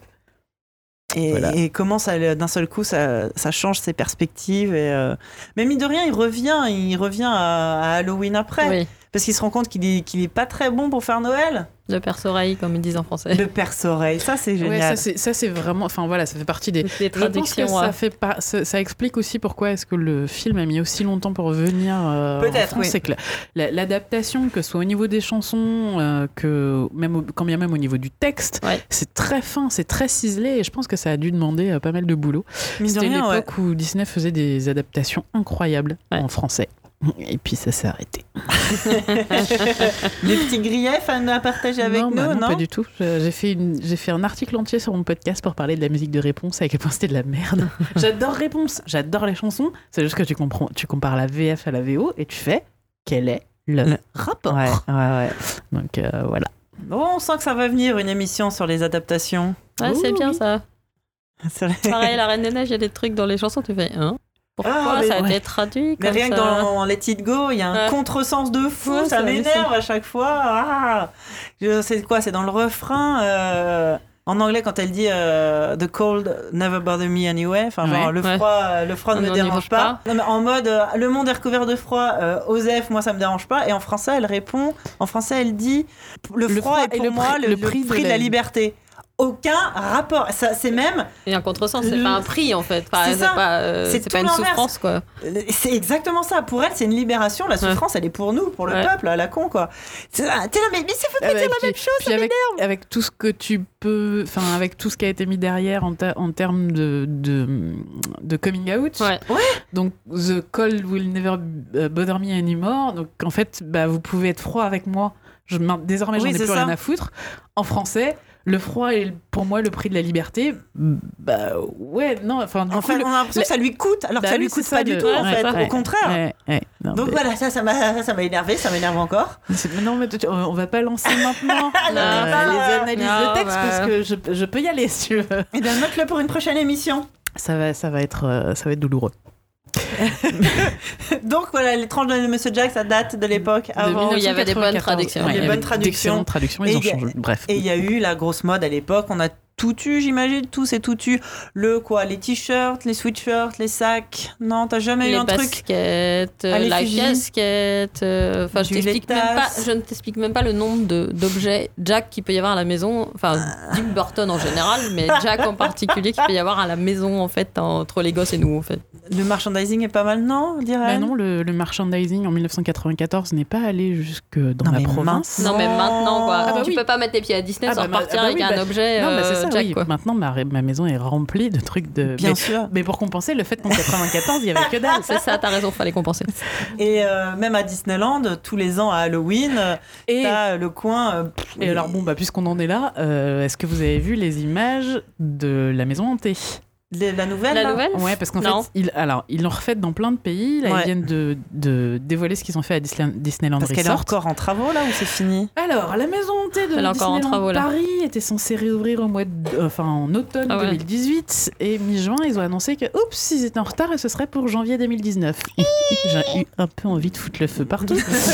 Mais euh, là, ils viennent de dévoiler les images de la maison hantée de Disneyland Resort et c'est Donc, que, Jack que, que, que l'étrange Noël de Monsieur Jack. Ouais. c'est lequel euh, resort? C'est le... C'est celui qui c'est Los Angeles? Non, c'est Floride. C'est la Floride. C'est la. Floride. Et c'est enfin que de la, la lumière noire avec des couleurs un peu flashy, machin, avec des, des Ouais. oppositions noir et blanc. Ouais, ouais. Tous les personnages de l'étrange Noël de Monsieur Jack, enfin ça a l'air ouf. Mais le truc c'est qu'on Mais en a même temps, c'est pas trop le délire de la maison hantée. Enfin, je sais pas, ça me. ben, du coup, on n'a aucune certitude que c'est ce qu'on trouvera dans la maison hantée à Paris. Moi, je pense pas. hein. Je pense qu'ils sont pas du tout partis là-dessus pour Paris. euh, hein. moi, j'aimerais beaucoup parce que de toute façon, euh, il y a rien à faire avec leur maison hantée. Bah, euh, je suis quand même. Ah mais moi je l'adore la maison hantée, Mais mais, oui. c'est-à-dire que euh, là, euh, euh, Adventureland, c'est quand même un endroit qui est en train de se faire phagocyter par toutes les licences Disney qui sont en train Oui. de débouler, Oui. pour lesquelles il n'y a pas de place. Et Ouais. comme euh, Adventureland, c'est pas du tout brandé ou quoi que ce soit, euh, bah, ils sont en train de tout ramener. Donc t'as Coco euh, Oui. qui a été gentiment posé par-dessus tout le décor de Far West en mode Et pour le coup, ça passe super. hein. mais ça, ça passe bien, mais n'empêche que ça se voit que ils ont une nouvelle licence pour laquelle ils n'avaient pas de place Ah oui. et qu'elle elle déborde Mais sur là, en l'occurrence, c'est juste un, un- une cafétéria. Un... Oui, c'est ça, c'est une cafétéria qui était lookée euh, hacienda mexicaine.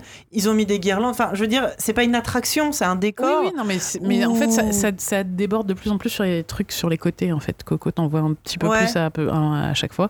Et, euh, et en fait, le, la maison hantée, c'était une création originale euh, des inventeurs entre guillemets, euh, des, des designers de de Disneyland, Mhm. Euh, c'était censé raconter quelque chose tout en étant suffisamment vague pour que chacun puisse se raconter son histoire. Ouais.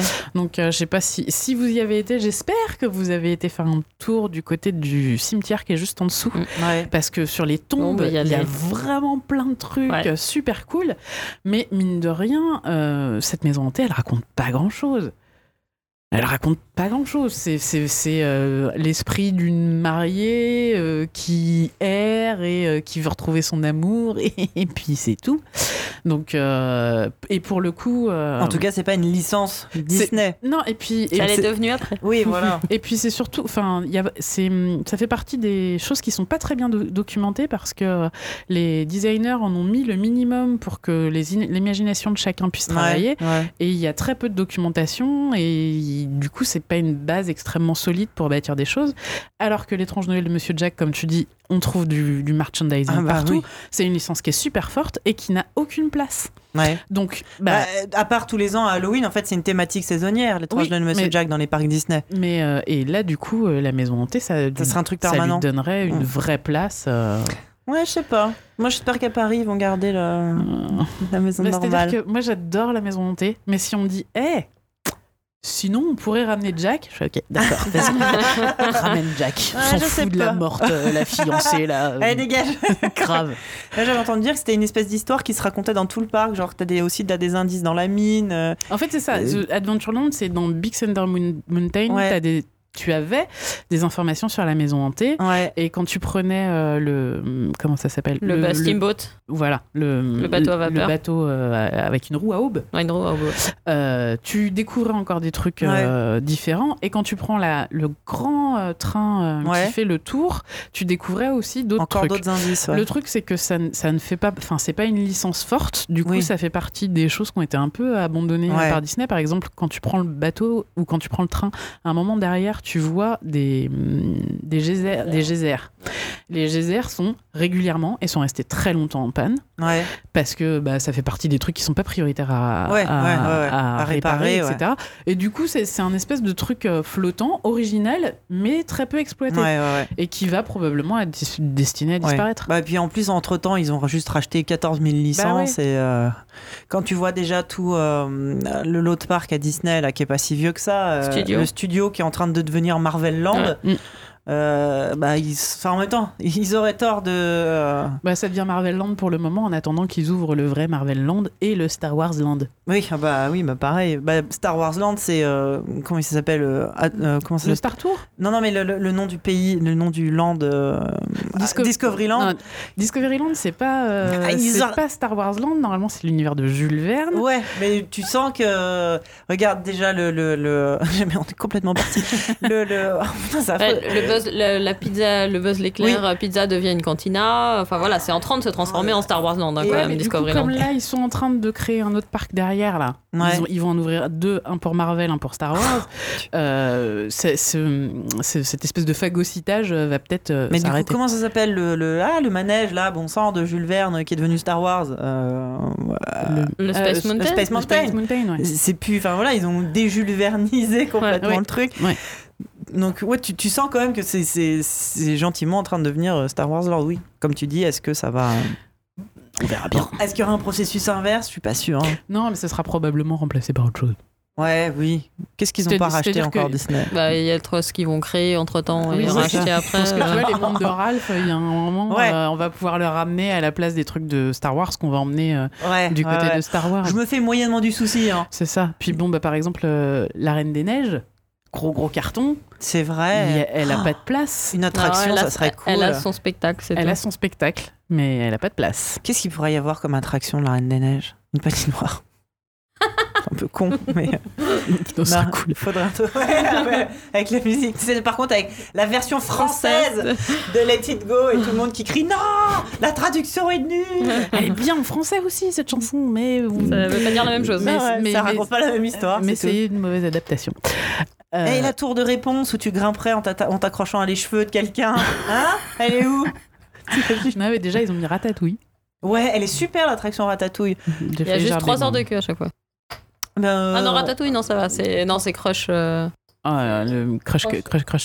Crush... Crush... Ah Crush Coaster. Custer. C'est quoi Crush Coaster Tu sais, c'est quand t'es sur le dos de la tortue et que tu tournes. Voilà, c'est une espèce de, J'ai un peu vu de ça. roller Ah bah non, mais coaster. en même temps, à chaque fois que tu passes devant, il y a Il y a 120 100 minutes de de queue. Donc, C'est euh, pour ça voilà. que tu vas jamais. Et il n'y a pas de fast pass. Ouais, bah non. Voilà.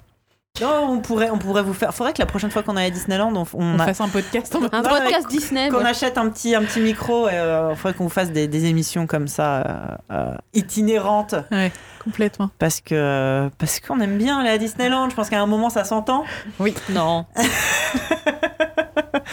Pas du tout. Avec ou sans les enfants d'ailleurs. Ouais. non, moi je profite. Ma fille a un pass annuel, donc du coup, c'est on prend les places sur son pass. Oui, bah.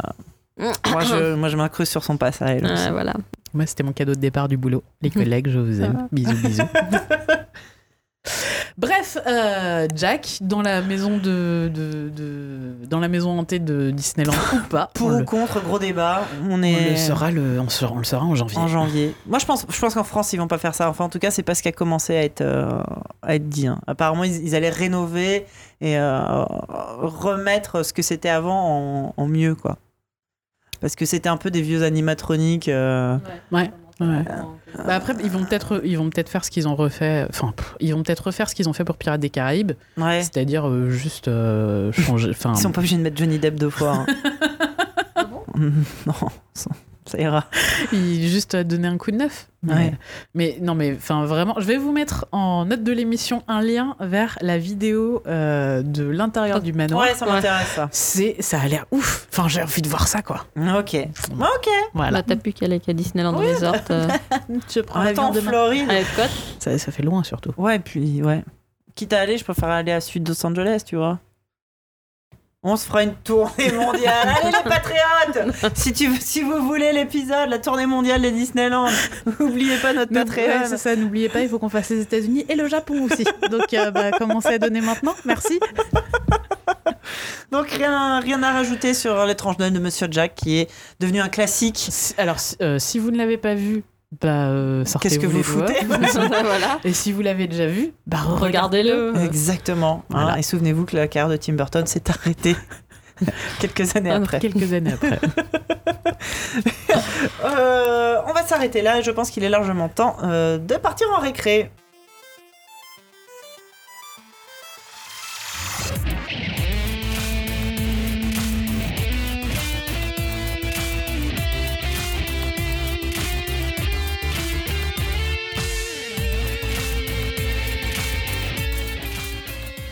La récré, nos recommandations, euh, qui, qui qui commence Tout le monde. Alors. voilà. Elle a fait une liste, elle est Ouais. bien organisée. Ah bah, elle est extrêmement bien Pour une organisée. fois que je suis bien organisée. Hein. Euh, donc, euh, moi, je vais faire un, un énième moment promo. Eh ben, vas-y, écoute. Donc, je, je- je pense que vous vous souvenez euh, qu'on vous a parlé plusieurs fois de l'Uni, la boîte à histoire. Oui, Alors, euh, d'où je l'ai vu en vente à la boutique de la Cité des Sciences et de l'Industrie, Voilà. au parc de la Villette à Paris. Alors, Entre pour, autres. euh, pour les gens qui ne suivent pas, euh, l'Uni, c'est une petite boîte sans écran et sans ondes. Euh, c'est une grosse boîte verte avec un gros bouton jaune et trois petits boutons jaunes aussi, euh, qui, dans sa, à l'origine, permettait aux enfants de construire leurs histoires. Donc, c'est-à-dire qu'on vous proposait deux protagonistes, trois ou quatre environnements, trois euh, adjuvants ou adversaires, ou enfin bref, euh, trois, per- trois personnages et deux objets. Donc à partir de ça, ça vous fait une combinaison qui peut vous mener jusqu'à 48 histoires. D'accord. Euh, et l'Uni était fourni euh, avec les histoires de Suzanne et Gaston, donc c'est ça les 48 histoires. Et puis si vous vous connectiez sur le store pour vous remercier, on vous filait un pack d'histoires Bonne Nuit euh, qui venait avec euh, deux personnages et deux lieux. Trois personnages et deux lieux, donc pareil, euh, vous faites le calcul du nombre d'histoires que ça vous permet d'écouter. Et là, il y a quelques mois, je crois que c'est un ou deux mois, ils ont changé le truc gratuit qui est donné. Donc maintenant, on passe à Douce Nuit D'accord. avec des petits animaux et des petits objets. Et pareil, on construit son histoire. Donc déjà, si vous avez déjà acheté un Luni, vérifiez que vous avez bien le deuxième pack gratos. Ça, c'est cool qu'il y ait des. euh, Qu'il y ait des updates Ouais, euh, ouais, free, quoi. C'est- ouais, je m'y attendais gratuite. vraiment pas. Ouais, non, c'est clair. Et du coup, bah, moi, je suis allée récupérer mon histoire. Et puis, je suis tombée euh, sur, euh, sur quelque chose qui m'a beaucoup plu. Donc, j'ai contacté l'Uni pour qu'ils m'en disent un peu plus. Bon, bah, ils avaient rien à me raconter de plus que ce qu'il y avait sur le site. Mais par contre, ils m'ont envoyé un communiqué de presse avec plein d'infos. Et donc, c'est ça que je voudrais partager avec vous. Alors, le truc qui m'a beaucoup plu, c'est euh, ils ont sorti une, euh, un petit pack d'histoires qui s'appelle Les Révoltés. EES Ah. Où on parle des histoires d'Alié- d'Aliénor d'Aquitaine, d'Olympe de Gouges, de Rosa Parks, de, Ja- de Jeanne d'Arc, de Jeanne d'Arc, de Louise Michel, etc., etc. Et donc voilà, ça, ça raconte euh, ces différentes femmes euh, dans l'histoire qui, par leur volonté et leur ténacité, ont bouleversé la manière dont l'histoire était en train de s'écrire.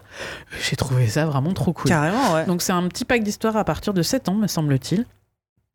Du coup, je l'ai pas encore acheté à Miniplop, euh, donc je ne l'ai pas testé. Mais rien que le concept, je trouve ça super chouette. Euh, et puis, il y a plein. ça, apparemment, ça doit bien marcher parce qu'il y a plein, plein de choses qui arrivent. Euh, pour ceux qui connaissent l'application de relaxation sur téléphone qui s'appelle Petit Bambou, ils ont fait un partenariat avec Petit Bambou et ils ont fait un petit pack. Alors, pour le coup, c'est pas des histoires, c'est des méditations. Ça s'appelle Mes petites méditations. Si votre enfant est hyperactif, que vous avez du mal à le calmer, ou s'il a des problèmes de concentration, la méditation, ça peut euh, aider. Et du coup, euh, dans ce format-là, ça peut vraiment bien marcher. Et puis, il y a aussi plein de trucs qui sont en train d'arriver, hein, des trucs qui vont nous parler à nous, les vieux. Genre, il y a les incollables qui, Oui. qui, qui arrivent. Donc, pareil, les enfants vont pouvoir. euh, Poser, enfin, écouter les questions et puis euh, choisir leurs réponses, écouter les vraies réponses, etc., etc. Il y a, un il y a un- une collection de Monsieur et Madame qui arrive, donc ça, ça peut être bien sympa. Ça, c'est génial. Et- ça, ça peut être une recommandation pour toujours. Les monsieur, madame, c'est trop Ouais. bien. Et euh, il y a aussi, évidemment, Disney ne pouvait que être de la partie. Donc, il y a les Disney Mickey Book Club, qui sont des vieilles histoires vintage, Ouais. qui vont être euh, racontées sur, la, sur le Luni. Ah ouais, je pensais pas qu'il allait y avoir autant de nouveautés sur, Ah bah, ce, sur Enfin, ce truc. C'est surtout que moi, j'avais peur que ce soit un truc euh, qui marche bien entre euh, 4 et 6 ans. Et Oui. puis après, bah, t'en fais quoi? Et en fait, le catalogue est tellement en train de s'agrandir. Ah, c'est en cool. D'amener plein de choses. Il y a des choses que j'ai pas eu le temps de creuser. Entre autres, euh, une histoire. Apparemment, il y a des histoires dont tu es le héros. Donc, Ouais. tu peux choisir l'orientation Ah, de la suite de l'histoire en bougeant tes, ton bouton. Enfin, je, voilà. Parce qu'on rappelle, c'est juste une boîte avec un gros bouton et trois petits boutons. C'est- un, tout petit écran euh, lumineux. Enfin, c'est euh, c'est des ombres chinoises en fait, euh, qui te montrent en fait les objets. Genre, est-ce Oui. que tu veux choisir Oui. l'oiseau ou le lapin? Donc, pour Oui. les enfants qui sont palisants ou Ah. ils, ils voient quand ils tournent le bouton apparaître l'oiseau ou le lapin. Et voilà, c'est Ah, c'est c'est tout. top. Ouais. Je, je savais pas qu'il y avait eu autant de nouveautés et de mises à jour. Voilà, donc euh, pour le moment, enfin pour le moment, en ce moment l'Uni est à 60 euros. L'année dernière, on vous en avait parlé parce qu'ils avaient fait une super promo pour Noël à 40. Ouais. Euh, si on va, on va garder les yeux grands ouverts et euh, si Il y a jamais des il y a promos des pour la nouvelles fin de promos, l'année. on vous en parlera sur le Twitter et le Facebook. Ouais. Bonne idée. Bref, je, je re, re, re- recommande l'Uni. L'Uni. bah oui, non, mais c'est cool qu'il y ait des Ouais. updates comme ça. Euh, Armel, t'avais euh, une, euh, quelque chose à nous conseiller? Alors, alors, je sais pas si vous en avez déjà parlé dans ce jeu, dans ce- cette émission, mais quand on a, pareil, dans la, partie initiation de jeu de rôle, on avait acheté, donc c'est sorti il y a un an et demi, je pense à peu près, un kit d'initiation au jeu de rôle, mais du coup pour que les petits puissent masteriser. Ça s'appelle Destart. En fait, Pas du tout. ah bah voilà, donc c'est une petite boîte de jeu. Il y a plusieurs scénarios. En fait, il y a des personnages pré, euh, préfaits en fait, Mhm. et euh, dans plusieurs univers qui parlent aux gamins. Donc il y a un truc qui se passe dans un univers avec des sorciers dans une école, avec des jeunes sorciers dans une école. Et en fait, en plus, ils jouent pas des Aucun enfants forcément. Ils jouent. euh, Il y a un truc où on joue des mousquetaires, un Ah, truc où on joue. euh, euh, Il y a euh, qu'est-ce qu'il y a? Il y avait les mousquetaires, il y avait les sorciers. Enfin, il y a. J'arrive plus à me souvenir des autres. Qu'est-ce qu'on a fait d'autre encore? On en a fait un autre avec des pirates. Enfin voilà, il y a vraiment des histoires, euh, c'est des thèmes classiques. Et du coup, à partir de 12 ans, en fait, l'enfant, il peut maîtriser des parties de jeu de rôle. Ah, c'est top ça. Voilà, et ça s'appelle des starts. Et c'est vachement bien pour, euh, pour débuter le jeu de rôle. C'est vraiment super. Ah bah, c'est des ouais. boîtes boi- Il y a une boîte et il y a plein de scénarios dedans. Il y a plein d'univers dans la boîte, en fait. T'as les scénarios, t'as les fiches T'as de les dés, perso, t'as les dés. fiches- voilà, Ouais, c'est vraiment le kit. euh, le kit de Clé en main. kit clé en main débutant de jeu de rôle. Ah, très Super. chouette. Très bien. Ah voilà. bah, euh, Donc je crois que c'est ouais, je crois que c'est 12 ans à peu près qui est conseillé dans les. Bah, c'est pas mal. Donc nous la, la, la, la- la dernière euh, Amélie elle a commencé à nous maîtriser des parties de Destart euh, l'année dernière. D'accord. Très bien. Voilà. Euh, moi, je voulais vous parler d'une série qui vient juste de se terminer. Euh, je pense que c'est une série dans laquelle je, je- dont je parle relativement régulièrement. Peut-être pas autant que Steven Universe. Ah, J'ai cru que tu allais nous reparler de Steven Universe et là j'allais euh, j'allais commencer à dire attention. C'est pas encore terminé, mais c'est du même acabit. Il vient, vient de se terminer Adventure Time pour euh, bah, la série de laquelle a débuté Rebecca Sugar, la créatrice de Steven Universe. Donc tu vois, on y revient. Adventure Time, ça vient de se terminer. Le dernier épisode est passé aux États-Unis. euh, ça doit faire quelques semaines. Il est passé le lendemain sur Cartoon Network France, Oui. doublé et tout. Franchement, j'étais épatée. Euh, C'était un double épisode. J'ai pleuré. Mon fils a pleuré. Euh, pour ceux qui ne connaissent pas, alors ça, ça devait être la. f- Il y a eu quoi 5 saisons 6 saisons Ouais, Peut-être un comme peu plus. euh, quelque chose comme ça. je pense, ouais. Euh, c'est c'est une série donc, qui, qui a deux protagonistes, Jake le chien et Finn l'humain. Ça se passe dans un monde, on va dire, au départ, enfin, Fantasy, ah, ouais, oui, complètement fantaisiste, inventé. Ça se passe dans le, sur le- les terres de Ou, qui est une espèce de, de pays imaginaire peuplé par des bonbons. Il y a la princesse Shrimgum qui, dirige son, son peuple de bonbons et de sucreries. Un peu plus loin, dans d'autres, enfin, il voyage, hein, donc il rencontre. euh, Il y a des princesses partout. Le monde est Ouais. peuplé de princesses. T'as T'as la princesse Lumpy Space, PLS, euh, qui, qui est une espèce de, de, de- de peste incroyable. Puis t'as le roi des glaces, qui vit dans le monde des glaces, qui est, qui est un peu cinglé. Et, et c'est juste des histoires comme ça, un peu euh, euh, surréalistes. Ouais. Et au fur et à mesure, il y a une espèce de lore qui s'installe. Il y a aussi des arcs narratifs euh, parallèles. Par exemple, sur Marceline, la, reine- la reine des vampires, qui a, tout, qui a droit à tout son, son espèce de mini-série en 6 ou 7 épisodes. Euh, et au fur et à mesure, tu te rends compte que euh, ça se passe un peu sur Terre, en fait. Et parce qu'ils n'arrêtent pas de parler de la grande guerre des champignons. Tu comprends en fait que c'est du post-apo. Et c'est genre juste ouf. Et Finn, c'est le dernier humain. Il y a aussi tout un, tout un, un arc parallèle où il, il va chercher ses parents, il retrouve la trace des humains. Et au fur et à mesure, cette série, elle devient juste ouf. Euh, pareil, t'apprends le passé du roi des glaces. euh, et, euh, et au fur et à mesure, maniant euh, humour et choses mignonnes, c'est vraiment. euh, on peut regarder ça avec des enfants très petits. Ouais. hein. C'est adorable comme tout. Sauf que est distillé une espèce de. euh, ah, je sais pas comment dire. C'est pas de la tristesse, mais tu sens qu'il y, a qu'il y a une mélancolie. C'est extrêmement mélancolique, alors que ça a l'air extrêmement joyeux. Ouais. Et, et le dernier arc narratif, il est fou. Et le dernier épisode, il est. Il est, il est, euh, il- enfin, c'est un niveau de narration et de, de maîtrise de la narration via des micro histoires qui est juste incroyable. Apparemment, t'as pas vu le temps passer devant cette série. Tu peux me redire le nombre de saisons? Moi, j'ai dit 5 ou 6. D'accord, il y en a 10. Voilà, c'était la dixième saison. C'est ça, 283 épisodes. Alors, je pense pas les avoir tous vus. Euh, moi, je les regarde pour le coup vraiment à la télé, à carte sur Cartoon Network euh, France quand ça passe. Alors bon, bah au gré des diffusions, euh, pas forcément toujours dans l'ordre, Euh, mais je, je reconnais que la chaîne gère plutôt bien euh, ces séries. Ça fait partie de leur série phare. Euh, c'est une série créée par, euh, j'ai pas dit, Pendleton Ward, euh, donc bah, il y a 10 ans. C'est vraiment super. C'est à la fois mignon, adorable. vos enfants vont rigoler parce que c'est histoire d'aventuriers. c'est très marrant au premier degré. Et au fur et à mesure, toute cette ambiance qui s'installe, c'est juste, c'est juste incroyable. Et le, et, le, et le final est très, très, émouvant. Donc voilà. Si vous connaissez pas encore Adventure Time, il est largement temps de, de vous y mettre. Même à 15 ans, il le regardait encore, moi. Ah ouais, mais. euh, Et puis du coup, alors, il y a 283 épisodes, mais c'est des épisodes de 11 minutes. Oui, donc oui, ça voilà. se regarde vraiment. ça se regarde même pour les petits. euh, Et t'as- beaucoup d'épisodes one shot où c'est juste des aventures de Ouais. Finn et Jack. euh, Il y a plein d'épisodes juste rigolos. Euh, les épisodes un peu plus euh, euh, dans le lore euh, ont droit à des arcs narratifs à part ou qui, qui se condensent en une espèce de film en fait, euh, qui, sont découpés en épisodes mais que tu peux, euh, tu peux regarder comme un film. C'est assez facile à suivre pour les adultes. Je regarde le chat, je reviens juste rapidement sur l'Uni. Euh, moi, j'ai acheté le sien à mon petit-neveu qui avait deux ans et demi. Oui, donc, Donc, des, euh, des il tout a petits. hyper bien compris le système, c'est hyper simple, tu tournes le bouton, tu valides avec OK. Oui. Donc euh, c'est vraiment hyper, euh, hyper facile. Et je vous dis, il commence à sortir des trucs euh, pour euh, 8, 9.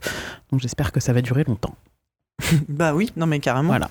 À quand les, les jeux de rôle euh, avec le Avec clac.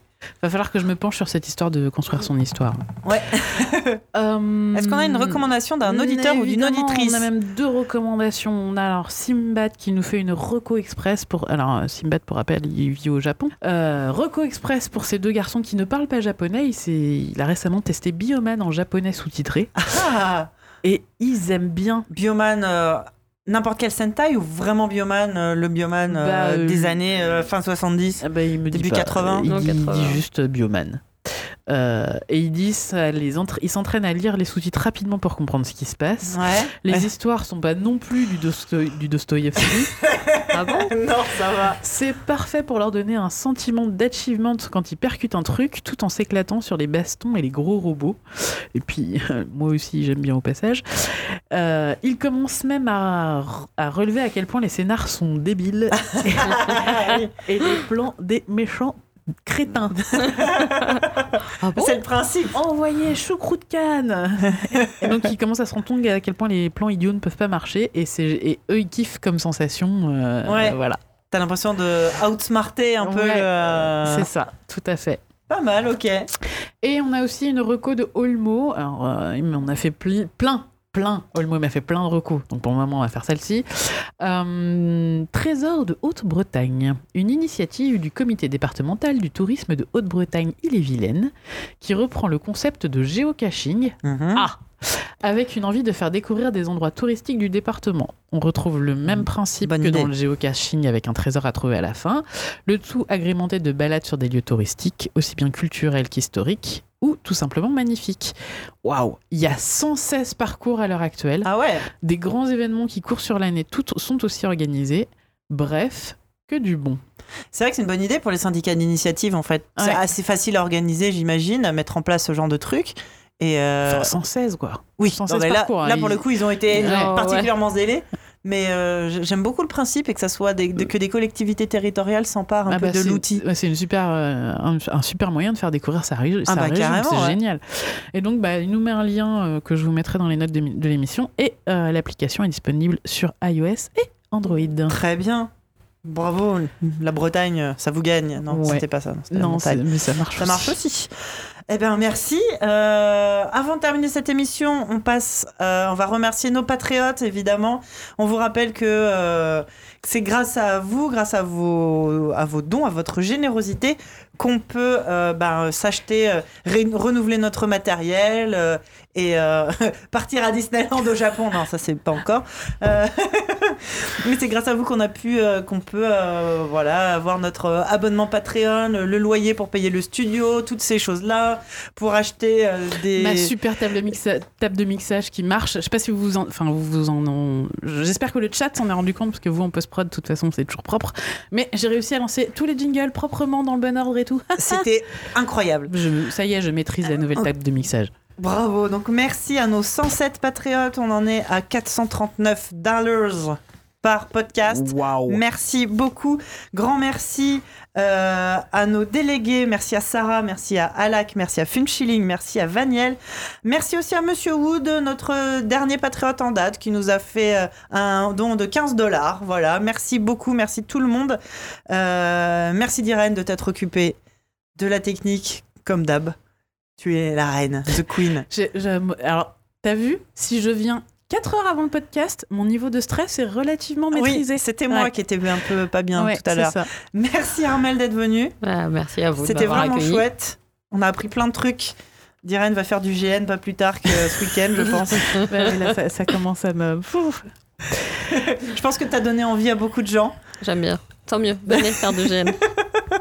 Et, Et si venez James- organiser des GN aussi parce qu'on n'a plus assez d'organisateurs. Donc venez faire et puis après vous allez dire c'est trop génial, faut que j'organise aussi. Alors venez organiser surtout. Et Et si, et juste si commencer par du GN, ça vous fait peur, faites des murder parties. C'est Ouais. un super bon, une super bonne façon de commencer. Ouais. Et puis, euh, tu es la preuve vivante qu'on peut continuer à faire des GN avec des enfants. Même avec trois enfants. Ouais. Bravo. C'est cool. Merci, merci tout le monde. Merci le chat euh, pendant ce direct. On, se se, retrouve. retrouve le mois prochain pour notre ABC des jeux de rôle. Oui, Euh, j'ai déjà une idée des invités, on Nous, vous en on parlera connaît plus les tard. invités. Là, maintenant, il va falloir qu'on commence à, à traumatiser un peu Zef pour savoir euh, quel va être le thème. Et puis, euh, de toute façon, pendant la partie, on va traumatiser Zef parce que, comme d'habitude, ça va être le bordel. Il Ça va, va devenir fou. absolument pas être ce qu'il a prévu. Ça va être super. On vous retrouve donc le mois prochain. On vous souhaite une bonne nuit pour ceux qui nous ont écoutés en, di- en direct et, euh, et plein de bonnes choses. Et à bientôt. À bientôt. Salut. Au revoir.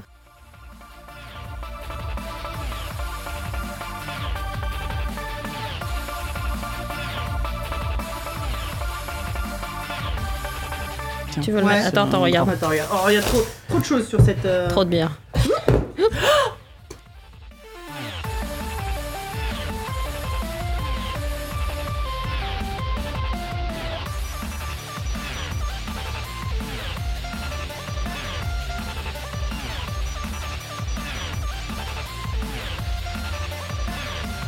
Voilà. Je cherche un sopalin.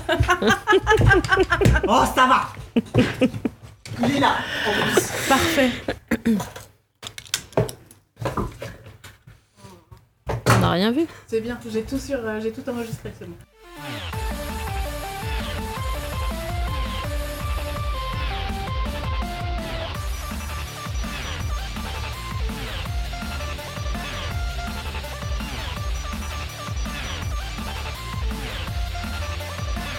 Mais oui, le compositeur de Streets of Rage, Yuzo Kojiro, qui est en concert ce soir. Bah oui, eh ben, on peut pas être partout. Comme je suis, comme je suis vexée de pas avoir de place, euh, voilà, je vous entraîne avec moi dans, dans cette soirée incroyable.